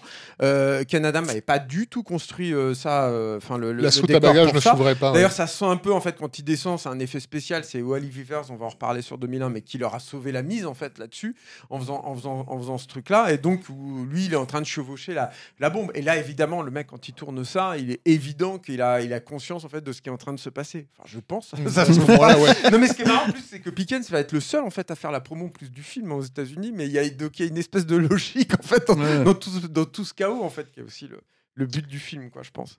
Et, et- et moi, j'ai- j'aimerais y revenir un tout petit peu sur, sur euh, la notion, en fait, de, de ce que je disais, en fait, sur, euh, sur l'idée que peut-être pour moi, euh, Folle à mort, c'est le premier méga film ultra influent, en fait, de, l'histoire, de, chez Kubrick, je veux dire, tu vois, pour les, pour, euh, dans l'histoire du cinéma. Euh, notamment un sur Peter Sellers en fait la notion de jouer plusieurs personnages comme ça qu'un comique en fait se mette à jouer plusieurs personnages Il le faisait déjà. euh, c'est là, c'est- euh, The Fox, c'est avant. euh, oui Paul puis il l'a fait il l'a fait Ouais. dans dans, dans, dans Lolita aussi mais la- Avant Lolita, même, je pense, non? The Fox, ouais. Mais l'idée, ce que je veux dire par là, si tu veux, c'est que l'idée, en fait, qu'il puisse plus. After The Fox, pardon. traiter autant de personnages comme ça, en fait, tu le retrouves ça chez Eddie Murphy, tu retrouves ça chez, euh, tu vois, Mm. et des, des gens qui se sont fait, euh, d'ailleurs, euh, qui se font chier dessus hein, pour, pour, en utilisant les mêmes, plus ou moins les mêmes logiques de, de comment dire, euh, création de personnages, en fait, de se cacher derrière ça, quoi. Alors, avant d'aller sur Influence, Steph, Parce que du coup, ça, f- si Bedor Ouais, ouais, déjà ouais. sur la sortie, moi, je- on peut peut-être un peu parler aussi de la, Oui. du tournage du film et de sa conception. Oui, oui. Parce qu'il y a notamment un truc qui me semble intéressant sur lequel on n'a on pas du tout parlé, c'est le contraste aussi du film. C'est-à-dire que il y a, il y a, c'est aussi un film qui va jouer beaucoup là-dessus, qui va jouer sur un côté quasi documentaire, Clairement. qui est euh, à, à la fois les, les scènes de combat quand ils essayent de Ah, ça, prendre c'est. l'endroit où il est. euh, ouais. Donc ça, c'est intéressant. Full Metal Jacket, euh, 25 ans avant. et quoi. pour cause, c'est-à-dire que ça a été tourné comme un film documentaire. Ils ont Mm. trouvé la pellicule qui servait, euh, noir et blanc, qui servait à, à l'époque. Ils en ont trouvé euh, 20 km, je crois, qui traînaient dans un coin. Donc c'est pas tant que ça, en fait. Et ils l'ont tourné caméra à l'épaule parce qu'une des raisons que je n'ai pas cité tout à l'heure pour Lolita, qui fait que Kubrick part en, en Angleterre, c'est aussi qu'il peut lui-même manipuler la caméra, ce qui lui est interdit avec les, les, Les les syndicats. réglementations, syndicats, euh, américaines. Quoi. Et effectivement, donc, donc- on- dans le film, on a cette séquence où, euh, bah, en gros, l'armée euh, tente d'envahir la base militaire d'où est parti le commandement indu de ce général fou, qui, qui s'attendait à ça de toute façon et qui a ordonné à ses hommes de tirer sur tout ce qui bouge. Et donc, ce qui est intéressant, c'est qu'effectivement, on n'a pas de contre-champ, c'est-à-dire qu'on est toujours dans un camp. Euh, euh, on voit en gros les, les militaires de la base de ce général fou et, et au loin ceux qui arrivent et qui se font tirer comme des pigeons. Euh, Alors, et, ça, si, c'est Parce que tu es auprès quand même des soldats et tout, puisque ça, c'est les scènes que. la première attaque. Ah oui, pas la euh, première, ouais. attaque, tu ne- tu n'es que du, côté des, des, des, des assiégés, on va dire, mm. euh, et, tu, et tu ne vois que des silhouettes au loin, et tu as vraiment là, effectivement l'impression d'être d'être à Omaha, à Omaha Beach avec euh, Robert Capa en train d'essayer de capturer le- le- le- Bah. l'instant. quoi. C'est encore Et- comme eux, c'est-à-dire que tu penses que c'est les. Russes qui sont en train de t'attaquer, et pas, Et- les- pas et ton un- propre camp qui est en train de Voilà. t'entretuer. Et inversement, euh, lorsqu'ils auront réussi à envahir la, la- la base, tu n'auras que leur point de vue euh, d'attaquant.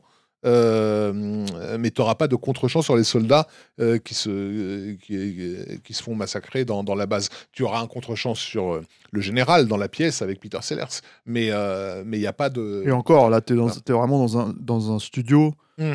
C'est très spécifique. Ouais, Enfin, Il y a ça. une disparité en- dans voilà, la mise en scène. en J'insistais fait, euh. là-dessus sur cette idée justement de, de manque de de contrepoint en fait de contre-champ Mmh. parce que t'as- tu vois toujours le monde sous, le, sous les yeux de, Mais effectivement, enfin, c'était mon Mm. but, c'est-à-dire que t'es- donc d'un côté, tu as ces trucs-là. le- Bon, c'est- c'est c'est très connu, mais l'intérieur des B52, euh, il y, a, y a des mecs des services secrets américains qui ont visité le décor et qui sont devenus blancs comme un linge. hein, euh, quand même, il- était très drôle d'ailleurs quand il racontait ça, et, et ça a fait flipper Kubrick. C'est-à-dire qu'il a, il a, le lendemain, il a écrit une lettre. Un mémo à, à- à- un mémo, euh, mais euh, non, Ah, je crois que c'était une lettre pour c'est qu'il y ait que- le tampon, etc. Après la visite de militaires, j'ai reçu un mémo de Stanley me demandant d'être sûr de pouvoir présenter des références où nous avions récupéré ces informations, sinon on pourrait faire l'objet d'une enquête du FBI. Voilà, donc euh, ouais, ils, ont, ils ont eu ce truc-là. Bon, il a été dans l'aviation euh, Canada, hein, il, a, il a fait partie de la, Canada, ouais. il y a de la, de la RAF et tout, donc ça peut peut-être aussi expliquer qu'il y ait cette, euh, ce, ce réalisme extrême. C'est-à-dire que tu ne questionnes jamais. Et il y a déjà ce truc aussi qu'on verra dans de- 2001 plus tard, où il te montre aussi comment ça fonctionne.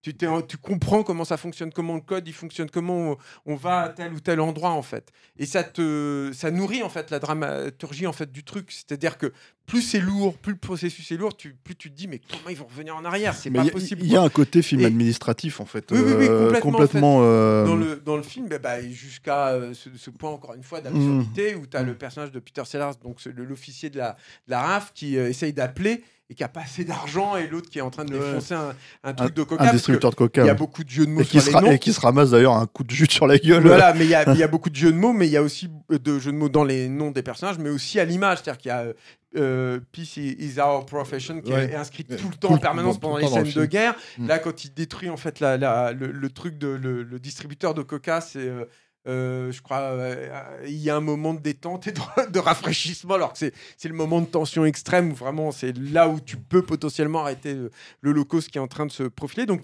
voilà donc tu as tout, tout cet environnement là qui est quand même euh, extrêmement euh, réaliste et d'un autre côté, en contrepoint, tu as un univers qui est complètement factice. Mm. C'est-à-dire que la raison pour laquelle Canada est arrivé sur le film, c'est que Stanley Kubrick aime les James Bond. Et il a repéré en fait son travail sur les James Bond. C'est pour ça qu'il l'a fait venir. Et le, le décor. Alors, que- la- alors que c'était vraiment ça, ça démarrait. Hein, Oui, euh, oui, à alors c'était Il y avait, il y avait que Doctor No à l'époque. Ouais, hein. alors je peux peut-être en profiter juste pour Mm. dire que Canada m'avait euh, confirmé, euh, et Kubrick ne voulait pas que ça se sache de son vivant, mais m'avait confirmé que Kubrick a bien éclairé les grands plateaux euh, de On ne vit que deux fois, je crois, et L'espion qui m'aimait, j'en suis sûr, mais à l'intérieur du, bu- du, du bu- du bunker, attendez, j'ai repris le truc, mais oui, On ne vit que deux fois, et, et L'espion qui m'aimait. En fait, ce qu'il a fait, c'est que le directeur de la photo, c'était tellement énorme, ces décors-là, que le directeur de la photo n'arrivait pas à s'en sortir. Il disait à Canam, c'est trop gros, comment veux-tu que j'écrive, je- je- j'éclaire ça? Et donc Kubrick est venu pour l'aider, Il a dit, notamment. attends, j'appelle un copain. Sur les... Non, il l'a pas dit justement. C'était Ah. en secret, c'était les week-ends. Mais Kubrick se pointait le week-end avec Ken Adam et quelques assistants et il mettait en place ce qu'on appelle les practical lights. Donc, ce sont les lumières intégrées au décor, mais qui permettent de donner la base, souvent en tout cas, la base de l'éclairage d'un décor. Donc, il a, il a, il a bossé sur l'espion qui m'aimait. Je trouve ça très Non, drôle. mais attends, laisse-moi qui m'aimait. Et on ne vit que deux Et fois. on ne vit que deux fois. Il y a quand même 10 ans qu'ils s'est parlé de films. Oui, mais bon, voilà. Ah, c'était- Et euh, enfin, je sais pas, c'est- Bah, il était dans les studios, hein, de toute façon. Il, était habitait pas- à côté. Il, il était pas Euh, très loin. Il quoi. habitait à côté de chez Et personne. encore une fois, c'était, je pense aussi un truc de fan, et puis c'est un truc Ouais, de- parce que j'allais dire, il y a hein, avec un Adam. peut-être- que ça à foutre, non Non, non, vois, mais bon. bah, Ça te sauver bah, la mise à Lewis Gilbert, je sais pas qui cas, et en tout cas, il a jamais voulu que ça se sache de son vivant, donc c'était c'était assez marrant. Mais bon, donc, pour finir ce que je voulais dire, il y a donc ce, ce décor de la, de la War Room qui est presque une abstraction. C'est-à-dire que c'est- c'est presque un truc où tu te dis, mais ça sort d'où en fait ce- Parce que c'est c'est que des formes géométriques Et en- assemblées. encore une fois, mais tellement influent, Mais quoi. c'est Enfin, c'est fou. Mais hein. qui va jusqu'à Mm. où- jusqu'à ce point de détail qui n'en est pas un finalement, où Kubrick avait demandé à, à, à Canadam de faire que le, toute la table euh, sur, autour de laquelle il travaille en fait Soit, soit peinte, peinte en vert. en vert, ouais. Pourquoi? Parce que pour, pour lui, ils sont en train de jouer aux échecs, aux, Au aux poker. échecs, mais au poker en fait. Mm. Donc c'était le vert de, de ces Ce tables. ce que- ce qu'on n'a pas, ce qu'on n'a pas peut-être pas précisé, c'est vrai quand même depuis le début qu'on discute euh, depuis le début de l'émission, hein, Mm. c'est qu'on parle de Lolita, on parle de Docteur Folamour, ce sont des films en En noir, noir et blanc. blanc, ouais. Noir et blanc, Ouais, oui, bien ouais. sûr. ouais, ouais. Tout à fait. C'est un retour au noir et blanc. Mais tu vois, c'est pareil, le, le seul, par exemple, très réfléchissant, la référence de ça, c'était les comédies musicales, en particulier de, de Fred Astaire Ginger Rogers, où il y avait souvent ce sol extrêmement réfléchissant et tout, mais qui est pareil, c'est- c'est- c'est c'est- c'est de la sublimination. Déjà, si tu dois être un tant soit peu logique, tu te dis, mais c'est un sol en béton, pourquoi il est réfléchissant comme ça? C'était une galère d'ailleurs, apparemment, au tournage et tout, mais voilà, ça, ça te rajoute en fait un Parce truc où es complètement, ils sont complètement décalés. C'est les décideurs. C'est- C'est c'est ça, hein, je pense, hein, le- le- le- la lecture qu'on peut faire de ça, c'est ce sont les décideurs, c'est eux qui décident de notre sort, c'est sur eux que repose le sort de l'humanité, et ils sont totalement déconnectés de la réalité, ils sont presque dans une salle de jeu, quoi, tu vois, comme tu le disais tout à l'heure, tu as des buffets gargantuesques, quoi, Non, mais, où t'es en train de te dire, putain, j'ai envie de goûter ça, j'ai envie de goûter ça. T'as cette espèce de grand tableau là qui explique les trucs là, euh, qui, est, qui est super cool, c'est magnifique. Moi j'adore ce décor. Et il fera école aussi hein, pour le coup ce, ce décor de la War Room. Mais mais mais mais tu te dis mais où est la nécessité en fait d'avoir ce, ce- cet écran qui est carrément tout un tout un mur en Tout fait un du- mur. du Bah, truc, ça, c'est le fameux truc que, que le, que le russe euh, peut prendre en photo. Oui, Là, oui, c'est ça, bien hein. sûr évidemment quoi. Qui, qui donne les trajets et les trajectoires des avions et leurs cibles. Et tu as, également euh, euh, cet énorme éclairage au-dessus de la table euh, qui fait comme un, un grand cercle en fait, mais qui est filmé de telle manière avec la- l'angle de caméra que ça, ça fait un ovale euh, euh, et qui renvoie en fait à la forme de l'œil euh, et, et qui fait de cette war room une sorte de cerveau connecté à un œil. J'insiste là-dessus parce qu'on va retrouver cette figure dans, dans- dans le film suivant. Bien sûr. ouais. Euh, euh, et, et effectivement, Pas le très monde, connu. voilà, le, le- le monde est, euh, Ouais. comme le dit Julien, euh, dépend entièrement de ce mécanisme-là, en fait, de ce cerveau et de cet œil-là, et, et, et- et de, leur, de leur impossibilité, enfin, de leur difficulté à, Et, communiquer. et- ce truc sur les James Bond et tout, aller encore plus loin. C'est-à-dire qu'il y a une scène coupée. Je regrette de ne pas la voir. J'aimerais la voir où le personnage joué par, le, par Peter Sellers, toujours, mais le président des États-Unis, arrivait d'une trappe par le sol. Comme ça, apparemment, très doucement, en fait, il montait en fait, sur le truc. J'aurais aimé voir ça avec Sellers qui regardait ou qui bougeait pas, quoi, tu vois. Mais c'est en fait, il y a déjà le truc, c'est que moi, je pense pour revenir juste sur l'idée de la war room, euh, moi, moi, je pense qu'il y a un- tout, bêtement aussi un truc de gigantisme. C'est à partir du moment où le film se passe, euh, à, on va dire, allez, je sais pas, euh, 50% dans cette, dans cette, dans cette pièce. Hein, euh, je veux dire, t'es obligé d'avoir un décor qui est hyper intéressant et hyper euh, grand en fait, si tu veux, pour qu'on voyait, je pense oui, aussi, oui, puis pour qu'on voyait en fait un peu le, le- comment dire euh, l'aspect euh, presque quasi épique du film en fait, parce que c'est Mm. quand même un film. Je veux dire, t'as combien de films qui se terminaient On spoil hein sur, sur la fin du monde quoi, tu vois, enfin littéralement. Donc en fait, en gros, autant y aller avec, tu Mais- vois, avec un espèce de, tu vois, de, parce que c'est, c'est tout le monde. En fait, il y avait cette, cette notion que Kubrick racontait que, que la problématique en fait de, de, de la bombe, ce qui le fascinait à ce point-là là-dedans, c'est l'idée qu'on on ne peut pas en faire l'expérience. Si on en fait l'expérience, c'est terminé en fait. Mm. C'est la fin du monde, c'est terminé. Et donc du coup, c'est bien le seul truc que l'humain ne peut pas apprendre euh, à travers justement le- le- le- l'échec. Mm. Et en gros, euh, je pense que dans cette logique-là, euh, ce qui est hyper intéressant, c'est justement en fait de, de dire ok, là c'est le stade terminal. C'est en fait je fais ce film, qu'est-ce que je raconte derrière quelque part, tu vois En fait, tu vois ce que je veux dire. Et, et, et, je pense à l'époque ça n'existait pas en fait, tout simplement des films qui se terminaient sur ces genres de logique là, en fait, en tout cas qui étaient des films réaliste et qui partait en fait d'une Oui, base réaliste. Parce que je pense que dans la quatrième dimension, et même dans Évidemment, évidemment, mais c'était- déjà cette notion bien de, sûr, de- de- l'apocalypse potentiel. Tout à euh, fait, mais là, là on parle d'apocalypse en fait créé littéralement par l'humain, pas par un par un tierce, tu vois, fantastique ou je sais pas quoi. Ouais. Et, et le truc en tout cas, c'est que ce que je pense là-dedans, c'est que du coup en fait l'idée de rendre un truc épique alors qu'on est littéralement coincé dans des pièces, en fait, pour la plupart que Mm. ce soit euh, l'intérieur des avions, des carlingues, que ce soit en fait euh, le bureau de, de- du général, que ce soit la war room, c'est en fait de leur donner un espèce de cadre. Tu vois, énorme comme ça pour, euh, pour euh, convoyer ça et quoi. qui grossit au fur et à mesure que le film avance. Mm. C'est-à-dire qu'un des trucs, un, un des points de dis- discordance a priori entre Canadam et Stanley Kubrick, c'est que Kubrick n'avait pas, n'introduisait pas le spectateur à- euh, au décor de la room par un plan d'ensemble en fait. C'est des plans, tu la comprends, c'est d'abord c'est très morcelé en fait. Et le plan d'ensemble, il arrive relativement tardivement en fait dans le film beaucoup plus tard. Bah, Là, mais pour le le plan d'ensemble, c'est même James vraiment quoi. les trucs euh, dont parle Rafik. hein, c'est les plans avec le, le halo Ah, euh, lumineux, ouais. hein. Mais il y a aussi cet autre truc. Alors moi, c'est- un truc Et- qui m'a surpris en me, re- en me renseignant un peu Et sur le film. utilisation aussi euh, assez inattendue, vu l'époque, euh, de la longue focale dans les, dans les champs contre champs, euh, de, de variation en entre des longues focales et des très courtes focales. Euh, bon, évidemment, c'est. euh, c'est Kubrick, hein, donc il ce qu'il fait, mais il faut quand même aussi rappeler à quel point c'est compliqué de filmer des scènes de dialogue autour d'une table, euh, parce que tu dois faire des champs contre champs avec tous les personnages dynamiques, euh, etc. Même si là, essentiel, c'est essentiellement entre George C. Scott et Peter Sellers que, ça se passe. Euh, en, en attendant, tu as des valeurs de plan qui sont différentes d'un- champ à l'autre, quoi. Et, moi, je sais que j'étais surpris en, voyant le film de, de l'utilisation des longues focales qui n'étaient pas du tout communes euh, dans, dans le cinéma de, Ah, y a pas que ça, hein. de l'époque. Non, il n'y a pas que ça. Ouais, Mais, parce euh, qu'il y a quand même des, des, des, des, contre-plongées. de jungle euh, bien ah ouais. important et tout ça, Et- dont, dont un qui est euh, saisissant sur euh, Sterling Hayden, Mm. justement lorsqu'il fait son fameux discours euh, euh, sur les fluides corporels. Euh, voilà, c'est effectivement un plan, un plan en contre-plongée. euh, euh, alors, je ne saurais pas quel focal il a utilisé pour le, pour le faire, mais dans lequel il a, il a une. L'allure d'un quasiment d'un monstre en fait hein. Euh, Il est génial, lui, et, qui est et qui est une, une figure qu'on va retrouver dans, dans le cinéma de Kubrick euh, non moins calculable de fois euh, que ce soit le l'écrivain de Orange Mécanique ou euh, ou Jack Nicholson dans dans, dans, dans- dans Shining. Shining, Mm. quoi. vraiment c'est la comment filmer la folie quoi. Enfin, Mais mais il y a ça et il y a, et il y, a, et il y a ce truc en fait que moi m'a surpris en, en me renseignant un peu sur le film là, pendant, pour- pour préparer le podcast en fait c'est l'idée que en fait la mise en scène était improvisée. C'est-à-dire ça c'est un truc qui m'a paru complètement fou. Kubrick le dit lui-même, c'est-à-dire Ouais. qu'en fait en gros son, son, euh, son, son, son idée sur euh, Fol Amour c'était de toute façon de créer en gros euh, le, le, le, le- le fonctionnement en fait entre les personnages et ensuite de décider Alors, Ouais, à mon avis, quand Kubrick dit qu'il a improvisé, ça veut dire qu'il a, il, a- il a mesuré au centimètre près absolument tous les recoins du décor. Ouais, mais en fait- en fait lui-même c'est un truc qu'on va retrouver derrière. 2001, c'est improvisé, on va en parler tout à l'heure. Mais 2001, il y a plein de trucs improvisés en fait. Ouais. C'est pour ça aussi qu'il demandait autant de temps. C'est une que préparation de malade. Voilà, euh, c'est ça. C'est-à-dire que lui il se donne un cadre. C'est-à-dire que, par exemple, tu vois, on parle du, du décor de, du, du décor de la War Room. Le décor de la War Room, initialement, Canada mettait vert parce qu'il lui a dessiné un croquis sur un, morceau de serviette en papier, tu vois. Et, euh, et, euh, et Kubrick a dit OK, c'est ce que je veux. Donc euh, Canada, mais, tout le monde dit qu'il est hyper dur parce qu'il avait déjà cette réputation-là hein, à l'époque. hein.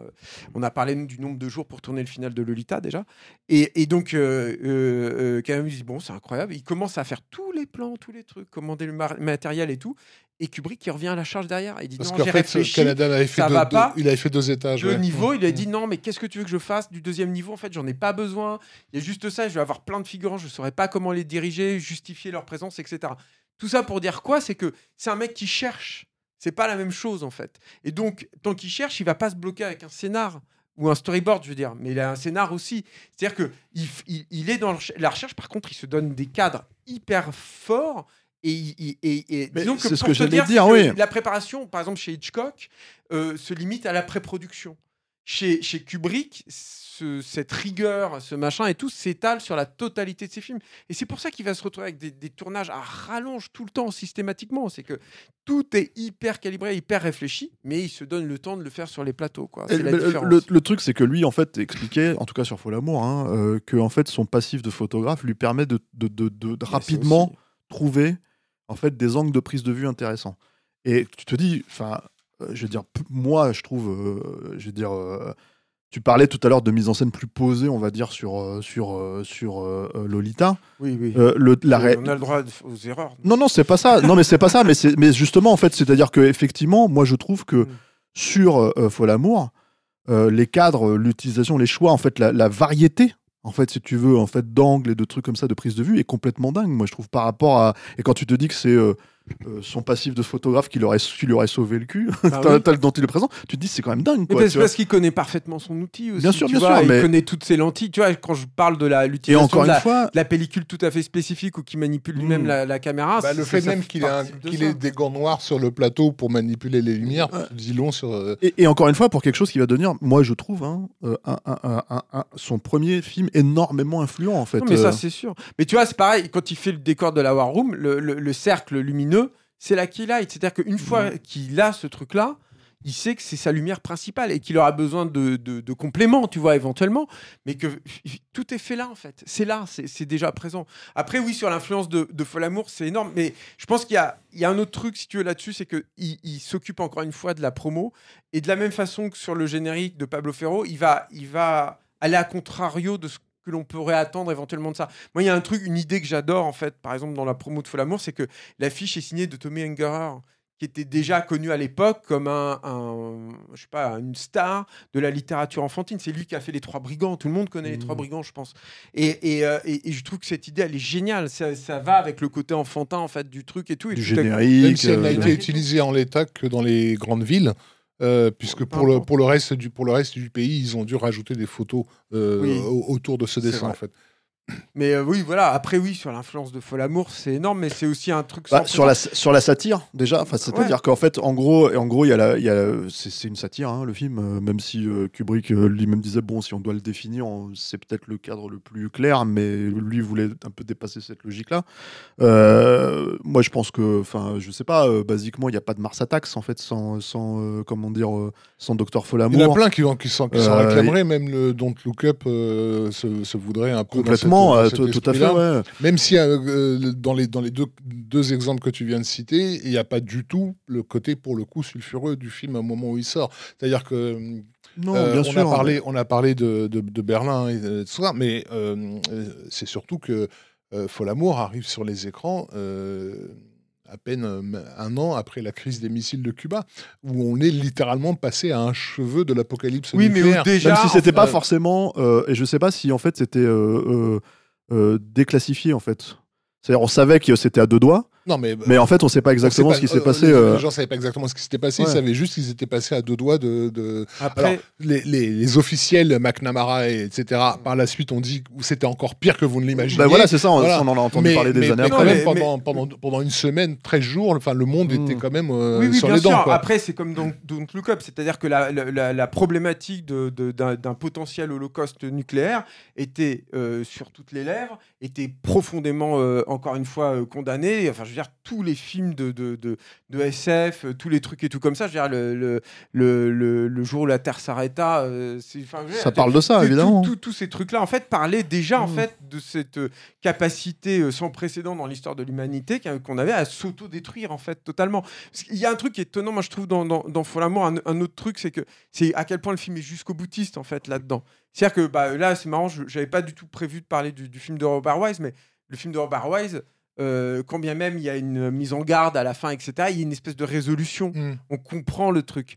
Chez Kubrick, il n'y a pas d'espoir. C'est-à-dire que le, C'est même un des trucs Le, que- le personnage qui déclenche tout ça, il se suicide. Moi, cette scène, c'est- glaçant, en fait, le truc où il s'isole dans, les, dans la, la salle de bain pour se tirer une balle et tout. Et puis, tu as cette fin, quoi. Enfin, tu- on te laisse quand même sur la- l'humanité qui est finie. Moi, je pense même que le film commence là-dessus. C'est-à-dire que tu as quand même ce premier plan qui est au-dessus de- de- d'une d'une mer de nuages comme ça, avec la, euh, qui, qui t'introduit en fait dans le, dans le film, moi je me dis c'est déjà mort en fait. C'est déjà une façon pour Kubrick de te dire mais c'est foutu en fait, c'est mort. Et donc ça, c'est ouais, vraiment, c'est euh, c'est tu vois dans Mars Attacks, tu, tu parlais de Mars. Alors dans le cas pour le coup, il va jusqu'au bout, mais dans Mars Attacks, il va pas du tout jusqu'au bout. Non, mais. Mars Attacks, t'as le, le perso- côté- t'as le personnage de comment il s'appelle Oui, euh, oui, qui merde. fait, parler- qui fait partie de. Tu, tu penses à George C. Scott. euh, Ouais, voilà, c'est ça. Merde, j'ai- plus le nom de l'acteur euh, qui joue le général euh, Oui, dans, dans Mars Attacks. Bref, mais euh, mais euh, et, euh, Et c'est un film, si tu veux, je pense aussi. mais aussi en fait dans le dans la, la façon dont enfin c'est pas une war room euh, dans dans enfin si c'est une war room dans war room dans, voilà c'est clairement euh, Mais, influence. mais le, mais le truc, c'est que, euh, encore une fois, je pense que c'est d'un point de vue social, en fait, qu'il faut mesurer l'impact d'un film comme Docteur Folamour. Mmh. C'est-à-dire que je pense que euh, Kubrick, à ce moment-là, et je pense que c'est une des raisons aussi qui va expliquer le financement atypique de, de, de 2001, c'est que, comme Lolita, il arrive au bon moment, il fait le bon film. Et il fait le film qui est quelque part dans le vent. C'est- C'est-à-dire que dans le vent, c'est pas un film à la mode. C'est pas ce que je veux dire.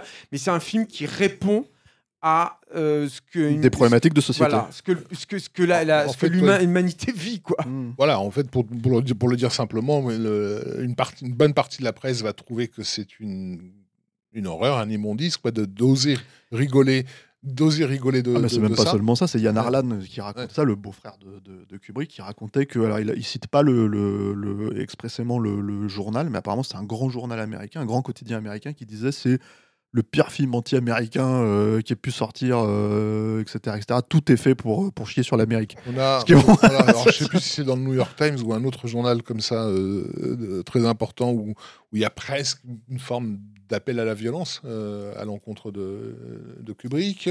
D'autres qui disent que ça va, entacher les relations diplomatiques avec, euh, les Russes et c'est un, c'est un film qui nous rapproche de la guerre. Enfin, donc ça va très loin. Mais effectivement, au niveau de la jeunesse, euh, et ça peut paraître bizarre aujourd'hui vu que le film pour nous est un vieux classique, quoi. Mais oui, bah, les, voilà, c'est un film de son époque. 1964, c'est-à-dire les Beatles, Ouais. ils sont en train d'exploser les frontières dans tous les sens.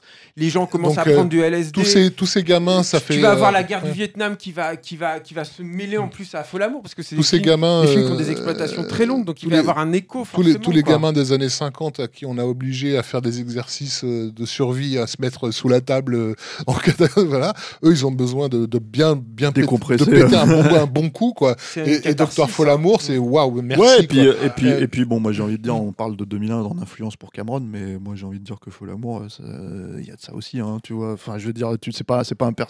Il a été clairement, comment dire, euh, euh, euh, élevé dans cette, dans cette, euh, dans la même trouille en fait.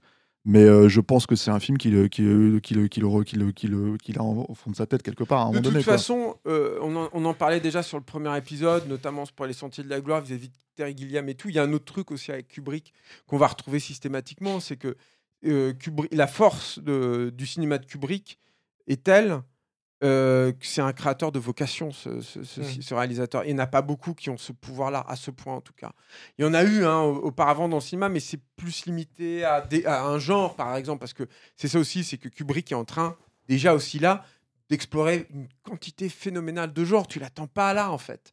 Tu t'attends pas forcément, quand bien même il y a un côté ironique, comique dans, dans Lolita, tu, tu l'attends pas à un truc qui est presque déjà de l'ordre de la SF, ou en tout cas de la prospection. C'est ça aussi, hein, euh, Feu l'amour. C'est-à-dire que, comme le dit Raph, c'est un film qui, qui date de, qui, date de 64, c'est ça? Ouais. Donc, donc c'est vrai que peut-être que le- les mécanismes à l'intérieur du B52, que la War Room et tout, fait euh, Enfin, nous, on n'a on n'a pas forcément, en tout cas, ce goût pour ça.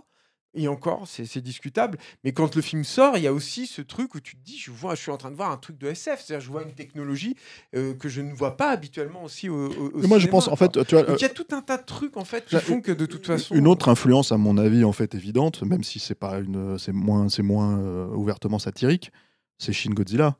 Tu vois, euh, je veux dire, euh, franchement, tu regardes Shin Godzilla, tu te dis, ok, en, euh, en gros, si tu veux, c'est tu arraches les pages de Faux l'amour, tu les mets dans, dans, dans le film, quoi. évident. c'est Et, euh, évident. et, et du coup, en fait, ce que je veux dire, c'est que t'as, en fait, t'as quand même, c'est la démonstration que tu peux faire un film qui est extraordinairement administratif sans faire chier le monde, Oui. tout en étant, en fait, en partant dans une espèce de, de truc où on peut dramatiser ça, en fait. C'est cette faculté qu'il a, encore une fois, à désosser des systèmes. quoi. C'est le truc qui est incroyable, en fait, aussi chez, chez Kubrick, c'est qu'il te, il est très viscéral en fait finalement là-dedans. Il y a un truc en fait où tu, tu- je sais pas, c'est je c'est pense, euh, palpitant. Moi, je trouve quand ils sont en train de faire les codes et tout.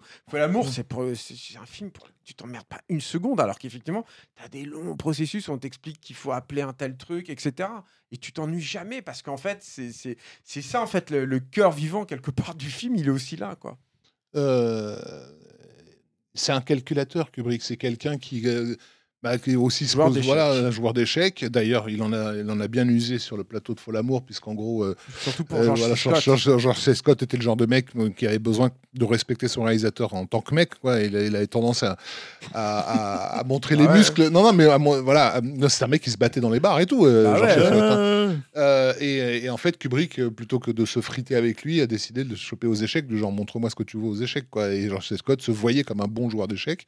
Euh, et, et Kubrick l'a juste. euh, Ah, il l'a ouais. voilà, Ouais. non-stop. Et c'est ce qui a fait que ce que c'est Scott a fait OK. Donc il en a une clairement plus grosse que moi, je le respecte. euh, voilà, ça l'a un petit peu, un petit peu calmé. Mais voilà, un plus le gros, truc, c'est que- gros cerveau, je pense. on, par- on parlait de la War Room et de sa- cette constitution justement du cerveau en rapport avec l'œil et tout.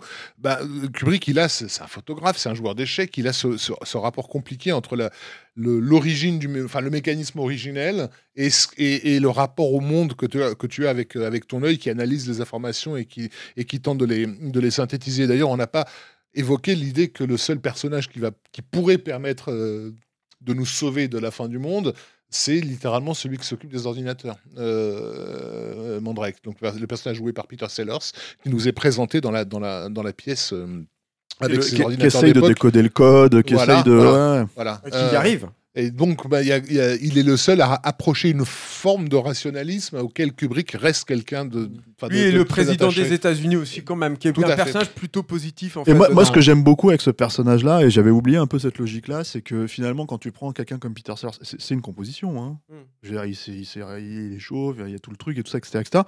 Mais en fait, il le joue avec une espèce de, de naturalisme, en fait, de, de, de, de posé, Ah bah, qui fait qu'en fait, tu peux croire à ce personnage, en fait, sans. euh, C'est le sans, euh, prof, je trouve. Moi, il a un côté Mm. prof d'école. Mais moi, j'ai- a- a- après, moi, je trouve qu'il a la scène. Parce que moi, ouais, il a j'ai- deux, trois scènes marrantes. hein. c'est- quand il passe un coup de fil à- Voilà, voilà, alors au ça, russe. ils ont pris, ils ont ils le ont russe, voilà, ça c'est génial. Quand il. Ils ont pris modèle sur un politicien qui, euh, Attends, je l'ai qui noté. avait été mm, malchanceux aux élections euh, et qui effectivement était un mec euh, vu comme quelqu'un d'assez posé en fait, à pas, à pas, à pas déconner quoi, à pas sortir de, des gonds. Euh, mais mais mais il te vend il te vend ce personnage en fait dans la dans sa première apparition parce que sa première apparition c'est lorsque George. Scott tente d'expliquer ce qui s'est passé en, euh, avec des euphémismes dans tous les coins. T'as le mec, en gros, c'est la catastrophe absolue. L'autre, il dit alors, il est possible que dans une base, euh, il est vaguement, vaguement envoyé deux, trois avions au-dessus de l'Union Moi, c'est le soviétique. con voilà. total, lui. Hein, vraiment, Et, il est idiot, et- et dans chacun de ces avions, il y a des bombes ça- thermonucléaires ça- de, ça- de 50 mégatonnes. Et, et là, tu as le contre-champ sur Sellers qui a- avec le mec qui se contrôle en fait dans mode What the fuck, mais ça, c'est- ça se lit dans Genre, yeux. je quoi. pensais que j'étais le seul à avoir les. Et après, les- les- effectivement, il euh, lui demande voilà. Adial Stevenson, c'est Ouais, ça le nom je du, crois que c'est du ça, politique. ouais. Euh, donc, donc voilà, mais ce, ce, ce- ce rapport justement euh, compliqué au, ra- au rationalisme, je- moi je, je, touche- je trouve intéressant que, que Kubrick ait- lui donné une forme visuelle dans, dans cette War Room et que et on va la retrouver dans, dans pas mal d'autres de ses films. Il y a un, un élément sur lequel on n'a pas parlé et qui me semble aussi très moderne euh, à l'époque où le film sort. Mais c'est très la- vite, Rafik. C'est la musique.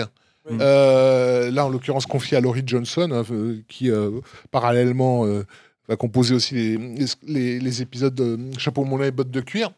Euh, et, et cette idée, en fait, entre guillemets, un peu postmoderne déjà, euh, d'utiliser une marche euh, militaire euh, connue et bien identifiée du public pour en faire un score, en fait. Euh, parce que le, vrai point central, ce qui permet à l'intrigue de progresser, basiquement, c'est quand même cet avion qui s'approche de sa cible inexorablement. Et donc, il y a l'idée d'utiliser le morceau Johnny Comes Marching Home, donc qui est une sorte de fanfare de la guerre de sécession, je crois, et, de l'accélérer plus ou moins, enfin de l'amplifier au fur et à mesure qu'on se rapproche. Euh, de, de, de, ce, final. Et c'est un boulot d'orchestration qui est super compliqué parce que c'est vraiment des, des petites touches qui viennent s'installer euh, les unes après les autres. Mais aussi, c'est ce qui donne l'aspect comique au film parce que à chaque fois que tu, que tu penses qu'ils vont résoudre euh, la problématique. politique internationale et tout. Tu reviens sur l'avion, tu réentends la musique, tu dis non, mais en fait, c'est foutu depuis le début. Quoi. Ce truc va jamais s'arrêter, ça va aller. voilà. Et ça, c'est une utilisation. Pour le coup, assez nouvelle de. de C'est quand même dommage qu'il soit fait d'anner euh, le ce morceau par euh, Hard 3 quoi. N'est-ce pas. Mais qui. C'est quand même un plus grand film. Mais, le, mais le- le choix de, de- de Johnny Conservation dans Hard 3, pour moi, c'était euh, euh, clairement euh, sous Ah, l'influence de Folamour. Ah mais et, dé- Ouais. et déjà et puis en plus le truc c'est que même en fait moi je en revoyant tous les Kubrick comme ça etc etc que des fois tu redécouvres des trucs qui sont une évidence et qu'en fait Mm. tu tu vois dans ta tête ça Mm. t'avais pas fait la connexion c'est à quel point en fait le travail de Kubrick est influent pour McTiernan aussi quoi Mm. C'est dans l'utilisation de la musique classique dans Die Hard et ce genre de choses quoi.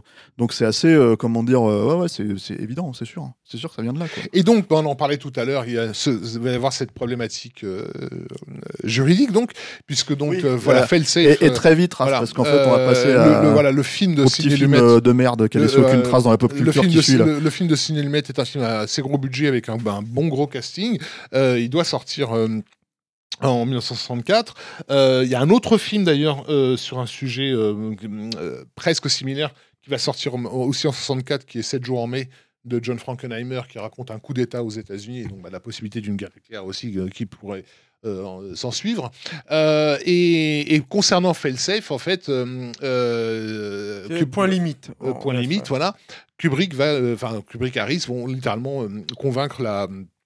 C'est Kubrick tout seul, mais c'est un vieux conflit avec, euh, avec Max euh, euh, Jungstein de, de United Artists, dont Voilà. on a déjà parlé. Ça, ça date de l'ultime Razia, en fait. Cette vieille- Cette vieille... apparemment lui lui n'aimait pas du tout l'Ultime Razia déjà Oui, oui, c'est lui, en fait. mais- Et donc, faire, faire- en gros, faire un procès, euh, tent- tentant de prouver que le roman de- sur lequel se base le film de Sidney Lumet est un plagiat du roman que eux sont en train d'adapter. Euh, ce qui est pas tout à fait vrai, on va dire, mais. Non, mais ça montre voilà. le, côté, le côté rotor et euh, là aussi où Kubrick est finalement aussi un cinéaste total, c'est que, euh, bon, on l'a déjà beaucoup dit, mais le fait qu'il s'occupe de la, de, la, de la prod, en fait, de plus en plus de ses films, le fait qu'il s'occupe de la promo de ses films, le fait qu'il ait conscience, en fait, de sa place à l'intérieur de l'industrie, qu'il essaye lui-même de négocier pour justement désinguer une concurrence potentielle pour pouvoir laisser la place à son film de- de- d'exister et d'être exploité correctement, ça fait partie du côté cinéaste total, à mon sens, hein, de Stanley Kubrick. hein. Et, et la problématique est solutionnée, je crois, parce que Columbia finalement achète les deux, distribue Oui, les deux ça. films, et, en fait d'abord donne, la place à et- Fol et- et Amour. sépare, euh, voilà. Et Voilà, Fol Amour et- sort en début 64 et Failsafe en fin 64. Voilà, c'est ça. Donc il lui laisse quand même le temps de l'exploiter. le Fol film, Amour quoi. devait sortir en novembre 63, euh, originellement. avec une, avant avec une Voilà, euh, le le, 22 fameux novembre. 22 novembre. Et euh, voilà. n'a pas eu lieu, donc, quoi. bah, en gros, Mm. il se passe ce qui se passe. Le, président des États-Unis se fait abattre euh, à Dallas. Ce qui va d'ailleurs bon, entraîner évidemment le report de la sortie du film, ça, ça, ça- ça va de soi. Tu tu sors pas une comédie où le président des États-Unis se prend, on va dire, des vannes Et dans la gueule. Le film, euh, Voilà. il s'auto-censure d'ailleurs. hein, Il y a ce truc. euh, Et quand effectivement, euh, Pickens, il regarde quand tous les, Steve tous les Pickens, trucs, voilà, hein. euh, voilà, il y avait une réplique de l'ai- Pickens où quand, voilà, quand il sort les barésies euh, de la boîte et tout ça, il dit euh, euh, ça, ça nous ferait une bonne soirée à Dallas. Et effectivement, ça, il a, il a, il a redoublé ses, ses dialogues pour dire Vegas euh, à la Mhm. place, mais on voit sur ses lèvres euh, qu'il prononce le mot Dallas. Ouais. Euh, néanmoins, il sort quand même à, à- à deux mois de la, de la mort de Kennedy. C'est pas rien non plus. Oui, mais hein. ce qui, je pense, euh, nourrit aussi le film. Mm. C'est-à-dire que c'est, on est encore sur un truc de défiance vis-à-vis de ce qui se passe au gouvernement, des différentes euh, puissances en, en place, etc. Et je pense, à mon sens, hein, que c'est un film qui sort exactement, Exactement au bon moment, qui est ouais. comme ça va être le cas de 2001. On passe à 2001. Oui, Non mais bravo, magnifique. En fait, moi, en attendant, j'ai retrouvé le nom de l'acteur de, dans Mars Attack, c'est Ross Tiger. Ah oui, bien sûr. Voilà.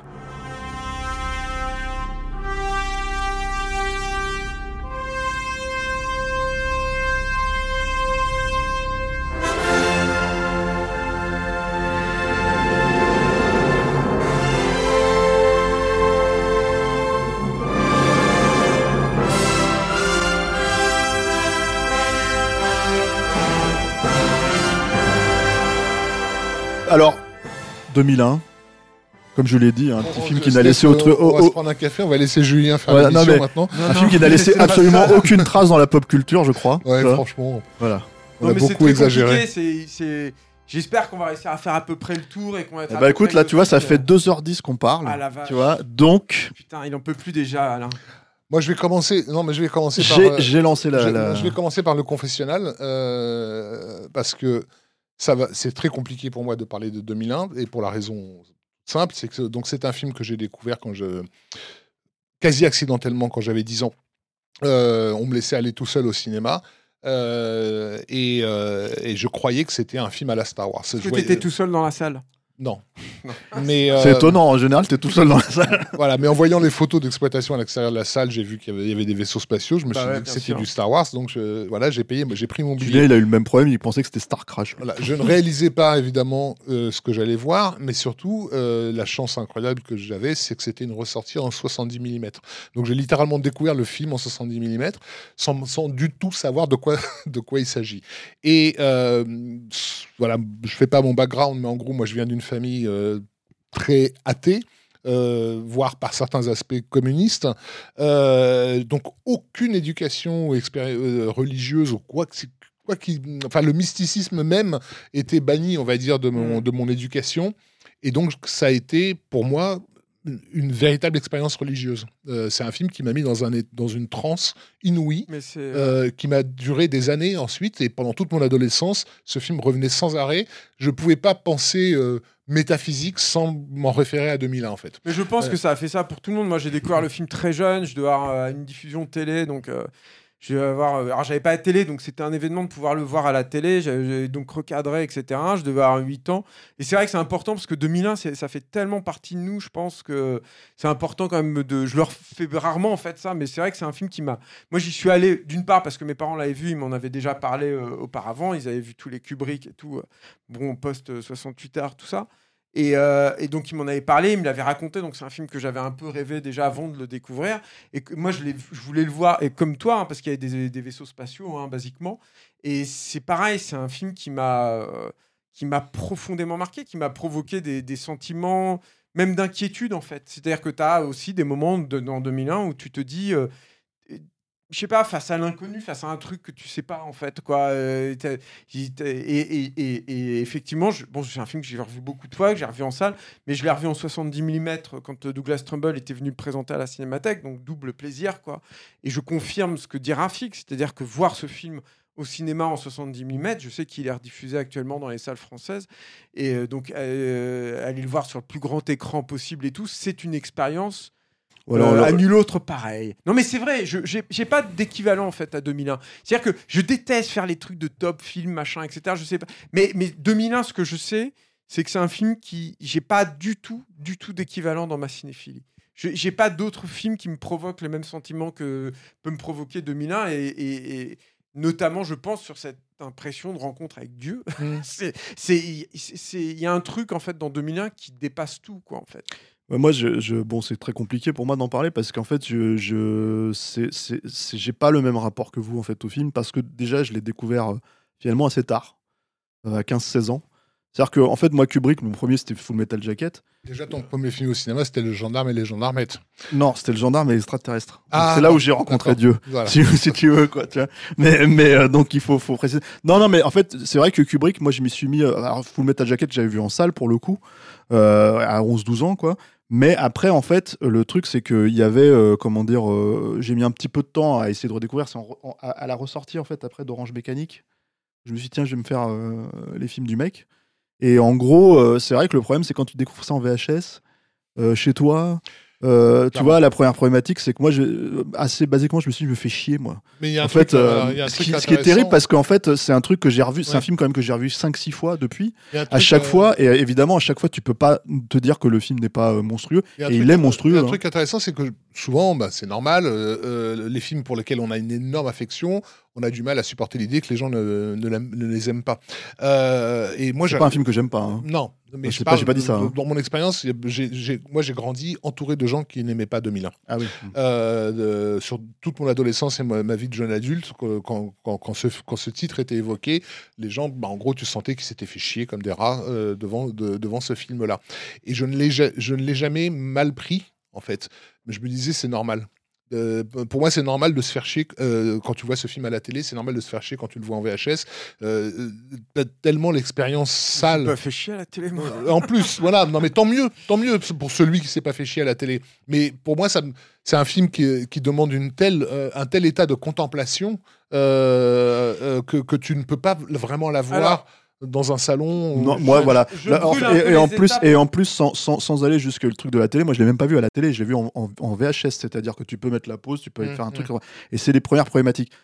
Toujours est-il que, en fait, euh, c'est un film auquel, sur lequel je reviens régulièrement. À chaque fois qu'il y a un, for- un nouveau format, je le rachète, etc. etc. Et je l'ai revu pas plus tard qu'hier soir, en fait, justement, pour le podcast et tout, quoi. Et euh, moi, je pense que la chose qui va euh, solidifier, on va dire, mon appréciation du film, c'est de le voir en salle. J'ai jamais vu en salle. Et effectivement, là, il ressort.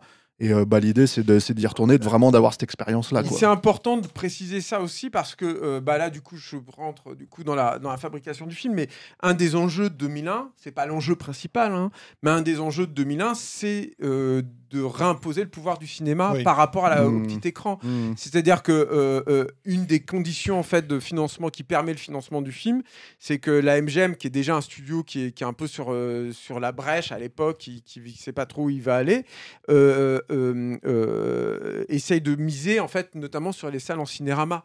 Et, euh, et, et le, et, euh, et- et Kubrick On, a- tout à fait. on rappelle un peu parce que Ouais, euh, il y a beaucoup, hélas, c'était- beaucoup de gens qui ont oublié Bah, ce que oui, bien sûr, mais enfin bon, c'est pas très important. Mais le cinéma, c'était trois caméras en fait qui filmaient, qui entouraient du coup plus le spectateur, qui l'immergeaient plus dans l'image. De toute façon, le cinéma, a, quand, dès que la télé est arrivée, a tenté de faire vivre au spectateur une, une, expa- une- une expérience où tu es immergé dans le truc. C'est la même problématique que Cameron quand il fait la- le Quand relief. fait- voilà. Et quand il- c'est la même problématique que l'IMAX, etc.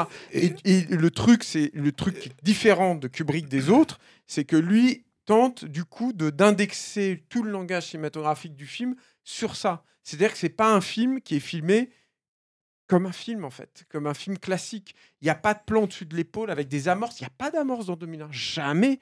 Jamais d'amorce. Il n'y a pas de contre-champ de, de base en fait dans 2001. Ça n'existe pas. C'est, t'es dans une expérience, disons, plus frontale avec ce qui est en train de se passer devant te- ton, ton regard. Et il proposait du coup, euh, par ce biais-là, une autre approche de l'expérience cinématographique. Et, et Trumbull, euh, c'était son gros truc en fait quand il, à la fin de sa vie, en fait, quand il était venu en France et tout, euh, disait euh, le cinéma n'a pas réussi à, à prendre la suite en fait réellement de ce qu'est 2001 personne n'a- essayé de travailler réellement sur ce que Kubrick a planté à ce moment-là. Je pense que ça a contribué aussi au statut totalement unique en fait de ce film aujourd'hui. Parce que ce pouvoir hypnotique, on va dire, que le film peut avoir quand il est vu en 70 mm, il est aussi dû au fait que l'incroyable texture de l'image, euh, sa précision, fait que ton regard prend le temps. Euh, en fait, y a, le film, les plans ne sont pas longs quand tu les vois euh, dans les bonnes conditions. Non, Parce vrai. que tu as à peine le temps de, euh, de détailler tous les détails que tu veux voir à l'image. Fait. euh, que, que du coup ça cut tranquillement et tu passes au plan suivant. Évidemment, à la télé,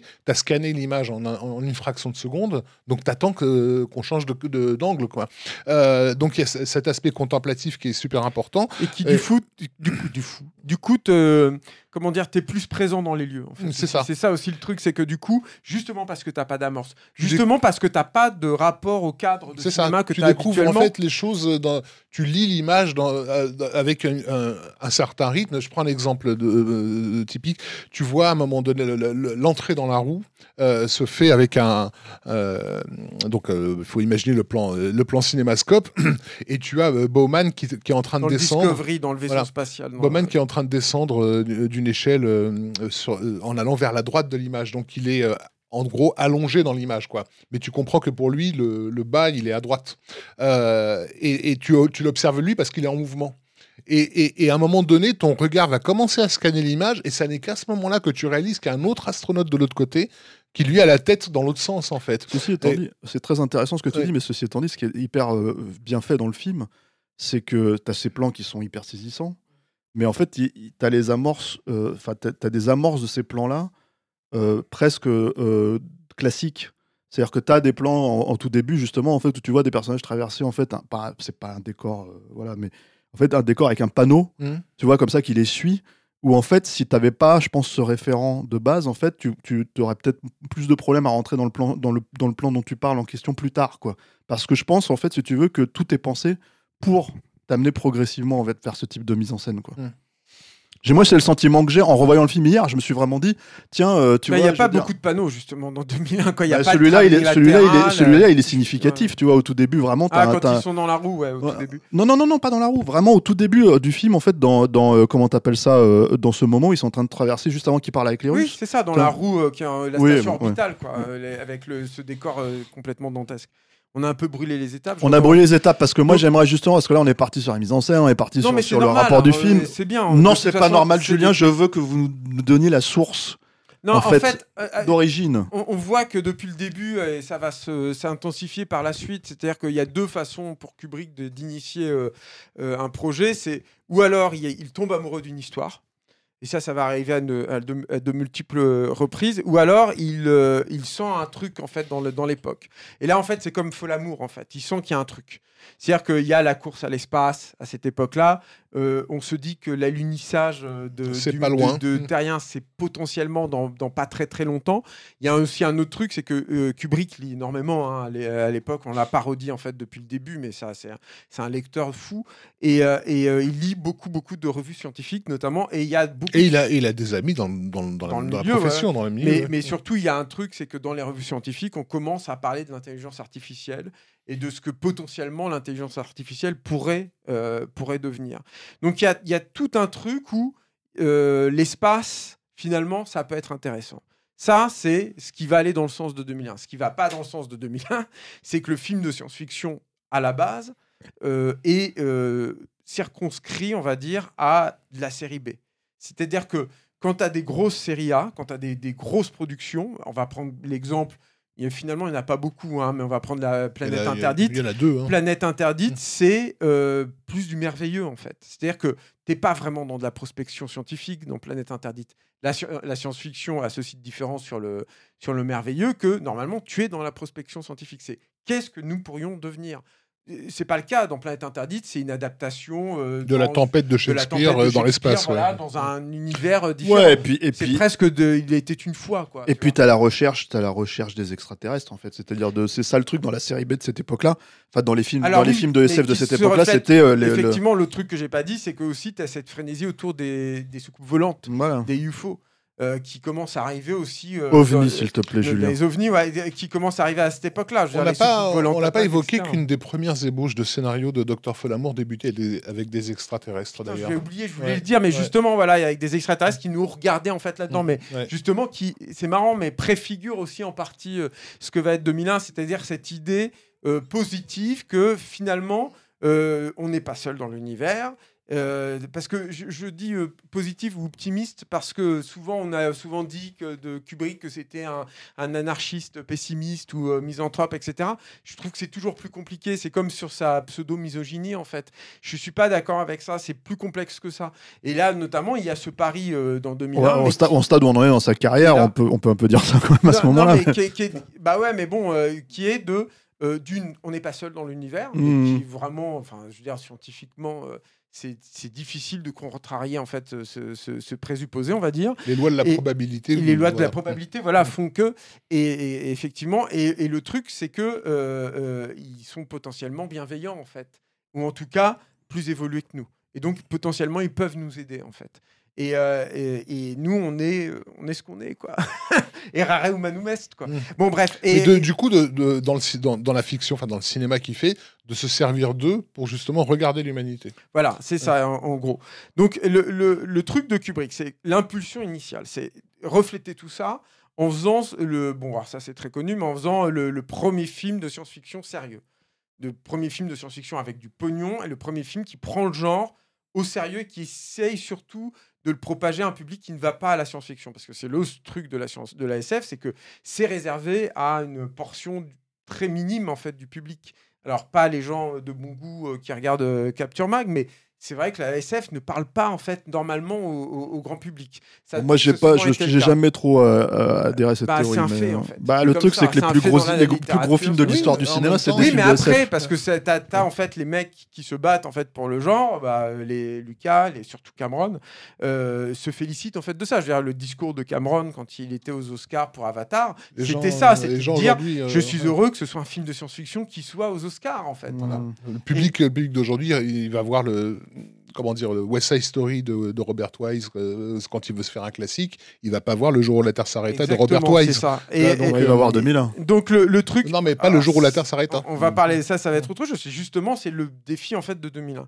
Euh, le truc de, de, de Kubrick, c'est qu'il veut aussi créer un mythe. C'est-à-dire que c'est très clairement défini depuis le début.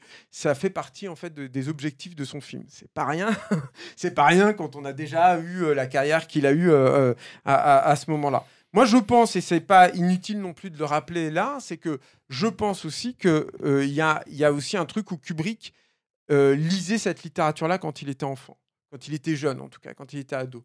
C'est-à-dire que c'était le moment où tu avais les, les pulps ou les, les- des, petits, euh, des, des petits magazines comme euh, euh, Il a forcément Euh, lu Asimov. euh, Astounding Stories ouais. ou ce genre de trucs.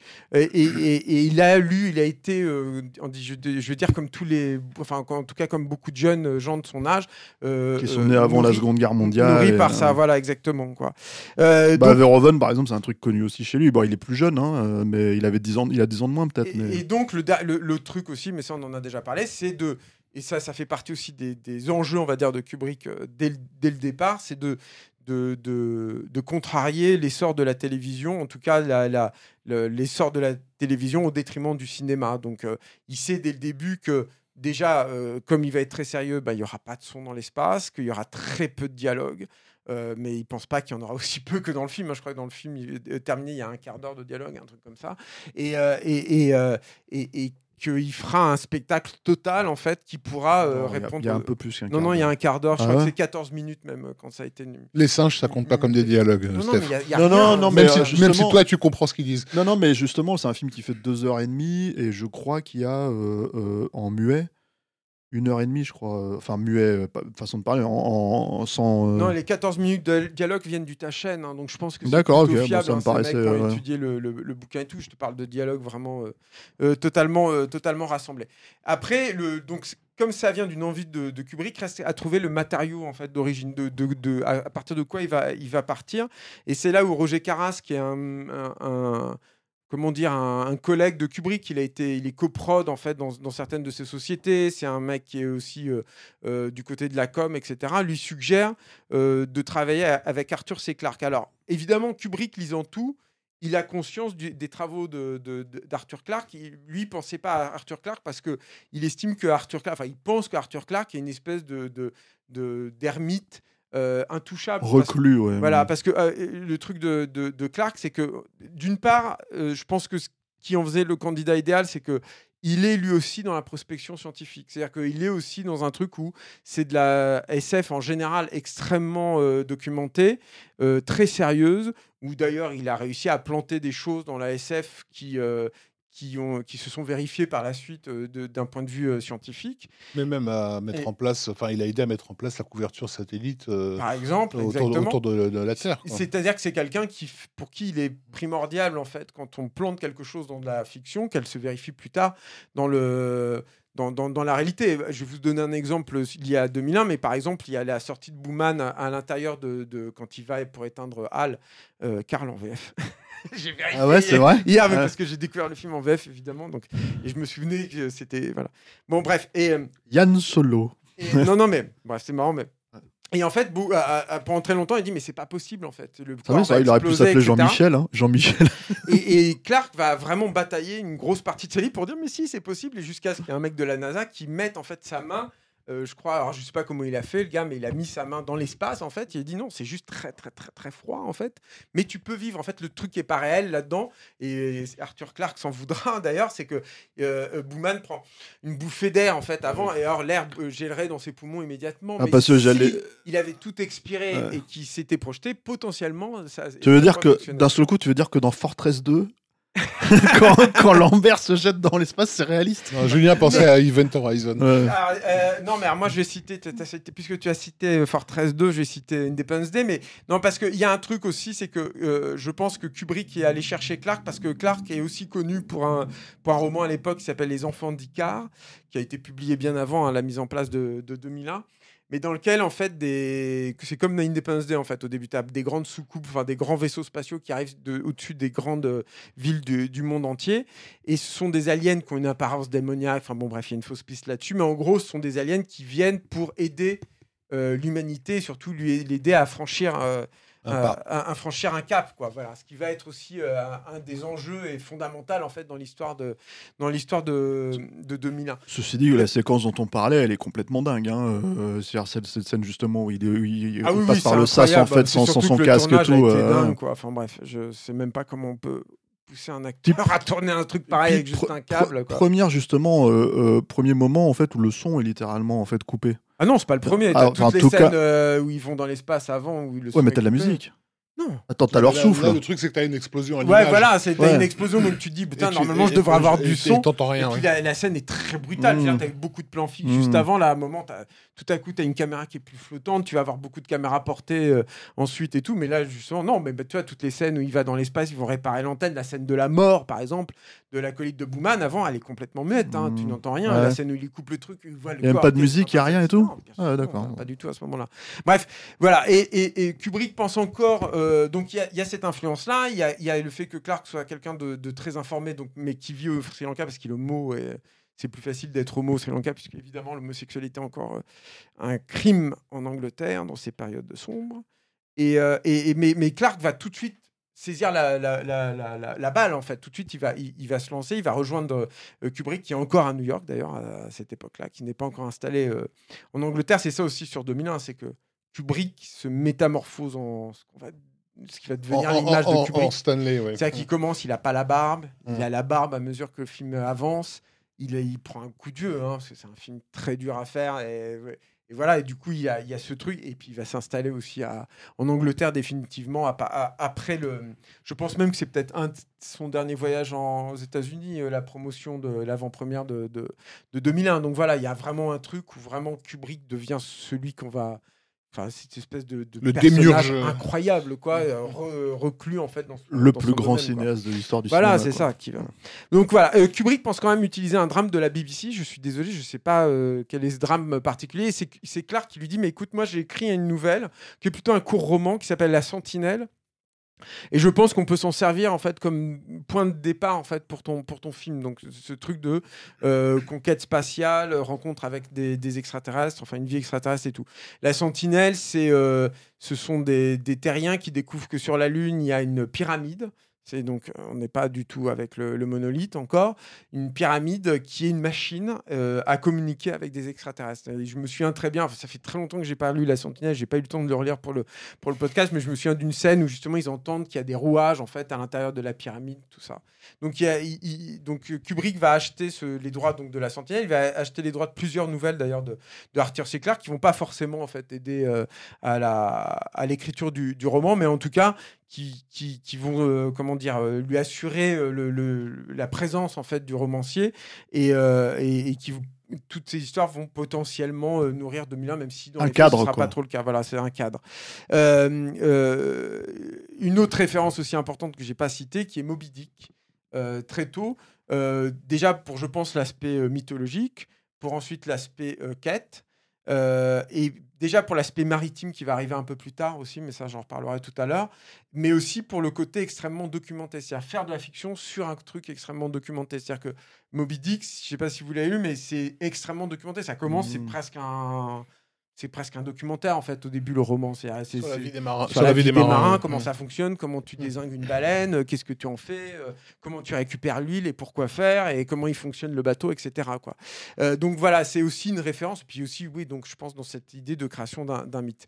Et dans le truc complétiste, alors c'est-à-dire que le travail de Kubrick et de Clark au début n'est pas d'écrire encore une fois un scénario, c'est d'écrire un roman. Euh, qui servira donc d'inspiration plus tard au, film. Et, euh, et, et- et ce travail se, disons se, fabrique de ces deux façons-là. C'est-à-dire que d'une part, il va y avoir évidemment la documentation qui va arriver, mais surtout, il y a des longues discussions entre Clark et, euh, et- et Kubrick, au cours desquelles ils vont commencer à confronter leur point de vue sur ces grands sujets, essayer de, de se dire, bah voilà, qu'est-ce qui pourrait fonctionner, comment on peut raconter cette, cette histoire, et aussi Kubrick qui va décider de, visionner la totalité des films de, science-fiction qui ont été faits jusqu'à présent. Ça, c'est aussi un truc qui est intéressant parce que il a, et finalement, quand il commence 2001, il, a une vision très parcellaire en fait de ce qu'est le cinéma de science-fiction à l'époque. C'est-à-dire que c'est à cette occasion-là qu'il voit par exemple La vie future, qui est un grand film de- de SF et tout. Euh, et, et c'est Clark qui lui présente ça en disant ah, vas voir, ça, c'est la vie future, c'est vraiment une référence. Et, et Kubrick dit non, mais c'est- nul. La vie future, c'est quoi? Euh, Things to come? Euh, Things to Come, ouais. Euh, il, il- il- bon, il voit aussi une femme dans la lune de Fritz Lang, mais euh, qui est La femme sur la lune. ouais. la femme sur la lune, ouais, qui, qui- qui aurait pu être une référence d'ailleurs de 2001, je trouve, mais qui est tellement cas, que- décalage par rapport aux connaissances scientifiques. Qui est clairement, années une- 60. en tout cas, une référence de- du Tintin. on a marché sur la lune. Ça, c'est clair net.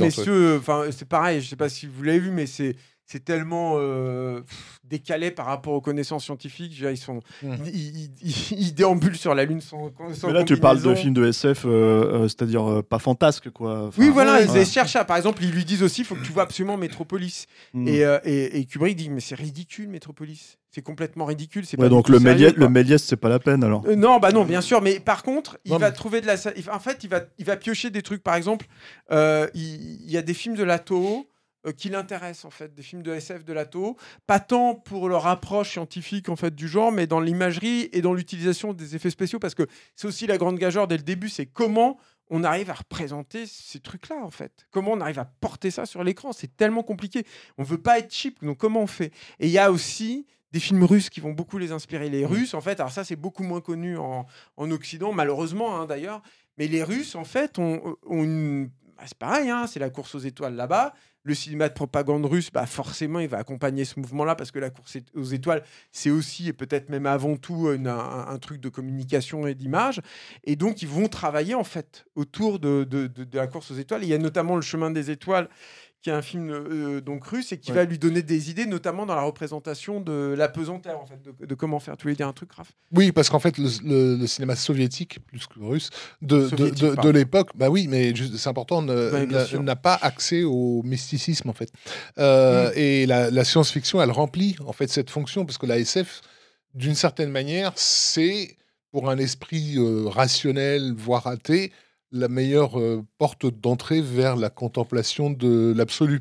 Euh, et ça, c'est au cœur du travail d'Arthur Clarke sur le, sur le film. hein. C'est Enfin, Clark, il a un rapport au, cosmos qui est un rapport religieux, mais d'un cosmos sans Dieu, en fait, où, où chaque étoile, euh, il dit, il, aime bien rappeler qu'il y a autant d'étoiles dans notre galaxie qu'il y a eu de- de- d'humains vivants depuis la création de l'humanité, euh, qu'on a eu, de, de- je sais pas, 10, 10 milliards de milliards d'humains qui se sont euh, enchaînés sur cette planète et que c'est le nombre d'étoiles qu'on a. Donc tu sens qu'il y a chez ce- cet esprit très rationnel, très scientifique, le désir de voir dans ce cosmos quelque chose qui l'ouvre à un au-delà. euh, En fait, il y a un... Est-ce que, est-ce que ce et, les Russes avaient, effectivement, les Soviétiques avaient ça à l'époque avec la, la SF. Et ça, c'est pas rien parce que un des réalisateurs qui va le, le plus être comparé au Kubrick de 2001 dans les années suivantes, c'est Tarkovsky. Évidemment. Ouais, bien sûr, ouais. Qui fera Ouais. autres de la SF. quoi. Mais, mais moi, il y avait ce film en fait aussi euh, euh, qui s'appelait Icarix B1.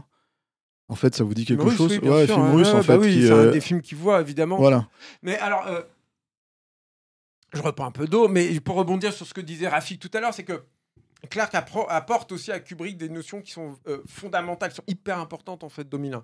Dans 2001, c'est-à-dire qu'il il, il- il- il- il dit à, pour lui, il explique à Kubrick que pour lui, dans son point de vue en fait, euh, le, le- comment dire, le- la barrière, le pas que- qu'effectue l'humanité pour, pour partir explorer l'espace équivaut à celui que nous on a effectué pour sortir de l'eau. C'est-à-dire que dans l'évolution euh, qui nous a conduit à l'homme, c'est comment nous on est sorti de l'eau pour aller sur Terre Mhm. explorer la Terre, explorer son potentiel, faire du feu, euh, euh, utiliser l'outil, etc. Enfin, surtout faire le feu, en fait, qui, est- qui sont des choses que par essence on ne peut pas faire sous l'eau. Je ne vous apprends rien, je pense. Il y a ça, et puis. euh, il, il- il dit aussi à Kubrick que l'homme commence finalement avec l'utilisation de l'outil Mm. Euh, et quelque part, on a envie de dire, se termine avec l'utilisation de l'outil. Ça va être tout le truc aussi, je pense, de, de 2001 en fait. C'est-à-dire que l'humanité euh, commence par là et va, et va, et va, et va se, terminer par là. Il y a un autre truc effectivement qui, se, qui naît euh, dans, dans leur discussion, qui est la création de HAL.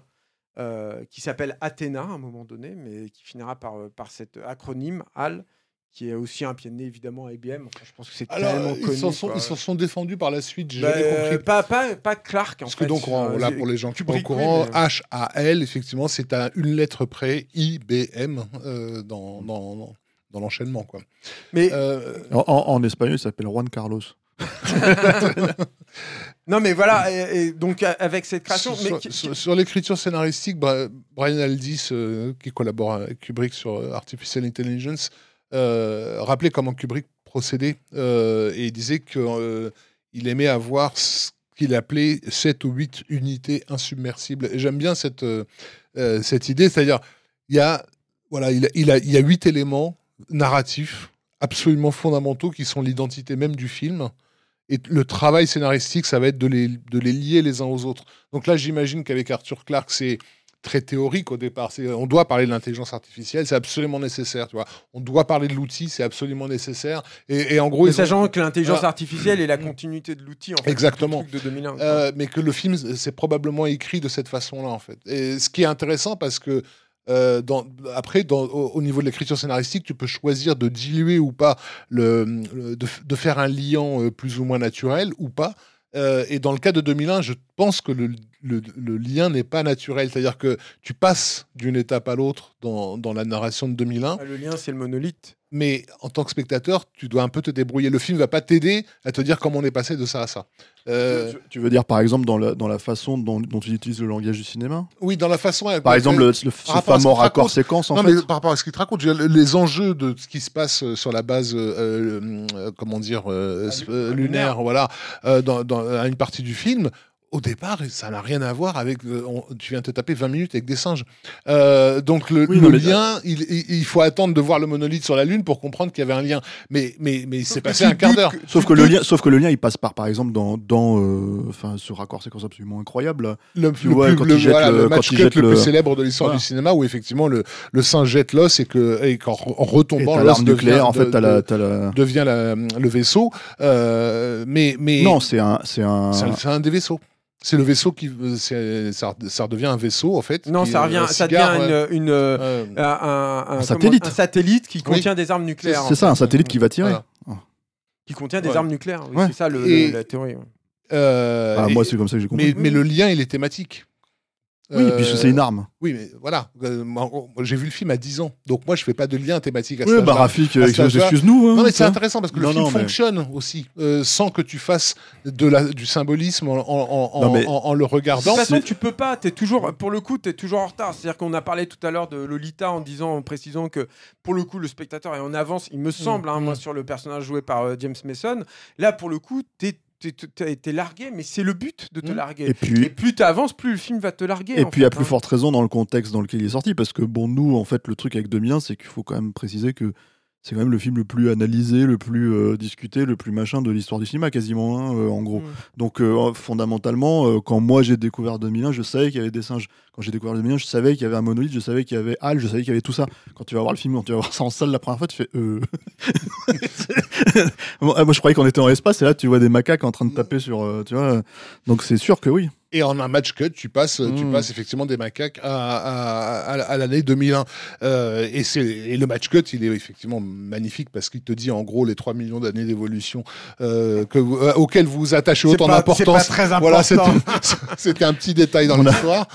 Euh, mais c'est non, mais c'est magnifique. Mais, mais, mais encore une fois, puis euh, c'est- pour moi, cette scène, la scène d'ouverture, elle est complètement folle. En Mm. fait, comment tu peux arriver à, à soutenir l'intérêt en fait du spectateur pendant un quart d'heure avec des personnages en fait qui font juste des, des, des, des- Bah, tu racontes une histoire. Mais fait. bien sûr, il la raconte et c'est ça qui est hallucinant quoi. C'est une scène absolument brillante. Mais un et pari, pour moi euh, quasiment sans égal. hein, C'est un encore, pari, euh, c'est un pari incroyable d'ouvrir un film euh, comme ça, effectivement, surtout sur la première promo du film. Alors, on brûle plein d'étapes là, du coup, ça va être un peu le bazar, mais c'est pas Mais grave. non, mais non, vas-y. Mais, mais au bout, tu, tu, tu, tu vois, tu y vas, les premiers, enfin je veux dire, je parle, je parle pas quand il y, y aura la seconde promo, on en parlera tout à l'heure, mais la première promo qui est vraiment sur l'espace, sur les, les, les bases euh, lunaires, sur les, les, vaisseaux spatiaux, tout ça, machin et tout, euh, et, tu y vas, tu commences avec ça, en fait, c'est- assez, euh, c'est vraiment déroutant. Sauf, je pense, encore une fois, pour les vrais lecteurs les vrais fans en fait de SF. C'est-à-dire qu'il est, t'as plus ou moins l'habitude en fait dans la Tu- SF d'avoir cette Tu confrontation. sais que ça parle de l'humanité quoi. en Bah fait, voilà, tu c'est ça. Enfin, c'est un truc que tu peux comprendre en fait en tant que fan de Mmh. SF qu'on puisse faire de, de, de- des sauts comme ça dans le temps euh, absolument euh, ah- ahurissants parce que ça fait partie des, j'ai envie de dire des, des gènes en fait du genre. Mais c'est vrai que pour des néophytes, Ouais, c'est hyper déroutant. et quoi. puis Ça, pas- je le pas- ça fait quoi. ça fait partie des questionnements que Y la a- SF met en place. Il y a un truc aussi hyper important, je pense, dans l'écriture, donc j'ai pas cité aussi, c'est que dans tous ces trucs d'innovation, il se renseigne. C'est-à-dire que par exemple, la chanson Daisy Daisy là, que chante Hal euh, quand on, on- Oui. on le flingue à la fin, c'est la première la première. chanson de la voix synthétique en fait pour de l'intelligence artificielle. Donc ça fait écho, ça se nourrit de tout ça.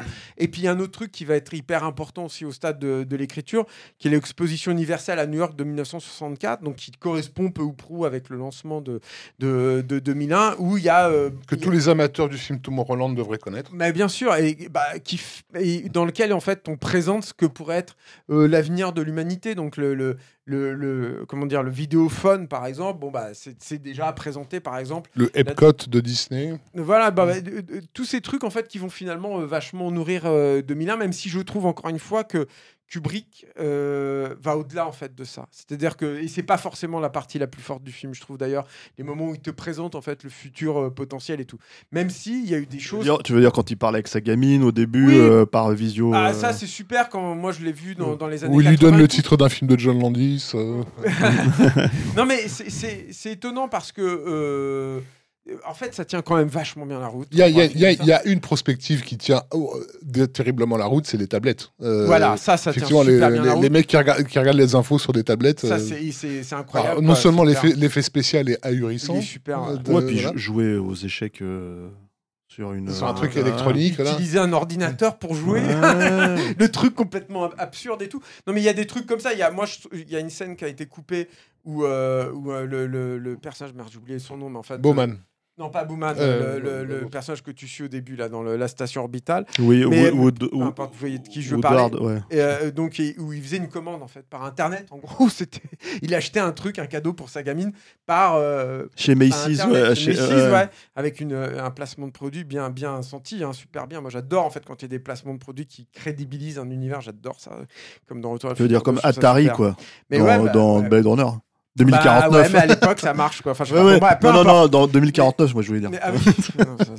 Mais bon, voilà. Et euh, euh, donc, et, et ça, c'est hyper important. Et on passe à la prod parce que j'ai beaucoup parlé. J'ai l'impression que Ouais, puis il vous reste un quart d'heure, les mecs. Ouais, putain. Non, mais, non, je euh, rigole. Enfin, il vous reste vraiment un Non, quart d'heure en vrai, mais on va te dépasser. Mais en printemps 65, la prod est vraiment lancée en fait de, de 2001. J'ai- Je vais essayer de rappeler de temps en temps les dates. Il me semble que c'est Mhm. intéressant pour nous montrer à quel point c'est un film au long cours et tout. Euh, donc c'est Journey Beyond the Stars à l'époque et c'est euh, alors ça ça fait rigoler c'est 6 millions de dollars de budget ce qui est énorme hein, à l'époque. hein. Euh, C'était combien, euh, Spartacus? À la fin, c'était à la fin, c'était 10. Hein. à la fin, c'était 11, ouais. 11, Et, euh, ouais. Entre 10 et 11, ouais. Donc euh, voilà, et, euh, et je sais plus, il y avait une date de sortie, enfin, qui vont exploser. Je crois qu'au final, ils auront plus d'un an et demi de retard, quelque chose comme ça, par rapport à ce qui a été, ce qui a été annoncé. Donc j'ai déjà parlé pourquoi Bob O'Brien de MGM, il faut citer Bob O'Brien, parce que sans lui, le film n'aurait pas existé. Mais en fait, en gros, ils vont lui donner un blanc-seing, enfin, un, ch- un chèque en blanc, quoi. Ils vont faire un chèque en blanc à, à Kubrick, parce qu'ils ont besoin de ça, et puis aussi parce que je pense que quand bien même on n'est pas encore dans le nouvel Hollywood et tout, il y a déjà de ça en fait. Tout ça est en germe, il est juste un peu en avance, Kubrick, de, de 4-5 ans sur le monde. Comme Mais, d'hab. hein. mais comme d'hab, mais, mais en fait, tout ça est en germe. La- la- Hollywood est déjà en train de partir en quenelle en fait. Et, et il faut qu'il y ait un mec déjà qui soit là et qui dise attention, nous on va essayer de redonner du sens au grand spectacle, à ces grosses prods que vous faites et tout. Mais on va faire un truc moderne et pour les jeunes. Et du coup, en fait, euh, ce, ce- Bob O'Brien, euh, je répète encore une fois son nom parce que sans lui, le film n'aurait pas existé, fait partie des très, très, très, très, très, très, très rares de, dirigeants en fait, de médias qui sentent en fait que oui, il y a probablement quelque chose qui se joue là-dessus. Alors, je ne reviendrai pas là-dessus parce qu'il n'y a pas non plus de, de grandes histoires à raconter là-dessus, mais ça se passera pas quand même sans mal, hein, les relations avec MGM. Sauf que c'est pas Kubrick en fait qui va batailler, c'est Arthur Clarke, puisque Kubrick prend plus l'avion hein, déjà. hein. On, on l'a rappelé sur le précédent numéro, mais ce sera pas pour Spartacus qui prendra l'avion la- pour la dernière fois de sa vie. Mais, mais donc c'est c'est Arthur Clarke qui souvent partira en fait à Los Angeles pour euh, euh, dire non non mais tout va bien, tout est sous contrôle. Alors qu'absolument rien n'est sous contrôle parce que finalement quand il lance la production du film, le scénario n'est pas encore euh, en l'état, notamment sur la fin. Ils n'ont pas du tout la fin encore euh, à ce moment-là. Ils n'ont donc pas le titre définitif. Il y a beaucoup de choses, beaucoup de choses qui restent à définir au moment où vraiment le film commence à rentrer en production. Fort heureusement, ils sont en Angleterre, ils sont loin des États-Unis. Il n'y a pas Internet, n'y a pas de fax à cette époque-là. Tout est beaucoup plus compliqué. Je veux dire, tu peux envoyer un télégramme, mais c'est pas pareil, quoi. Il y a le téléphone Ah, et il y a les télégrammes. Il est aux toilettes. Voilà, Vous l'avez raté. c'est- important. Non, en mais fait, de monsieur rappeler Kubrick fait caca. Le monde n'est pas aussi petit qu'il l'est aujourd'hui, en fait, à cette époque-là. C'est plus facile, quoi, tu vois. Et encore une fois, ça permet surtout à Kubrick d'avoir les techniciens, évidemment, qu'il veut, mais surtout de pouvoir lui-même être à tous les postes, puisque c'est finalement ce qui va se passer euh, sur, euh, sur 2001. Il sera, euh, il sera peu ou prou à tous les postes. Ça ne veut pas dire que il peut pas se passer en fait des gens qui sont autour de lui, parce que le truc qui se passe aussi très rapidement, c'est que il va mettre en place aussi euh, son équipe de direction artistique. Alors, il, il le propose d'ailleurs à Ken Adam, hein, c'est logique, hein, ça s'est hyper bien passé sur Feu l'amour. Et Ken Adam, il dit non, parce que Ken Adam, il veut avoir une vie, lui, et il sait très bien que s'il il bosse avec Kubrick, en particulier sur un film aussi dur que 2001, il, va, jongler pendant des années, des années, des années. Il faut avoir euh, cette foi, en fait, euh, là-dedans. Et Ken Adam, quand bien même c'est un génie hein, pour moi, hein, je, trouve que c'était un très, très grand euh, chef décorateur, il veut pas s'infliger ça. Je pense qu'il en a pas besoin, en fait, à cette époque-là. C'est déjà le, chef déco, en fait, de tous les James Bond. Qu'est-ce qu'il va se faire suer à repeindre une cloison pour la millième fois pour, pour Kubrick Parce que Kubrick a vu un poil. Parce que ça va être ça, en fait, la, la complicité, en fait, de tous ces décors-là, c'est que on est dans le futur. Donc, l'imperfection ne doit pas exister. C'est-à-dire qu'il a une excuse encore supplémentaire à ça. Et, et- et là, du coup, en fait, toutes les peintures, tous les machins et tout, il inspecte, en fait, chaque machin. Chaque, chaque élément de décor doit être la perfection même Et justifié. et justifié, évidemment. Parce que le, le truc, en fait, c'est que Kubrick étant Kubrick, il sort du cinéma. Donc il y a un, membre de l'équipe qui va être hyper important, qui sera, lui dira d'ailleurs, bon c'est pas tout à fait vrai, on l'a vu, mais il dira j'ai été le premier membre et le dernier membre euh, de l'équipe embauché sur le film. Mais par contre il va rester des années et des années, qui est un monsieur qui s'appelle Harry Lange, qui est un, je le dis à la- à l'anglaise, mais j'aurais dû le dire à l'allemande. En fait, c'est un, des nombreux Allemands euh, qui partent en fait euh, travailler aux États-Unis, notamment pour la pour la NASA. Euh, euh, il s'appelle Hans Kurtis, euh, Hans Kurt Lange, c'est ça son vrai son vrai nom quoi. Et, euh, et, et- lui, donc il, euh, il arrive. Alors je crois que c'est Arthur Clarke en fait qui le qui le qui le conseille. Il a bossé sous les ordres de Werner von Braun. On en a parlé pour Dr Folamour euh, tout à l'heure. Et il a fait partie notamment de la future Project Division. Donc le mec ne réfléchit pas en tant que décorateur. Il, réfl- il réfléchit en tant que scientifique chargé de créer la, prospection euh, du, futur. Donc, euh, ce qui est intéressant, c'est que prenons l'exemple, par exemple, des, costumes des, cosmonautes, en fait, dans 2001. Tu vois les designs, tu dis, putain, ils sont super beaux.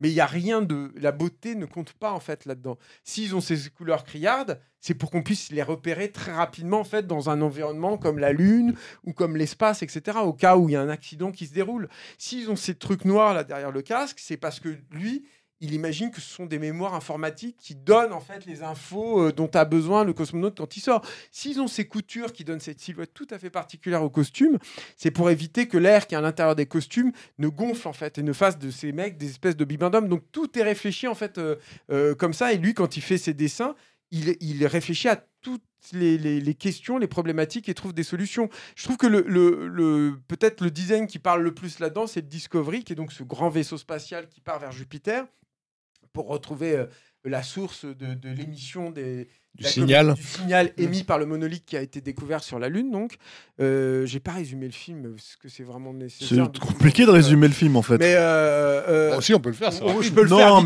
mais c'est alors c'est des Il y a l'aube singes. de, voilà, il y a- non, mais il y a l'aube de l'humanité. euh, voilà, c'est des singes. Ils sont, donc, euh, c'est des primates, c'est complètement primates. Euh, et, euh, un jour, euh, ils se réveillent en plein milieu de leur camp. Euh, se trouve un, un- un rectangle noir euh, aux formes absolument parfaites euh, qui les effraie, mais qui en fait semble aussi exercer sur eux une forme d'influence. Et un jour, un des singes va avoir l'idée d'utiliser un os pour casser d'autres os et réaliser qu'on, voilà, que, que c'est l'outil. d'une part chasser, d'autre part se Voilà. défendre et enfin euh, tuer son semblable. quoi. Et, donc, donc, du coup, c'est le premier pas de l'humanité, selon Arthur Clarke. Voilà. Et, euh, et on passe immédiatement à 2001, où ça, on a- voilà, cette, cette évolution nous a mené à là, euh, à, l'homme technologique, euh, où donc les, euh, on, a, on assiste à la rencontre entre euh, des ambassadeurs enfin, américains et russes. Euh, autour de quelque chose qui aurait été trouvé euh, Sur la sur Lune. la Lune. Et ce, ce quelque qui a été chose, colonisé hein, depuis. c'est. euh, C'est quoi le nom d'ailleurs Le nom de la colonie, c'est. euh, Ah, je me rappelle plus. Celle où ils font croire qu'il y a une maladie en fait. Ouais, le une nom, pandémie, ouais. mais donc c'est ouais. Et en fait, on découvre que sur, le, sur la Lune a été découvert un, un monolithe, euh, donc similaire à celui qu'on a vu chez les singes euh, au début du film. euh, qui euh, qui émet ah, un signal. qui reçoit un signal, on sait pas et, trop. voilà. et on Et envoie surtout, une, ce qui est très important, qui Qui a été Jupiter. enterré sciemment en fait Voilà. dans le sol Voilà. lunaire depuis des, des- des millénaires, des millénaires. Et donc, il y a une mission qui a été envoyée vers Jupiter, donc c'est un voyage de plusieurs années, évidemment, à la recherche de, la, euh, de ce signal, ou de- soit, soit de son origine, soit de sa fin. Euh, et, euh, et cette mission est en gros supervisée par une intelligence artificielle qui s'appelle HAL, et donc les, les deux Et cosmonautes qui va dont on parlait. prendre le dessus. Et qui a, va un progressivement moment le un dessus sur la un- mission, quoi. Un câble, sur, peu. euh, voilà. Euh, dont on ne saura pas trop si c'est l'influence du monolithe ou pas. euh, Et c'est génial, Al, parce que tu vois, il y a un autre truc, c'est que au milieu de toute cette complexité, en fait, Kubrick a, la- a- a l'intelligence, le génie de d'aller vers le- l'épure totale. C'est ça qui est génial. C'est Al, c'est une lentille de caméra, c'est tout. Avec un truc rouge au milieu, c'est rien du tout. Tu vois, c'est pas un- une machine, un machin et tout. Alors, quand on comprend la complexité, en fait, quand on intègre le, le- le- à quel point c'est un, truc complexe et tout, surtout pour l'époque. Tu vois, je parlais d'Harry Lynch tout à l'heure. Harry Lynch, sa grande bataille avec Kubrick, c'est qu'il avait conçu la mémoire de Hall et ça faisait la taille à peu près d'une bibliothèque, quoi, d'une armoire. Et Kubrick est allé voir, il dit non mais personne ne va croire qu'un ordinateur aussi puissant peut tenir dans une armoire. Parce qu'à l'époque, une calculatrice, ça prenait tout le sous-sol d'un grand bâtiment, tu vois. Et bon, et c'est là où ça fait partie des petits trucs dans lesquels, sur lesquels il s'est, il s'est planté, euh, Kubrick, sur la, la prospection scientifique. Mais, mais, mais, mais, mais tu vois, c'est, c'est, c'est- c'est compliqué quand même, tu vois, de, de- d'intégrer, en fait, de, de pouvoir, de, de réussir à aller à l'épure comme ça. L'épure, en fait, elle sert aussi, euh, je pense, beaucoup de choses dans le film. C'est-à-dire que, en gros, euh, t'as as quand même. Moi, moi, je sais que. De toute façon, c'est un film qui va tendre vers ça à mesure qu'il Ouais, et puis, et puis, et puis, et puis, euh, je veux dire, euh, là, par exemple, la- enfin, parce que dans euh, le pitch que tu racontes, il y a effectivement les deux astronautes qui sont, comment dire, réveillés. Mais t'as en fait euh, ceux qui dorment, en fait, ceux qui sont en as cryogénisation, trois, quoi. T'en as toi quatre. Quatre, ouais, Et en fait, euh, il les tue. Bon, je spoil, hein, il les Mm. tue tous. Et en fait, la scène, elle est glaçante parce qu'en fait, ce n'est que des écrans. Mm. En fait, qui te montrent en fait les, les trucs. Et, voilà, et, et du coup, c'est tu regardes ce truc-là, ça sert en fait, si tu veux, parce que c'est une des scènes de mort les plus terrifiantes en fait de, de, de- pour moi de l'histoire du cinéma. Ouais, Et clair. en même temps, tu vois, je veux dire, euh, qui fait écho totalement à celle en fait de l'ouverture, tu vois, quand ils sont en train de tabasser le, le- le pauvre singe là qui, qui, qui se fait mais littéralement massacrer par tout le monde, quoi, et, et, et, qui en fait est complètement, euh, comment dire, l'inverse de cette scène, tu vois, Mais et qui est toute, et les deux sont terrifiantes en En fait. fait, euh, Kubrick va faire souvent ça dans 2001. C'est-à-dire que dès qu'il se retrouve face à une problématique, il va choisir l'épure. Il va choisir de, de- de la mettre de côté. C'est-à-dire qu'il va, il va vraiment, euh, quelque part, 2001 est un film long, c'est un film lent, mais c'est un film qui va à l'essentiel. Je pense que le truc où... euh, Si J'allais dire long, c'est tout relatif aujourd'hui. hein. non, mais on est, euh, moi, je suis complètement captivé par le film. C'est que Mm. rien n'est euh, superflu en fait dans le film. Un tout petit peu peut-être justement dans ces scènes avec le- la station orbitale et après un peu sur la lune et tout. Dans le- Éventuellement. Et encore, c'est tout à fait Il y a, discutable. non, mais il y a, y y un côté, euh, y a un côté euh, Démonstratif. science-fiction porn, effectivement, Voilà, dans le voyage vers, la- vers, vers. Lune, parce qu'effectivement, encore une fois, non, le public de. de- de- Enfin, il faut, faut se souvenir que le- on n'est pas encore allé sur la Lune hein, quand, quand 2001 euh, euh, sort sur les écrans. Qu'on n'a pas de photo de la Et- et Terre. exactement, vue de les gens ne l'espace. savent pas à quoi ressemble la Terre vue de l'espace. C'est quand même. euh, ouais. Le, le film te le montre, quoi. En faut 68. visualiser. euh, Ouais. Donc, euh, donc il y a, il y a- il y a un exotisme total. Et Ouais. effectivement, euh, même moi, comme je l'ai vu euh, donc euh, dans les années au début des années 80, 81, un truc comme ça, euh, ça, ça restait pour moi un film exotique parce que euh, ce, ce- ce truc en apesanteur avec le stylo euh, du mec qui se balade et l'hôtesse qui le récupère et qui le remet et tout, il y avait un côté waouh, c'est l'espace, c'est trop, c'est c'est dingue quoi. Donc C'est aussi parce qu'on 68, t'avait pas montré ces problématiques d'apesanteur et tout Voilà. avant, en fait. Pas comme ça, en fait. T'avais quelques trucs où ils Mm. sortaient, machin et tout, mais c'est là, c'est concret, en fait. Tu te dis vraiment, ouais, donc ils sont plus dans leur élément. L'humanité n'est plus dans son élément. Elle a déjà commencé à explorer un ailleurs et tout, mais tu comprends qu'elle s'est, euh, elle s'est, elle s'est limitée à un truc. Moi, je trouve qu'il y a un truc de prospection scientifique dans laquelle il s'est un peu planté, finalement, c'est la place de la femme. Mm. Ça, c'est très bizarre, en fait. C'est un des rares trucs dans 2 millions où tu te dis, mais c'est bizarre, elles sont que hôtesses ou secrétaires. Enfin, la seule femme à qui il parle, c'est une femme d'eux, tu vois. Mm. Et, et quand il fait la réunion, je crois qu'il y a une pauvre nanette qui, est- qui est là et tout. Mais ça, c'est assez étrange, en fait, qu'il n'ait pas du tout réussi. Ouais, c'est surtout qu'en en fait, il est Euh, pas, il est, enfin, tu vois, c'est c'est peut-être un des trucs. euh, parce que bon, moi, moi, moi, je sais que, Alors- je- moi, je sais que le film, euh, je, je le trouve incroyable, hein, euh, je veux dire, mais, euh, mais c'est vrai que euh, là, tu es dans les années 60, donc il te dit, ok, pour vous faire comprendre le truc, on va vous, on va vous connecter ça au vol que vous prenez quand vous prenez l'avion, etc., etc. Donc, tu as comme une espèce d'hôtesse de l'air au début. Tu dans- as, quelques trucs comme ça, en fait, si tu veux, a qui sont. C'est des repères pour le public de l'époque. Voilà, c'est ça, tu vois, et, je- euh, et, euh, et- et y compris, moi, je pense aussi aussi dans l'utilisation de certains trucs décors qui sont très années 60, hein, très, Oui, oui, très- après, je pense aussi qu'il y a un truc comme Faux l'amour où, euh, si- enfin, je me suis posé cette question là, j'ai pas la réponse. Ça fait partie des nombreux trucs, j'ai pas la réponse. Ou dans 2001, peut-être que sciemment, la femme n'est pas là en fait. C'est-à-dire que je sais pas si vous avez vu la maquette du Star Child, donc le le l'enfant dans lequel Booman se transforme à la fin, là, qui est le grand final. C'est une femelle en fait, c'est une petite fille. Mm. Donc, euh, donc euh, moi, je sais quand j'ai vu la maquette en fait avec Spo Kubrick, j'attendais de voir le sexe du Star Child, si elle Mm. avait un sexe ou pas. Et c'est une fille en fait. Je pense que c'est pas anodin en fait, même si ça nourrit pas le truc, etc. Il y a peut-être aussi quelque chose là-dedans, c'est-à-dire que c'est comme Faux l'amour, au bout d'un moment, c'est aussi, euh, il te dépeint une civilisation qui est stérile en fait, hein, quelque part, hein, qui, euh, qui ne progresse plus euh, à, à son stade. Il y, a un, il y a un peu de ça, je pense, hein, dans 2001. J'irai pas jusqu'au bout en assumant totalement ça, mais je pense que c'est pas Non, mais c'est pas, totalement... pas incohérent avec, a- euh, un avec, avec le final, c'est pas incohérent avec non, tout ça. ouais, hein. je pense qu'il y a peut-être un truc là-dedans. Il y a un autre, oui. je- Parce que c'est vrai qu'il finit seul, en fait, ce Bah, personnage. voilà, tu vois. Mais tu vois, dans, dans le truc aussi pour les purs, il y a un autre truc que j'aime beaucoup pour revenir sur Island, j'ai le design du film. C'est que donc sur le vaisseau Discovery, je remonte avant la narration du, du scénar de, de, de Raph, j'espère qu'on vous paume pas trop. Mais par exemple, sur le Discovery, il faut le voir 2001. hein. il y, a la, il y a la notion de comment il se propulse en fait. Comment il se propulse ce truc-là. Et donc la théorie à l'époque la plus courue, c'est des explosions atomiques qui propulsent le vaisseau comme ça. Donc il commence à conceptualiser ça, sauf que tout le monde finit par se marrer parce qu'il se réalise que c'est un vaisseau qui va avancer avec des P. il fait il avance, tu vois, dans l'espace. Et donc ils, se disent non, on peut pas. Et en fait, Kubrick va utiliser un truc que moi je trouve glaçant, qui est ce vaisseau qui avance dans le silence total, dans le noir total de l'espace. C'est aussi un des films moi, qui me fait sentir le plus le poids de la solitude. quoi. Il y a peu de films qui te sentent autant. Tu te dis, mais je suis tout seul, je suis tout seul, il fait froid. je vais retrouver mes pères, là, ça va pas du tout et tout. quoi. Donc voilà, bref.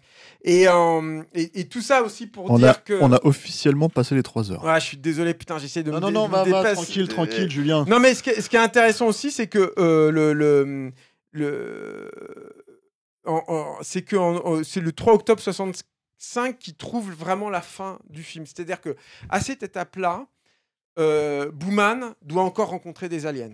Donc ils font plein de tests avec les aliens. Je peux vous en parler si ça vous intéresse. Mais euh, le truc, c'est qu'il trouve la fin. C'est-à-dire qu'il trouve l'idée que il va se retransformer en nouveau-né et que potentiellement il va retourner sur la Terre. Mais tu vois, c'est hyper tard, quoi, en fait. Euh, et et, c'est en janvier, donc là on est en octobre, et c'est en janvier, les décors ont été commencé à être construits. Je crois même que le tournage a déjà commencé à ce moment-là et tout.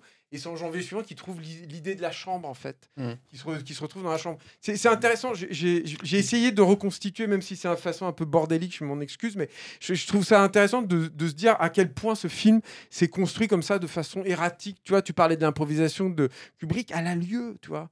Si c'est pas un film de Milan où tu as tout écrit, tu as tout fixé, tu as un storyboard, Alors, et tu te dis, tiens, c'est pas 2001, De c'est pas euh, Star ouais. Wars, tu vois, par exemple. de, quoi, de- tu vois. de la chambre et on va dire du presque du zoo. Bah, c'est un zoo. Euh, un- puisque donc effectivement ça, ça pourrait être le, un zoo dans lequel les aliens observent Bowman euh, dans, Bah, dans ce qu'ils pensent être son élément. Et, euh, en gros parce que ça, ça reproduit des éléments euh, de sa humains mémoire, de fait. sa mémoire euh, avec ses meubles euh, très Louis Louis XVI voilà mais en même temps dans un environnement hyper Bizarre, clinique mais mais quand je parlais tout à l'heure de cette capacité de cette possibilité d'utiliser l'alien comme comme une façon de regarder l'humanité. En fait, c'est nous, les spectateurs, qui assistons à ça.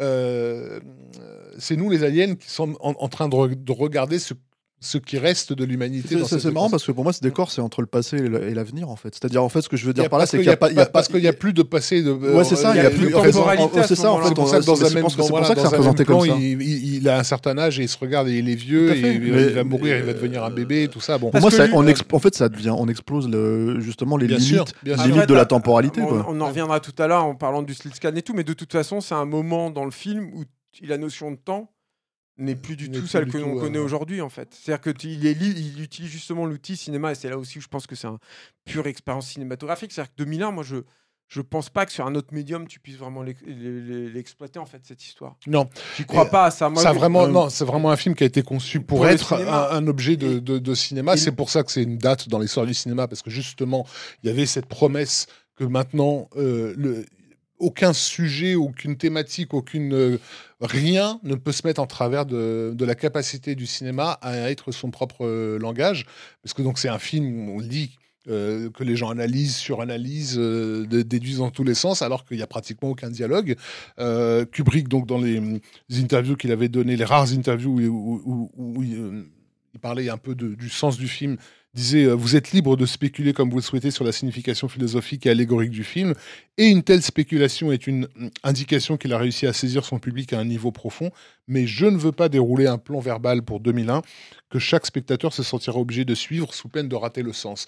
Et ça, effectivement, l'idée aussi, c'est que euh, c'est un film qui a été conçu dans le dans une vision optimiste du public, on va dire, euh, dans, dans la capacité du public, marché, voilà, pour dans le la coup. capacité du public à, à- à- à- à être suffisamment éveillé, intrigué, euh, stimulé par ce qu'il voit pour lui-même euh, se faire se faire un chemin là-dedans. Et c'est pour ça que bon, voilà, il y a des milliards de de de choses qui sont dites euh, sur la signification profonde du film. Si tu Euh, dois euh, expliquer la fin, tu le fais très- de façon très simple et je trouve que on peut le faire. Mm, C'est-à-dire que tu assistes à l'humanité qui fait un bond euh, dans, dans son évolution grâce à ce monolithe, en- en- en- en- grâce à l'usage de l'outil, donc de ses mains avec le, le, le pouce principle aussi et tout. Imagine que ça fonctionne ensemble. tu arrives à un point où l'humanité n'a pas de problème à, à proprement parler, mais dans un certain blocage, et c'est euh, concrétisé avec la problématique de l'intelligence artificielle. Et c'est vrai que ça nous confronte nous-mêmes au moment où cette notre propre création euh, euh, matérielle, on va dire, nous mène à notre euh, finitude. et, et- et- Ouais. et, euh, capable en fait de nous supplanter. Tu te dis mais quelle est la prochaine évolution de l'humanité? Euh, Donc euh, c'est les trucs du La, trans- la transhumanisme. transcendance. Bah ouais. voilà, ils disent bah non, bah c'est dans l'intelligence artificielle. 2001 te propose une autre source en te disant voilà, il y a le monolithe qui arrive et tu arrives vers un ailleurs, mais tu ne sais pas ce que c'est parce que Non, tu ne peux pas que l'expliquer, mais tu arrives à une autre étape en fait de, l'évolution de l'humanité. Théoriquement, pour vous, c'est- parce que alors moi, c'est pas forcément clair hein, que c'est des extraterrestres, euh, que c'est un- euh, une- source extraterrestre. Et c'est tant Ça mieux. Et tant mieux si ça l'est pas. En fait, Euh, ça et- l'est, puisque en fait, sur toute la. Tu vois, je parlais tout à l'heure des enfants d'Icar, par exemple. C'est pas pour rien, en fait, qu'il y a eu ce précédent-là dans les romans de Clark. Et puis, tu vois, sur les extraterrestres, avant d'utiliser le monolithe, euh, je veux dire, des tests pour faire des extraterrestres, mais ils en ont fait des tonnes. Ils ont essayé d'utiliser l'objectif de l'anamorphose, par exemple. Ils ont essayé d'utiliser un mec qui avait des costumes à poids, avec derrière lui le, le même motif, en fait. Et c'était juste quand il se déplaçait euh, que l'on pouvait percevoir qu'il y avait une forme qui était là. Il y a eu des tentatives de faire des êtres purs de lumière, ce qui reste hein, dans le film. hein. Tu les vois à un moment hein, dans, les, dans, les, les- dans la séquence du Stargate, tu vois des petits, des petits euh, losanges comme ça Oui. qui sont en train de s'illuminer et tout. Tout ça, c'est des résidus. Tu peux te dire ce sont ça en fait. Oui, mais le, le- le aliens truc, c'est que est-ce que le fait, des est-ce que le rep- fait d'avoir représentations- des représentations des anges, euh, euh, ces, ces- ces fameux losanges lumineux. Euh, est-ce que, juste- ouais. que le fait d'avoir, euh, euh, comment dire, euh, euh, la conscience, en fait, que Kubrick est parti de ces sources-là, que Clark et Kubrick sont partis de ces sources, en fait, pour dire on va essayer de créer ça, puis à la fin, ça devient le monolithe, tu vois Est-ce que c'est pas aussi ça qui définit finalement, euh, comment dire, l'idée que ça puisse être euh, extraterrestre? Mais pour moi, quand tu regardes le film, et je pense que les gens qui découvrent le film sans savoir, sans avoir ce, accès à ce, ce background en fait sur la fabrication, C'est quoi en le fait, monolithe alors pour c'est un être supérieur, Ah, Dieu ou autre chose, peu importe en fait. c'est un alien. En fait, la Dieu, définition Dieu, même d'un alien. Dieu n'est pas un alien hein, dans, dans l'esprit des gens, mais le truc, si tu veux, c'est Euh, qu'en tout cas, ce que je veux Kubrick, dire, si. Pour Kubrick et Clark, si, peut-être, c'est mais ce que je veux dire par là, c'est que pour le spectateur, tu peux te projeter en fait dedans. C'est ça que je veux dire. D'où le côté être- complètement ça peut euh, épuré principe. aussi. hein. Si je peux me permettre de reprendre le bouquin de Le Tachen.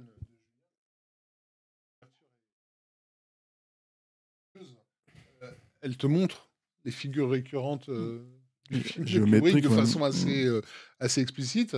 Euh, et bah, je, pense, bon, je pense que tout le monde euh, connaît ici. L'homme de Vitruve, euh, le, dessin de, Léonard de Vinci, euh, qui est en fait une tentative d'inscrire l'homme à la fois dans le macrocosme et dans, le microcosme, hein, dans ce symbolisme géométrique en fait, où en fait tu t'aperçois que l'homme est fait de proportions, il correspond à des chiffres. Donc voilà, on peut, on peut étudier l'homme de cette façon, on peut approcher l'humanité de cette façon-là.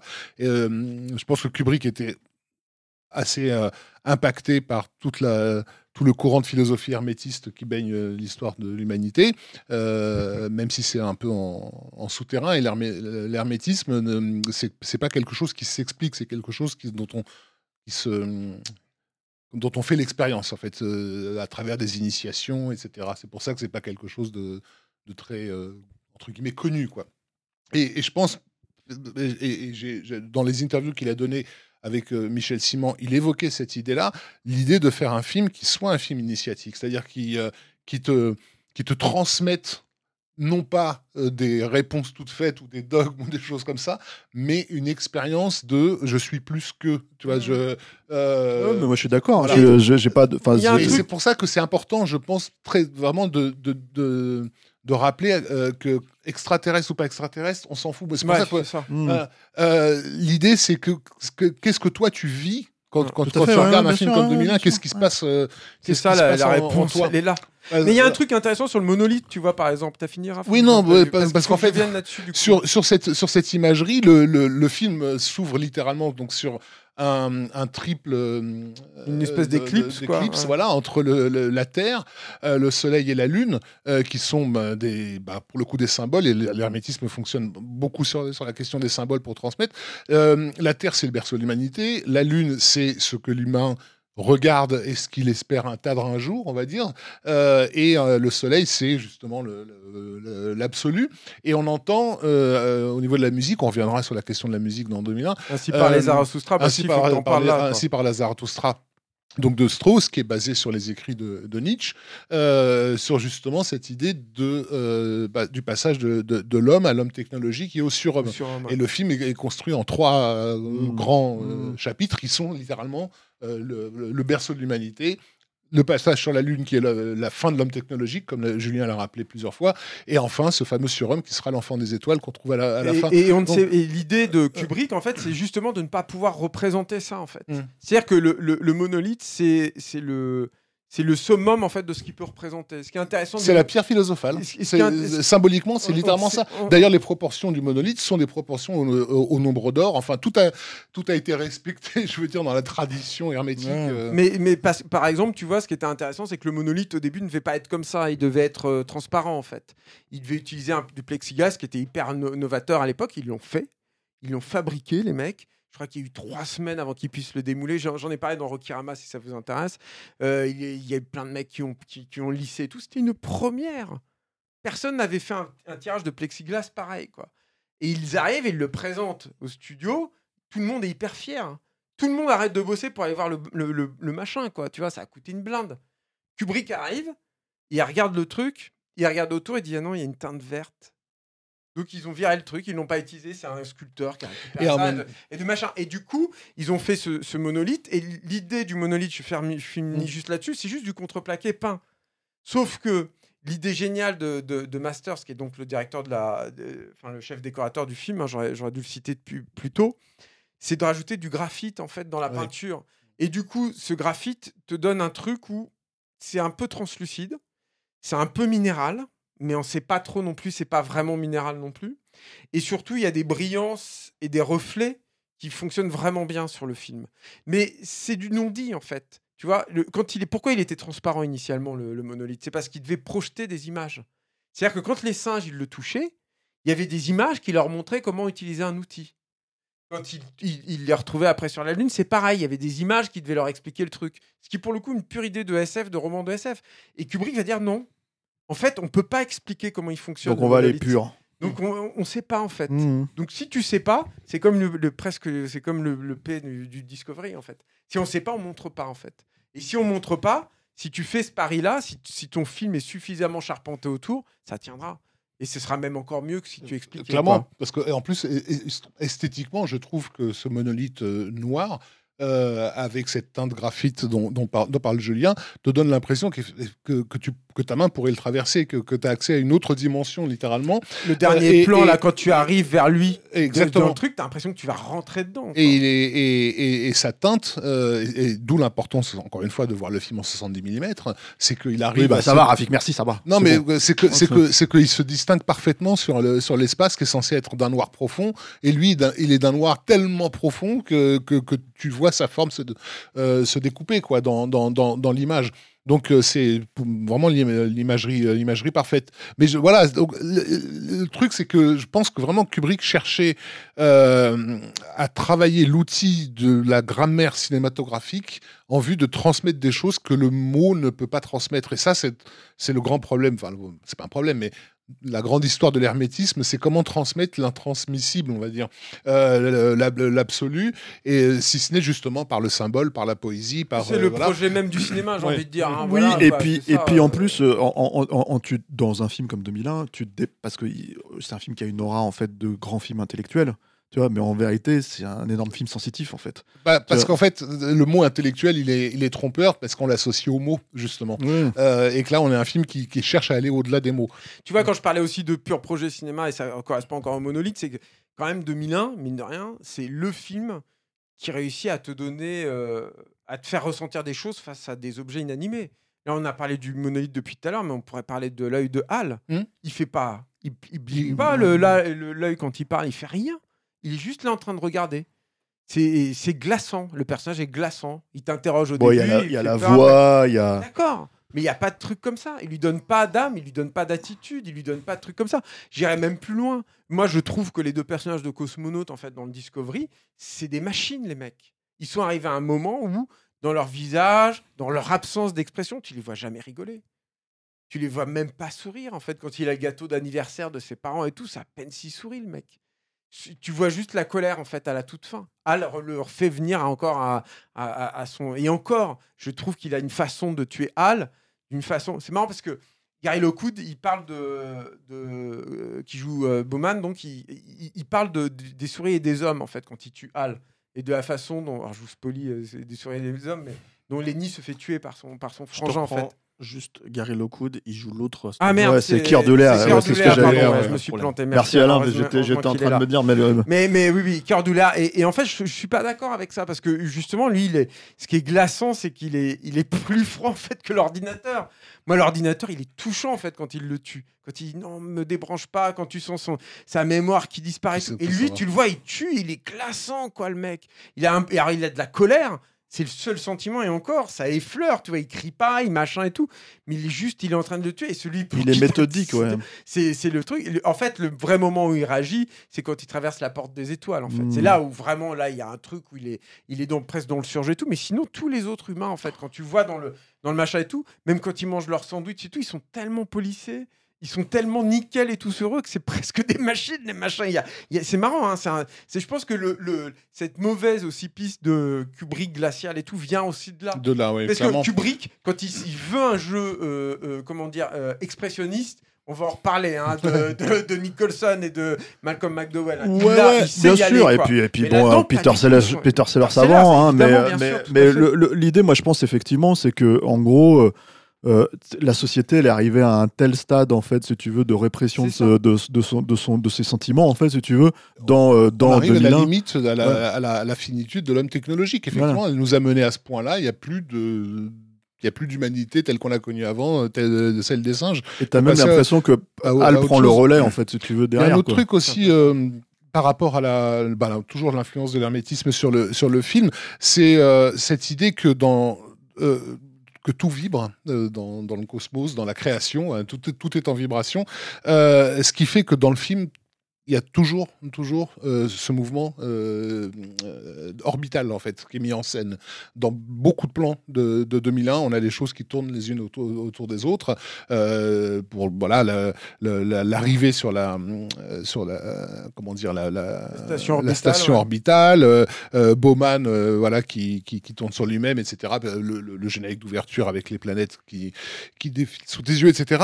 toujours autour de ces formes de ces formes de, de, de, le de- de sphères, le fin, Starchild, l'enfant voilà. des étoiles. hein. Euh, et, euh, et, et en fait, ce, ce mouvement euh, régulier dans, dans, dans, dans, dans le film, qui donc bah, nous donne effectivement l'idée d'un d'un cosmos qui n'est pas quelque chose de figé, qui n'est pas, mais, mais, bien quelque chose de tout le temps vibrant, va indiquer aussi une direction musicale. Et c'est parce que je- c'est important. Enfin, j'aimerais bien euh, parler un peu de la musique du film parce que ça a fait l'objet quand même de, de pas mal de problématiques, euh, puisque donc il y a un compositeur qui a été engagé et pas n'importe lequel, qui était Alex North, qui était une donc, des grandes légendes d'Hollywood, qui à l'époque, je crois, sortait de l'échec de Cléopâtre. Euh, C'est quelques années avant, quand même. voilà, mais qui est un mec qui avait en gros euh, révolutionné la musique de film en intégrant le jazz dans le, dans le scoring euh, sur un tramway nommé Désir, ce genre de truc. Enfin voilà, en tout cas, une, une sommité de la musique de film euh, à Hollywood et quelqu'un aussi de très euh, euh, expérimental, puisqu'il a amené beaucoup d'éléments de la musique dite concrète ou sérielle et tout dans la musique de film. Et, Alex North a composé un, score tout à fait bah, parce qu'on est habitué. mais enfin, il y a quand même, excuse-moi, mais quand, quand- quand tu dois te mesurer à Richard Strauss euh, sur l'ouverture d'un Non, c'est film, pas ça, c'est que je la euh, trouve difficile d'accès en fait, sa, sa musique et. euh, et, euh, et en plus, je pense qu'elle aurait pas été porteuse de son. justement. Alors, euh, on, on va y venir. Et le- enfin, en tout cas, moi, en tout cas, il a, il a, il a, il y a, des morceaux euh, dingues, notamment donc la fameuse arrivée sur euh, la station orbitale. Moi, je trouve que je trouve le morceau sublime. Euh, et, et en fait. Bah, Kubrick s'est débarrassé euh, du score euh, d'Alex North. Alex North n'a pas été mis au Encore un courant. truc improvisé en cours de production. Exactement. hein, est en tournage et tout. Euh, Alex North ne l'a découvert qu'à la première du film. Je te laisse imaginer un peu le, le truc, quoi. Un peu il le gênant. savait avant puisqu'il Ouais. n'a pas enregistré le score. Il est venu en, il était venu en ambulance en plus parce qu'il était assez, euh, assez mal en point. Bref, toujours est-il que donc c'est c'est la musique dite temporaire qui a, qui a servi sur le film. Mais en même temps, cette musique dite temporaire, encore une fois, elle fait franchir un pas dans le rapport que- qu'entretient le public avec le cinéma à cette époque-là. On n'est pas habitué à l'époque. euh, à ce que la musique commente les images en fait, Euh, qu'elle se montre en fait, qu'elle- que, tu la remarques. Or, évidemment, tout le monde connaît le beau Danube bleu euh, en 68. Et euh, tu vas à la fois assister au caractère totalement exotique de, de voir une station dans l'espace, et en même temps, c'est sur une, une- une valse que tu associes connais. Mm. voilà, à quelque chose de très terrien, de vraiment les pieds, les pieds sur terre. quoi. Et c'est ce, double mouvement contradictoire qui crée la, la- la particularité euh, de, de- de cette scène, mais aussi le fait que cette valse, elle est justifiée par cette idée de... De, de trucs toujours en orbite les uns autour des autres, c'est presque la musique des sphères en fait. En mouvement, t'entends. en mouvement. Voilà. ouais. Euh, pareil dans l'utilisation de Ligeti, euh, voilà, où pas mal de. Juste sur le Danube, a- moi je pense qu'il y a un autre truc aussi, c'est un peu comme le final en fait, il y a un truc où d'un seul coup on te résume l'humanité. Mm. C'est-à-dire qu'on on te dit, il manque encore un tableau, tu vois, à ce moment-là, à la limite, ou un truc comme ça, mais on te dit, voilà, ça y est, t'es en 2001, euh, voilà l'humanité en fait. On, a, on, on fait ça, on arrive à aller dans l'espace et tout, mais on a composé aussi ça. Il y a un truc, je trouve, où il y a. T'as as un truc où tu te dis, bon, ça y est, Mm. on en est là en fait. On a L'humanité est, est circonscrite à, ça ouais, presque. ouais. Euh, je parlais tout à l'heure de, Richard Strauss sur euh, ainsi par, la- par, la- par les Zarathustra. J'avais pas précisé que les, les trois notes célèbres, en fait, c'est les fameux euh, les fameuses euh, trois étapes du film, en fait, parce que c'est do, sol et do.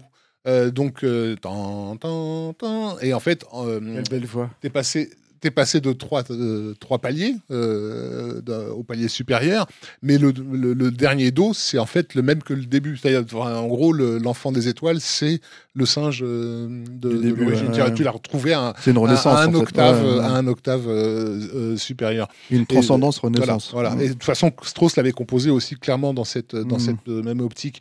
Mais voilà, mais ce qui va clairement bouleverser, on va dire, les, les quelques, les trois New-Yorkais qui connaissent euh, à l'époque, c'est encore une fois, on, insiste, on n'a pas insisté là-dessus. C'est une super production hollywoodienne euh, de l'Odyssée de l'espace. C'est pas un film d'auteur tchèque euh, qui va passer dans trois festivals. Quoi. C'est un film qui va être vu par le public du monde entier.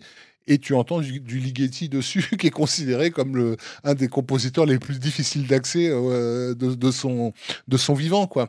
Et ça fonctionne du feu de Dieu. Quoi, parce, Parce que, tu n'arrives pas à le ouais, comprendre, en fait. voilà. Justement, je pense, en fait. C'est déjà une musique, même encore aujourd'hui. hein. Mm. C'est très difficile, en fait, de comprendre. Il n'y a pas de mélodie. Enfin, ou en tout cas, elle est difficile à intelliger, à, à comprendre, à, à intellectualiser, à, à remémorer. Tu peux pas le chanter, tu peux pas le siffler. Mm. Tu vois, le Danube bleu, tu l'as fait très bien. Tu- Non, j'ai c'était fait, euh, Zarathustra. C'est Zarathustra, pardon, tu l'as fait très bien. Moi, je peux vous faire le Danube bleu si vous Vas-y, voulez. Vas-y, vas-y, il Julien, vas-y. Mais euh, non, Non, c'est pas ça en plus, merde. J'ai j'ai pas- ça, je-. Mais, mais, tu vois, Ligeti, tu peux pas. Shostakovich là. Oui, c'est vrai. Tu peux pas en fait le, faire. C'est, impossible. Je pense qu'il y a un truc en fait où à un, moment tu te dis. Et je pense que ça participe aussi pour le coup du, de l'idée religieuse. En fait, il y a un truc en fait quand ces sonorités là arrivent où tu dis oui, je viens, je viens à une expérience euh, religieuse. C'est ça. Euh, mais parce qu'elle est soutenue chez Ligeti hein, par un gros travail euh, rationnel et mathématique derrière aussi, euh, qui soutient vraiment. parce que bon, voilà, c'est vrai que dans la dans la caricature que les gens peuvent se faire de 2001, il y a cette idée que tous les plans du film euh, seraient des plans euh, euh, symétriques, par exemple, ou ce genre de, de choses-là, quoi. Alors que c'est pas vraiment le cas. C'est, mais c'est par contre, c'est vrai que c'est un film qui est beaucoup, beaucoup préoccupé par les proportions. Euh, par les rapports géométriques et, et mathématiques des choses en- entre elles parce que tout ça fait- et, puis, ouais. et puis quand il y a champ contre champ, c'est le rapport de l'homme à la machine. Ce n'est pas, Mm, euh, tu mm. vois, ce n'est pas entre l'homme et l'homme. Donc euh, quand t'as les quand t'as les gens parlent entre eux, en général, c'est dans le même plan. Donc voilà, enfin il y a tout un tas de trucs comme ça où effectivement la mise en scène est extrêmement, euh, comment dire, euh, ample en fait. Ah, moi, je sais pas, on a, on a pris tellement de temps, j'avais des tonnes de notes et tout sur les fixes, le design, je pense que j'ai plus le temps, non, de faire ça, non Écoute c'est- Julien, c'est et fini. ça fait littéralement 3h23 qu'on parle. Alors qu'est-ce c'est qu'on fait? finit, euh, Bah Allez, non, mais. euh, Allons-y, non, non, mais vas-y, vas-y. Bah non, je sais pas. S'il faut en euh, parler quand même, parce que tu, comme tu l'as dit en fait hors antenne, c'est quand même extraordinairement intrinsèque en fait avec le projet, quoi. C'est-à-dire que tu non, peux mais pas. je, je virais tout ce que je voulais dire en fait sur les trucs. Juste, j'ai juste rappelé que le, le euh, bah il y a la planète des singes qui fait en même temps Ouais. en fait que l'ouverture Ouais. et que euh, euh, Stuart Freeborn qui est embauché pour 5 mois à la base. hein, Stuart Freeborn c'est un maquilleur anglais. Il avait déjà bossé sur Peter Sellers, sur Docteur Folamour pour vous resituer le, le- le- le bonhomme. Et il bosse plutôt en autarcie, mais avec des, méthodologies en fait qui, qui s'apparentent à ce qui se passe aux États-Unis en fait à, à ce moment-là. Mais, mais juste pour vous, di- lui donc il est embauché pour 5 mois là-bas, 5-6 mois, lui dit euh, Kubrick, il va bosser 2 ans en fait sur le projet. Euh, et euh, et, et c'est marrant parce que j'ai appris ça en, me renseignant sur la planète des singes et pas sur euh, 2001 parallèlement, mais l'équipe de la planète des singes tente de savoir ce qui est en train de se concocter en Angleterre en fait à ce moment-là. En fait, ils essayent. On sait que Kubrick était très euh, parano en fait déjà à cette époque-là, c'est-à-dire que euh, évidemment toute la séquence des singes, je vais pas revenir là-dessus, mais c'est de la projection frontale, tout ça, c'est des photos qui ont été prises en, Afrique. Mais quand il envoie les mecs faire des photos en Afrique, Kubrick, ils ont des noms de code qui sont tirés d'ailleurs des batailles napoléoniennes quoi déjà. Et, euh, donc il est très, il est très parano là-dessus. Mais en l'occurrence, c'est- justifié parce que il y a un gouffre. Moi, Hmm. la planète des singes, j'adore et j'adore le travail de John Chambers et tout. Mais techniquement, Ouais. ça n'a rien à voir. Je veux dire, le- les singes de 2001 et les singes de. de, de- de- Bah, déjà, ils cherchent pas à les faire parler. Euh, donc, non, mais ils auraient presque pu, parce que pour le coup, contrairement Enfin- aux singes de, de, de la planète des singes, ils ont les lèvres animées, en fait. Et ça, c'est un truc que demande Kubrick très très tôt. Et ils ils ont pas les lèvres animées. Ce qui fait parler les singes dans, dans la planète des singes, c'est l'interprétation des comédiens. C'est pas ça, en fait. Et il y a un truc qui est aussi rigolo, c'est que ça devait pas être des singes comme ça aussi. Je pense que le choc, c'est que tu as pas des, des hommes de Néandertal, en fait. Tu t'es pas dans la préhistoire. Tu es Hmm. dans un truc qui est plus difficile, je trouve, à identifier pour le, pour le public. Mais ça, ça vient d'un problème tout bête, en fait. C'est qu'au début, ils partent sur des hommes de Néandertal. Et puis, il y a le problème des zizi et des zézettes, quoi. Comment on fait pour les cacher, en fait? Alors, Kubrick, au bout d'un moment, il dit non, mais je ferai des angles et des machins et tout. Puis, ils se rendent compte que c'est pas possible. Donc, ils disent bon, bon c'est pas grave. on remonte dans le temps et on va montrer encore des. On va chez Moi, je trouve mieux. hein. Enfin, je trouve ça largement Ah, mais c'est plus. clair, c'est euh, clair. Et donc voilà, et euh, donc il y a ces masques mécaniques. Bon, je vous passe les détails sur la fabrication, on verra ça, on verra ça plus tard. Mais il y a les costumes euh, intégrales aussi qui sont faits avec de la laine, qui, qui vont euh, servir d'ailleurs de, qui ce sera la même méthode pour faire un certain Wookie euh, des quelques années plus tard, puisque Stuart Freeborn travaillera aussi sur la guerre des étoiles. Euh, donc euh, donc voilà quoi, je, juste signaler ça et peut-être passer tout de suite parce que sinon j'en ai encore pour des heures là. J'ai- je vais virer des tas et des tas de pages de notes, mais juste passer très rapidement du coup sur la post-prod et sur les FX pour juste me concentrer sur Douglas Trumbull. Alors c'est dommage parce que on a souvent limité les effets spéciaux de 2001 à Douglas Trumbull, c'est vraiment pas du tout le seul. Mm. Euh, Il y, en a plein d'autres. Il y a euh, Tom Howard, Wally Weavers et euh, Econ Pedersen, et ils sont tous hyper importants. Le truc avec Douglas Trumbull, c'est que lui, il est très jeune, il ne doit pas être forcément embauché sur le film à la base, il vient des États-Unis, il a quasiment pas d'expérience. Pour vous donner un truc que moi je trouve assez intéressant, c'est que quand il arrive là-bas, c'est un peintre, lui, à la base. euh. Enfin, il est surtout dans les trucs d'animation. plus Il est bossé sur un truc de, Mais- de, Oui, oui, planétarium. C'est comme ça qu'ils les ont repérés à une exposition universelle, mais c'est comme ça surtout qu'il a repéré euh, Con Pedersen. Et, euh, et, euh, et quand il arrive du coup en Angleterre, Douglas Trumbull, il va s'acheter un Pentax pour apprendre comment fonctionne la photo. Et en fait, toutes les années en fait où il va passer, euh, qui va passer aux côtés de Kubrick et aux côtés de l'équipe qui s'amenuise, c'est-à-dire que la production est tellement longue que Kubrick change même de directeur de la photo en cours de route. Enfin, c'est un truc de fou, quoi. Tellement ça, traîne, tellement les mecs, ils, tentent des trucs, ils testent des trucs, ça marche pas et tout. Sur la, photographie des maquettes, par exemple, il y a des tonnes de trucs à raconter parce qu'ils ont essayé plein de choses qui ne fonctionnaient pas. C'est très, compliqué. Bon, bref, je reviens sur Douglas Trumbull, sinon je vais pas m'en sortir et je vais encore vous prendre une heure. Mais le truc aussi sur, euh, Douglas Trumbull, c'est que donc il arrive et petit à petit, il arrive à s'imposer. Et c'est parce que je pense, moi, hein, qu'il apprend son métier sur le plateau de 2001 qu'il arrive à poser une vision de plus en plus iconoclaste en fait sur le film. C'est-à-dire que c'est pareil, je vais pas rentrer dans les détails, j'ai pas le temps, mais il y a des fausses pistes qui sont dues au fait que eh ben 2001 se trimballe mine de rien un certain héritage de la fabrication en fait du, des, des, de- des effets spéciaux au cinéma. Et, et- et Douglas Trumbull, lui, va apporter un, finalement un regard relativement neuf en fait Mmh. là-dessus. Alors, il n'y a pas que lui, hein, mais euh, je- comme je suis obligé de résumer, voilà. Et, euh, et- et donc, il va, il va prendre du galon, en fait, aussi, parce que bah, il est corvéable à merci. En fait, c'est un jeune mec. euh, il n'a il a pas vraiment de famille encore à cette époque-là. Et, euh, et- et du coup, euh, euh, Kubrick peut l'utiliser comme il veut. Et surtout, le truc qui est important, c'est le slit scan. Vous avez vu le saut que j'ai fait, vous n'avez pas idée. Avec, je vois toutes mes notes et tout. Je dis, Ouais, mais t'as t'as fait un espèce, non, mais t'as fait un espèce de, le jeté de l'os là qui Ouais, directement Bah, sur le. J'ai passé tellement de temps à vous Il préparer. a fait son John. Ford. Il vient de- il vient d'arracher 20 pages du script. Ah, c'est horrible. Non, mais en fait, donc, et- et le slit scan qui donc sert à la, à la représentation de la porte des étoiles à la fin.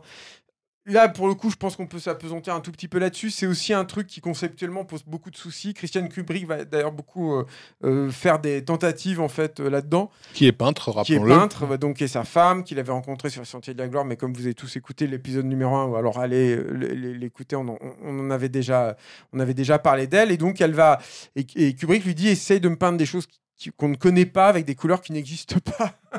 et donc en fait c'est c'est marrant parce que avec tout le respect que je dois à cette dame, hein, c'est vraiment nul en fait. Je trouve ce qu'elle a fait parce que c'est euh, c'est vraiment dans son époque en fait. T'as l'impression de voir des trucs psychédéliques qui Mm. sont pas encore arrivés en plus hein, dans les années 60. Le- les, les- les peintures psychédéliques et tout, c'est quelques années en- en- ensuite quoi.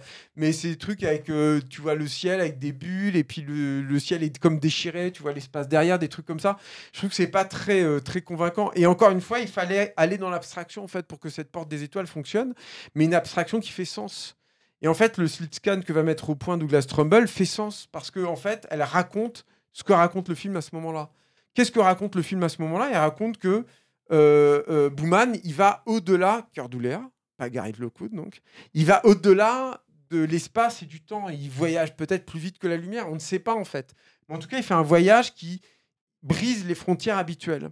Et le slit scan, en fait, est basé sur... euh, bah, vous avez tous fait des photos, vous avez tous vu des photos avec une très longue exposition la nuit Mhm. dans une ville, et puis tu as les, les phares d'une voiture qui font une longue traînée lumineuse. En gros, le slit scan se base sur cet effet euh, optique-là, sauf que il le, comment dire, il le conceptualise et surtout il le rend tangent.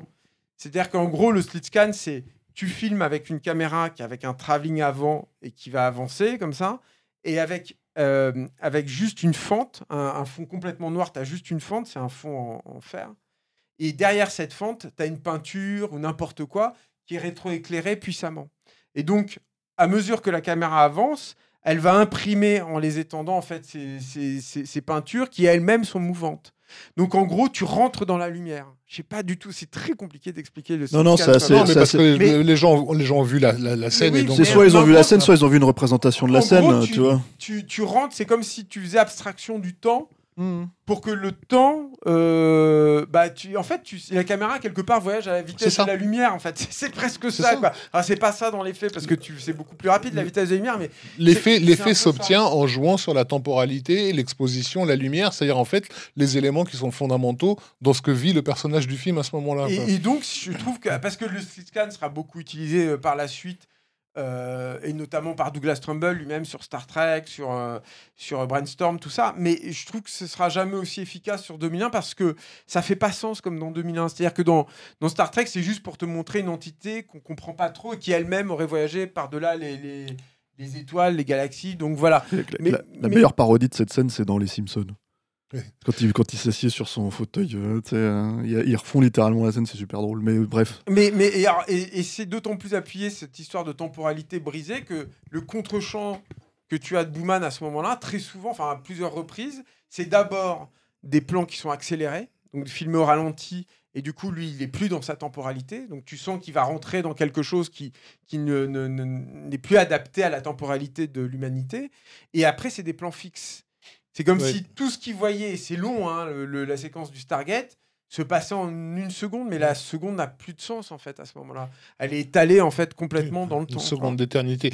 Et, euh, et, et, puis une, une- une- une insistance, une insistance sur son, sur, sur son œil aussi.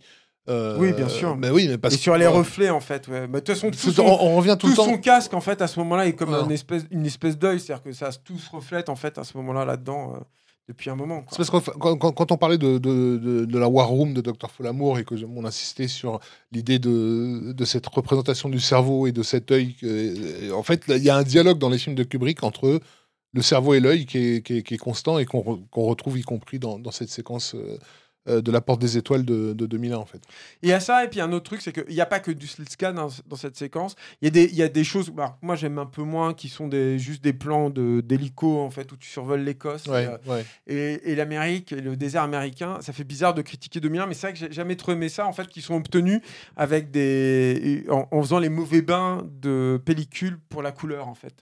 Donc, euh, en fait, tu, tu refais ressortir du jaune là où normalement il ne devrait pas y en avoir. Enfin, bref. Tu les retrouves dans, les, dans, Ouais. dans Here Comes the Sun Again, de, de, clip, le vidéoclip de Rhythmix. Ouais, ouais, non, mais euh, c'est. Ouais. Bon, voilà, c'est pas forcément. Enfin, ce qui- la question, c'est pas de le critiquer, c'est qu'en fait, la, la problématique, c'est quand tu regardes une scène comme ça, la scène elle fonctionne. Ah ouais, bah T'es oui, complètement pris dans le, Oui, dans le truc, fois, elle est complètement dingue. Sauf qu'en fait, quand t'en parles, en fait, comme nous, on est obligé d'en parler, en fait, euh, après, tu te dis, bon, c'est vrai que c'est pas le, Non, le mais truc le plus heureux. ça, c'est pas... Après, encore une Oui, fois, euh, quand tu le vois ça en salle sens. et tout, ça, ça fait sens parce que il arrive à un truc un peu plus concret. Donc, c'était la façon la plus pratique de faire un truc concret. Mais Et juste puis, avant. et, puis, non, puis surtout, ça reste, ça reste encore aujourd'hui le modèle presque insur- insurpassable du psychédélisme au cinéma. Il y a on une raison pour parler, laquelle pour coup, euh, le Yann. Kounen ou euh, euh, euh, Gaspard hein. Noé euh, Mmh. font les films qu'ils font, c'est parce que 2001 euh, Tout à euh, fait. n'a jamais perdu son emprise Ça, sur eux. La fin de Blueberry, elle peut pas exister Mm. sans Ah, euh, ça, c'est 2001. clair. hein. Bah Il y a tellement de trucs qui peuvent pas exister Oui, sans sûr, 2001. Mais... mais- bon, bref. Et, mais il y a un autre truc, c'est qu'il y a de la macro-photographie. Et c'est marrant d'ailleurs parce que c'est les scans, les plans de, Trumbull, c'est parmi les derniers trucs qui auront été bouclés pour le film. Et les plans de macro-photographie qu'on voit aussi dans cette séquence-là, c'est les premiers trucs que Kubrick a tourné tout seul, pour le coup, à New York encore. Donc bien en amont pendant la pré-production. Et ça, donc, comme je viens de le dire, c'est de la macro-photographie. En gros, c'est des, des bains avec de la laque. Tu filmes, tu filmes de la laque, tu filmes de la, de la peinture, etc., des encres, et tu vois comment ça se ça s'interagit, ça, ça rentre les uns. Et en fait, l'idée, le concept qui est génial, hein, c'est de se dire que le micro et le macro se rejoignent et que donc forcément, euh, filmer euh, des événements euh, minuscules comme ça te renvoie à des, im- des, des, des- des images de, de, l'immensité de galaxies en fait qui sont en train de se, tu sais pas trop quoi, se reformer, s'ouvrir, se, se métamorphoser et, et exploser comme ça. Et ça, c'est aussi, c'est un truc qui me semble c'est là où le, le- comment dire la confection du film mais tout est comme ça hein. c'est-à-dire que si j'ai eu le temps de vous parler de la façon dont les maquettes ont été faites ont été filmées ça correspond aussi à ça. C'est la façon de concevoir le- l'effet correspond au, sens en fait au propos du film. Et, de la même façon c'est hyper intéressant parce que au moment où ils font 2001 et au moment où ils savent que euh, va devenir ce- cet enfant des étoiles qu'est-ce qui se passe en fait dans la société à l'époque? Ce sont les premières photos intra-utérines qui commencent à arriver c'est la première fois en fait qu'on voit à quoi ça ressemble un bébé dans le ventre de sa maman quoi.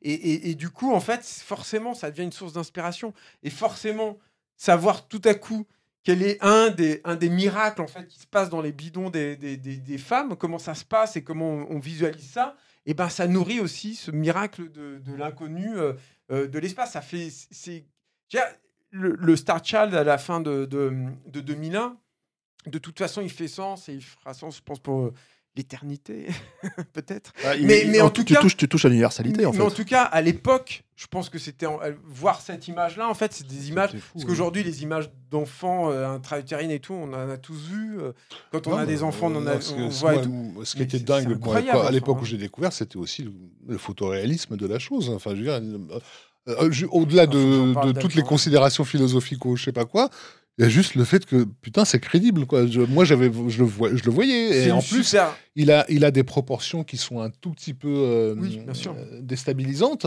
euh, et, Des et yeux un qui- peu plus et grands, qui lui ça. effectivement cette allure entre guillemets euh, alien quoi. Tu sais pas trop ce que c'est en fait. Tu, Et tu tu, vois, le- et tu interroges son regard. il y a plusieurs choses. Je pense qu'il y a déjà le, le fait qu'il bouge pas, alors qu'il était animé. hein. Il Mm. pouvait no- notamment bouger les yeux et tout. Ils le font pas bouger. Ça, je trouve que c'est génial. C'est un super choix. Encore un choix de Kubrick brillant. Le fait qu'il l'ait filmé avec une grosse, grosse. euh, un rétroéclairage hyper Ouais, ouais. puissant et énormément de filtres en fait, qui font qu'il a cette espèce de côté éthéré. Tu parlais d'ange tout à l'heure pour les Mm, mm, lumières mm, là que le, truc- le truc que Trumbull avait bricolé. Mais là, pour le coup, ouais, t'as vraiment un truc, euh, en tout cas dans l'image de euh, un, un peu angélique qu'on peut avoir.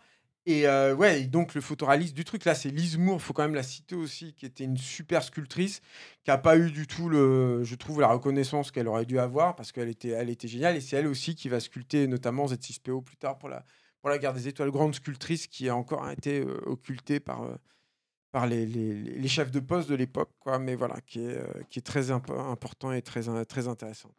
Comme on a complètement débordé, il faut peut-être quand même qu'on parle de la sortie. La sortie, oui. Ouais, parce qu'on va, il faut, on va boucler les Bah oui. amis. hein. Ouais, bah ouais. Euh, moi, je voudrais quand même rappeler un truc. Ça fait quand même 1h, 1h30 qu'on parle du film. Ouais, ouais, bah, c'est 2001, c'est normal. hein. Je pense que j'ai viré la moitié de mes notes. hein. Donc, euh, en fait, il a 30, un peu plus même. Il a 39 ans quand il sort le film, quand 2001 sort, Kubrick. J'avais, en fait, j'ai revu, j'ai revu cette info-là. Je me dis putain, faut que je leur dise quoi. 39 ans, quoi.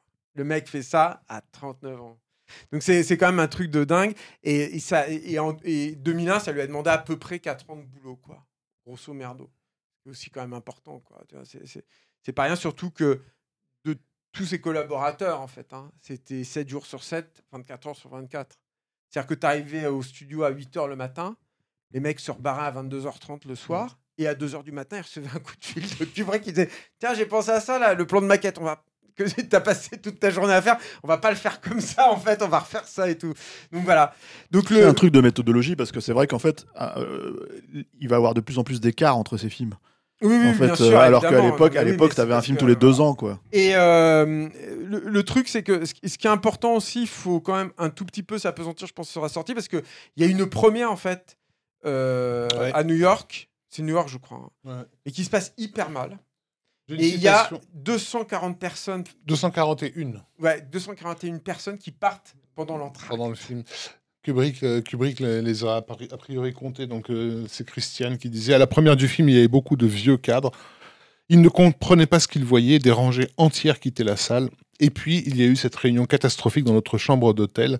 Stanley était tellement en colère qu'il en, a- qu'il en a perdu la voix. En fait, il a. Il a Apparemment, il y avait même Rock Hudson qui s'est barré Non, en disant que c'est ces conneries, je comprends rien. C'est aussi un autre truc en fait qui- qu'on va retrouver, mais où le côté un peu dépressif aussi de Kubrick qui va venir, devenir très important en fait par, par la suite de sa, sa carrière, mais qui est vraiment qui est vraiment là. Et ce qui est marrant, c'est que celui qui lui remonte le moral à, à ce moment-là, c'est Terry Sarvern, c'est-à-dire le, le co-scénariste de Dr Folamour, le beatnik dont parlait tout à l'heure euh, euh, Raph, et qui dit euh, qui dit euh, ça va être un grand film. Et il a dit à Christian Kubrick, c'est elle qui raconte ça, ça va être un grand film. Ce ne sont que des trous du cul. tu parles pas à eux d'habitude, alors contente-toi de me parler à moi pour avoir, mon, pour avoir euh, un avis sur ton film. Voilà, j'aime beaucoup cette citation, ça permettait de dire trou du Eh, cul. Christian Kubrick Mais- a parlé de Blue Rinse. Je co- C'est une expression que je connaissais pas et qui, en fait, euh, apparemment, c'est un produit qu'on se met sur les cheveux quand on a les cheveux grisonnants.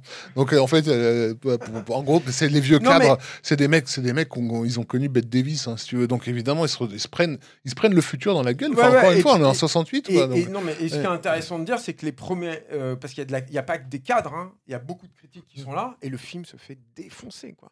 Il se fait donc défoncer dans Village Voice, par exemple. C'est important, New York Village Voice, tu vois. C'est comme Télérama, quoi, chez nous, quoi. Et le, film se fait démonter la gueule. Et, et ça, c'est aussi connu. Alors, déjà, il y aura des coupes quand même après cette, euh, cette première. euh, cette première projection, il va, il va faire quand même beaucoup de coupes, euh, notamment la, séquence en préambule du film où tu devais avoir des scientifiques qu'il avait interviewés en amont. C'est pareil, complètement zappé. On n'a vraiment pas eu le temps de parler de tout ce qu'il fallait sur 2001. Bref, il y avait plein de scientifiques qui devaient euh, préparer le spectateur à, euh, à- à découvrir ce qu'ils allaient voir, notamment à expliquer l'intelligence artificielle, la- la po- le potentiel ou pas en fait de la vie sur Terre, qui vient aussi de Moby Dick. C'est-à-dire que Kubrick avait, be- euh, avait euh, enfin, ressenté euh, que le public aurait besoin en fait d'avoir cet accompagnement, en tout cas pas cet accompagnement, mais cette euh, façon de légitimer le propos du film par des vrais euh, En tout- en- en tout et scientifiques. il y a 40 minutes qui ont zappé, quoi. Euh, non, il y a non, c'est beaucoup moins, Vingt. c'est 18 minutes à peu près. Ah bon ont- Parce que moi, il me semblait que c'était un film. euh, Non, non, bah il y a, y a- y a des scènes qui étaient un peu redondantes, notamment sur le Discovery où on voyait, puisque le but de Kubrick c'est aussi de montrer euh, bah, l'ennui en fait dans l'espace, d'une exploration spatiale. C'est déjà, alors on n'est pas dans Dark Star, on n'est pas dans Star Wars, tout ça, mais c'est déjà de déglamouriser en fait ça, de montrer à quel point c'est lent, à quel point il faut avoir une force mentale incroyable pour partir là, parce que les mecs font rien. Donc il y avait une autre scène de course, par exemple, à l'intérieur du Discovery. Vous vous rendez compte, j'ai même pas eu le temps de parler de, de la scène de Ouais, l'anneau, ouais, comment ils ont sûr. fabriqué ça, c'est vrai. Bref. Mais et, et donc voilà, et euh, donc il a, il a coupé ça, euh, euh, euh, notamment donc la scène de l'achat en ligne dont on a, dont on a parlé euh, ensuite. Et le film, quand il sort au début, sort avec une promo finalement très classique, donc avec des peintures. J'avais noté le nom du mec, je l'ai zappé, mais enfin bref, avec, une, avec des peintures en fait de l'espace. On les a tous vues en fait ces peintures avec la station orbitale, avec le vaisseau qui sort. Avec les, les, les cosmonautes sur les, avec la station Sur la lunaire au Lune, loin et tout, qui sont finalement une promo relativement classique. Et le, le- au tout début, le film ne fonctionne pas. Il trouve pas son public avec cette euh, promotion-là. Et ce qui va se passer, c'est que déjà, ils vont commencer à se rendre compte qu'il y a un autre public qui vient. Il va commencer à y avoir d'autres aussi euh, euh, critiques euh, qui arrivent. dont un critique qui va dire, alors c'est Christian Village, je sais plus quoi là, c'est incroyable en fait. Non, mais il va, il va recevoir. Euh, le, dit- film, le film va être ré- récompensé par le National euh, Catholic Award. Ouais, voilà, c'est Donc, ça. qui est remis effectivement par l'Église catholique américaine, c'est-à-dire celle-là même qui avait euh, mis Lolita, Lolita, euh, ouais. pas, pas censuré, mais conseillé de ne pas projeter Et Lolita en salle. qui je crois que c'est un, enfin, c'est un des médias liés à, liés à cet organisme qui dit The Ultimate Trip. Et Mm. donc ils disent, c'est ça en fait. Et donc ils refont une campagne d'affichage, une campagne promo, en mettant en gros le, le trip ultime, quoi. Et, euh, et avec, ou alors le visage de, de, en fait, euh, qui, est, euh, qui est en train de passer le Stargate, ou alors le visage du Starchild, même un peu plus tardivement, en fait, plus tard. Et il, Et paraît donc- que, il paraît que c'était carrément les exploitants en fait des salles qui, qui, qui ont convaincu la MGM de leur dire non, il y, a- y un public qui vient aussi. euh. c'est- conjoint, C'est tout conjoint, ça, ouais. tu vois. Et, et donc, effectivement, le, le public des, des- des salles qui commence à leur dire, mais en fait, on a un public, on s'attendait pas du tout à les avoir là, en fait. Qui est ce public, justement, de jeunesse, parce que le film sort en 68, hein, euh, qui est en rébellion. Qui s'est détourné des productions hollywoodiennes. ouais. Voilà, exactement, qui ne s'intéresse plus à ça. C'est le public qui va faire le succès du nouvel Hollywood. hein, De Easy Rider et, compagnie. et qui ouais. vont voir le film et qui sont eux subjugués par le film avec en plus évidemment ce truc qui a été euh, très euh, dont on a beaucoup parlé et je pense que Ultimate Trip fonctionnait là-dessus de tu te prends un LSD ou tu te fumes un gros spiff et tu vas voir 2001 Ouais, les, C'est-à-dire mecs, que- les mecs, ils y allaient sous influence. ouais. bah, il y avait une des meilleures amies de Mick Jagger qui disait euh, bah, le monolithe c'est un gros bloc de hashish quoi par exemple quoi tu vois donc euh, et mais voilà de toute façon je veux dire, c'est encore une fois J'adore quand tu projettes tes. non, mais c'est Strawberry Fields et c'est les Sergent Pepper. ça, C'est bien, j'ai cité deux fois les Beatles, mais il y a un truc où aussi, euh, t- t'as as aussi tout un pan en fait de la de la de l'art, mmh. de la culture, qui est en fait sur euh, déco- décoince-toi l'esprit en fait. Et, et 2001 en fait, mais un peu malgré lui, hein, c'est juste que Kubrick, il était une antenne, quoi, comme tous les grands artistes. hein, et donc, il sent en fait ce qui est en train de se passer dans la société à ce moment-là. Il a senti aussi qu'il y avait ce truc-là. C'est-à-dire qu'il a senti que tout ce truc de l'exploration spatiale, de cette besoin de se dire que peut-être qu'il y a des ovnis qui viennent, qui sont avec des mecs qui sont en train de venir nous observer, de cette fascination d'aller aille- ailleurs et tout, conduisait finalement aussi à ça, quoi. À se dire, bah oui, mais faut faut vivre une autre expérience en fait. Faut expliquer un truc. C'est- tous ces trucs de Sergent Pepper qui Faut sont passés à ouvrir, l'envers. faut ouvrir, ça ouvrir ce chakra. voilà, c'est ça, Ouais. exactement. Moi, il y a une anecdote que j'adore, euh, qui est ra- racontée par Rolling Stone, je suis content d'avoir le temps de le dire, mais qui est, qui est, qui est donc un spectateur qui avait pris des substances. Apparemment, c'était du H, c'est ce qu'il racontait dans Rolling Stone. Mais quand il y a le monolithe qui arrive à la fin, dans la chambre, le mec se met debout et dit C'est Dieu, c'est Dieu Et il avance vers l'écran, il dit C'est Dieu Il y a le projectionniste, il se dit Oh putain, le con, qu'est-ce qu'il va faire? Donc il va pour le rattraper. Et c'est trop tard, le mec il déchire l'écran, il continue pour rentrer littéralement dans le monolithe, tu vois, en disant c'est Dieu, c'est Dieu. Mais ça, c'est inté- enfin, c'est une anecdote qui n'en est pas une. J'espère que ça nourrit aussi un peu le contexte dans lequel 2001 est pris, même si Et je pense qu'il faudrait qu'on termine là-dessus. Je pense que le film a largement dépassé ça. C'est- C'est-à-dire que ça lui a permis d'être euh, un des plus gros succès de l'année 68. Ça a permis à Kubrick d'avoir le seul Oscar de sa carrière. Parce que je reviens sur ce Oui. que tu disais sur Lolita, il était nommé, mais il n'a pas du tout reçu Ouais. l'Oscar. C'est le seul Oscar de sa carrière. C'est les effets spéciaux. Il n'y est pas allé. Il était le seul nommé. Et ça, ça a été vraiment un truc. Ça a été une tollée aussi par rapport Bah oui, parce que évidemment, enfin, je veux dire, c'est pas lui qui s'est farci tous les trucs. Je ai, j'ai tourné les maquettes, croyez-moi. euh, enfin, ceci dit, il est, il est, il est, parler, il est, c'était il est l'enfer. aussi, euh, comment dire, sûr, euh, cité pour plein ça. en fait, parce qu'il faisait partie de tous les trucs, que c'était un work Sur les progress designs et et tout tout. ça, ouais, ouais. Mais parce que c'est lui qui a, qui a tout imposé, qu'on fasse tout sur négatif original et tout. Toutes ces choses que vous ne saurez pas, en tout cas pas, pas de ma bouche, mais vous inquiétez pas, il y a plein de littérature, vous pourrez aller vous renseigner ailleurs. Mais voilà, et, et- mais, mais c'est quand même pas normal. C'est pas normal. C'est-à-dire que sans Trumbull, il n'y aurait pas eu le slit scan. Sans Wally Weavers, il n'y aurait pas eu la projection fron- frontale. Mmh. Sans Cohn Pedersen, tu n'aurais pas eu ce Mais truc Julien, sur Julien, les Julien, Julien, c'est comme 2001, tu vois. Et- L'important, c'est pas les réponses, c'est les questions. Non, Donc non, en fait, on va laisser les gens se. Non, non, mais bon, voilà. Donc c'est le gros succès, son Oscar et tout, mais. Enfin, je veux dire, c'est quand même un des films qui a eu le plus d'impact dans l'histoire du cinéma. euh. Ouais. Bah, bah, c'est ça. monstrueux. Je veux dire, il y en a eu combien des Wannabe 2001, des Interstellar, des machins, tout que ça. Ils, ils veulent. Enfin, je veux dire, c'est. Je pense qu'il y a moi, un même truc- jusqu'à un certain degré, en fait, mais dans une évolution du truc. hein. Avatar, c'est Ah, c'est- c'est effectivement le moment où, où quelqu'un prouve que. J'aime le- bien quand, on, quand que- on est à ce moment-là, il, met comme ça, il fait comme ça. J'adore. C'est le moment C'est- où, où- c'est le moment où, où on a la preuve que le cinéma peut tout. Euh, pas seulement on peut tout montrer, euh, on en avait déjà la, la- la sensation, mais peut tout raconter. Parce qu'encore une fois, à l'époque, on considérait euh, que la littérature était de toute façon le- le- la- l'ultime de la transmission de la sagesse humaine. Quoi. Et là, tout d'un coup, tu as un mec qui arrive avec un film et qui dit oh, Je Bah, vais au-delà de votre ce littérature. C'est ce que dit Cameron. Il s'est dit, je, je, je crois, hein, il, il se disait, bah là, j'ai compris en fait que le cinéma était un art. Oui, bien sûr. Mais, c'est tous- vrai qu'il y a un truc comme ça en fait. Dans Mm. 2001, il y a un truc où tu te dis, bon, euh, c'est comme la Joconde. Enfin, je sais pas, la Joconde, j'en Non, sais rien, mais il y a, sûr. il y a un mais- truc où tu te dis. C'est ce que disait d'ailleurs Kubrick sur la fin. Il dit la Joconde, si tu savais l'histoire derrière la Joconde, elle serait moins intéressante. C'est la Mm. même chose aussi, encore une fois, avec la fin de 2001. Mais juste, il y a un truc où tu te dis bon, si, le- si le cinéma a produit ça, euh, quel que soit l'avenir en fait de cet art, c'est pas, grave, il y a 2001. ça valait le coup, quoi. Mm. Ça valait le coup, les Marvel. non mais bon, Il fallait je- faire je un point avant, fin. À 3h50 de. Non, non, de- non. Non, mais c'est vrai qu'il y a un truc, il y a un truc comme ça. quoi. Et après, je pense que c'est c'est aussi tout le truc qui va euh, Kubrick va créer le, le reste de sa carrière consciemment ou pas là-dessus, mais un truc où tu as le cinéaste total en fait. Le cinéaste total, le cinéaste euh, euh, euh, qui, contrôle, qui contrôle totalement son œuvre aussi, parce que Mais ouais, on n'a pas parlé enfin, techniquement comment il a fait le tour du monde aussi pour vérifier Mm. les salles qui allaient diffuser le film. pas lui, fait, ouais. Pas lui, non mais je veux dire, enfin, le- il y a un, il y a- y a un Pas dé- encore sur 2006. Voilà, le film, euh, le film euh, avait été au départ envisagé en, en cinérama, donc finalement il n'a pas été tourné euh, en, En cinérama. Il en a été par 70 contre diffusé dans des salles cinérama qui n'étaient pas adaptées euh, euh, du coup parce que ça, ça, floutait l'image sur les, côtés. Euh, mais en tout cas, voilà, et, euh, stéréocypiste et tout le tintouin. Donc il sort aussi dans des conditions complètement technologiquement ahurissantes qui garantissent l'impact aussi sur le, public. Ça, ça va évidemment.